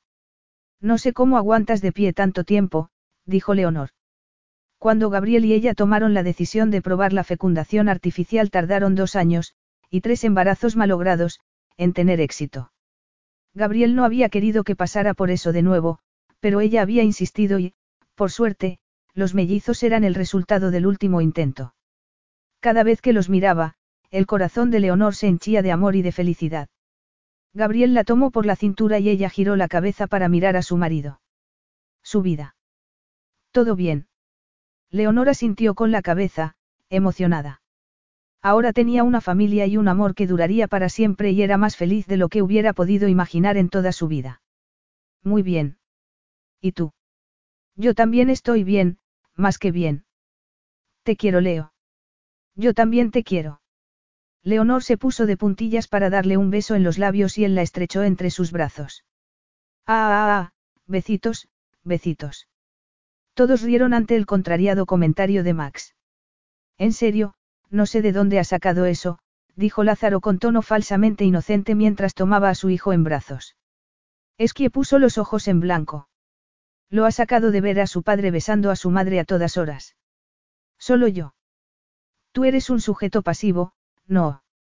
Si no recuerdo mal, esta misma mañana. Riendo, Gabriel y Leonor se sentaron en el sofá con los niños mientras Lázaro y Esqui entraban en la casa. El sol estaba poniéndose, bañándolo todo con su luz dorada. Sofía emitió una especie de maullido y Leonor desabrochó el corpiño del vestido y se colocó a la niña sobre un pecho.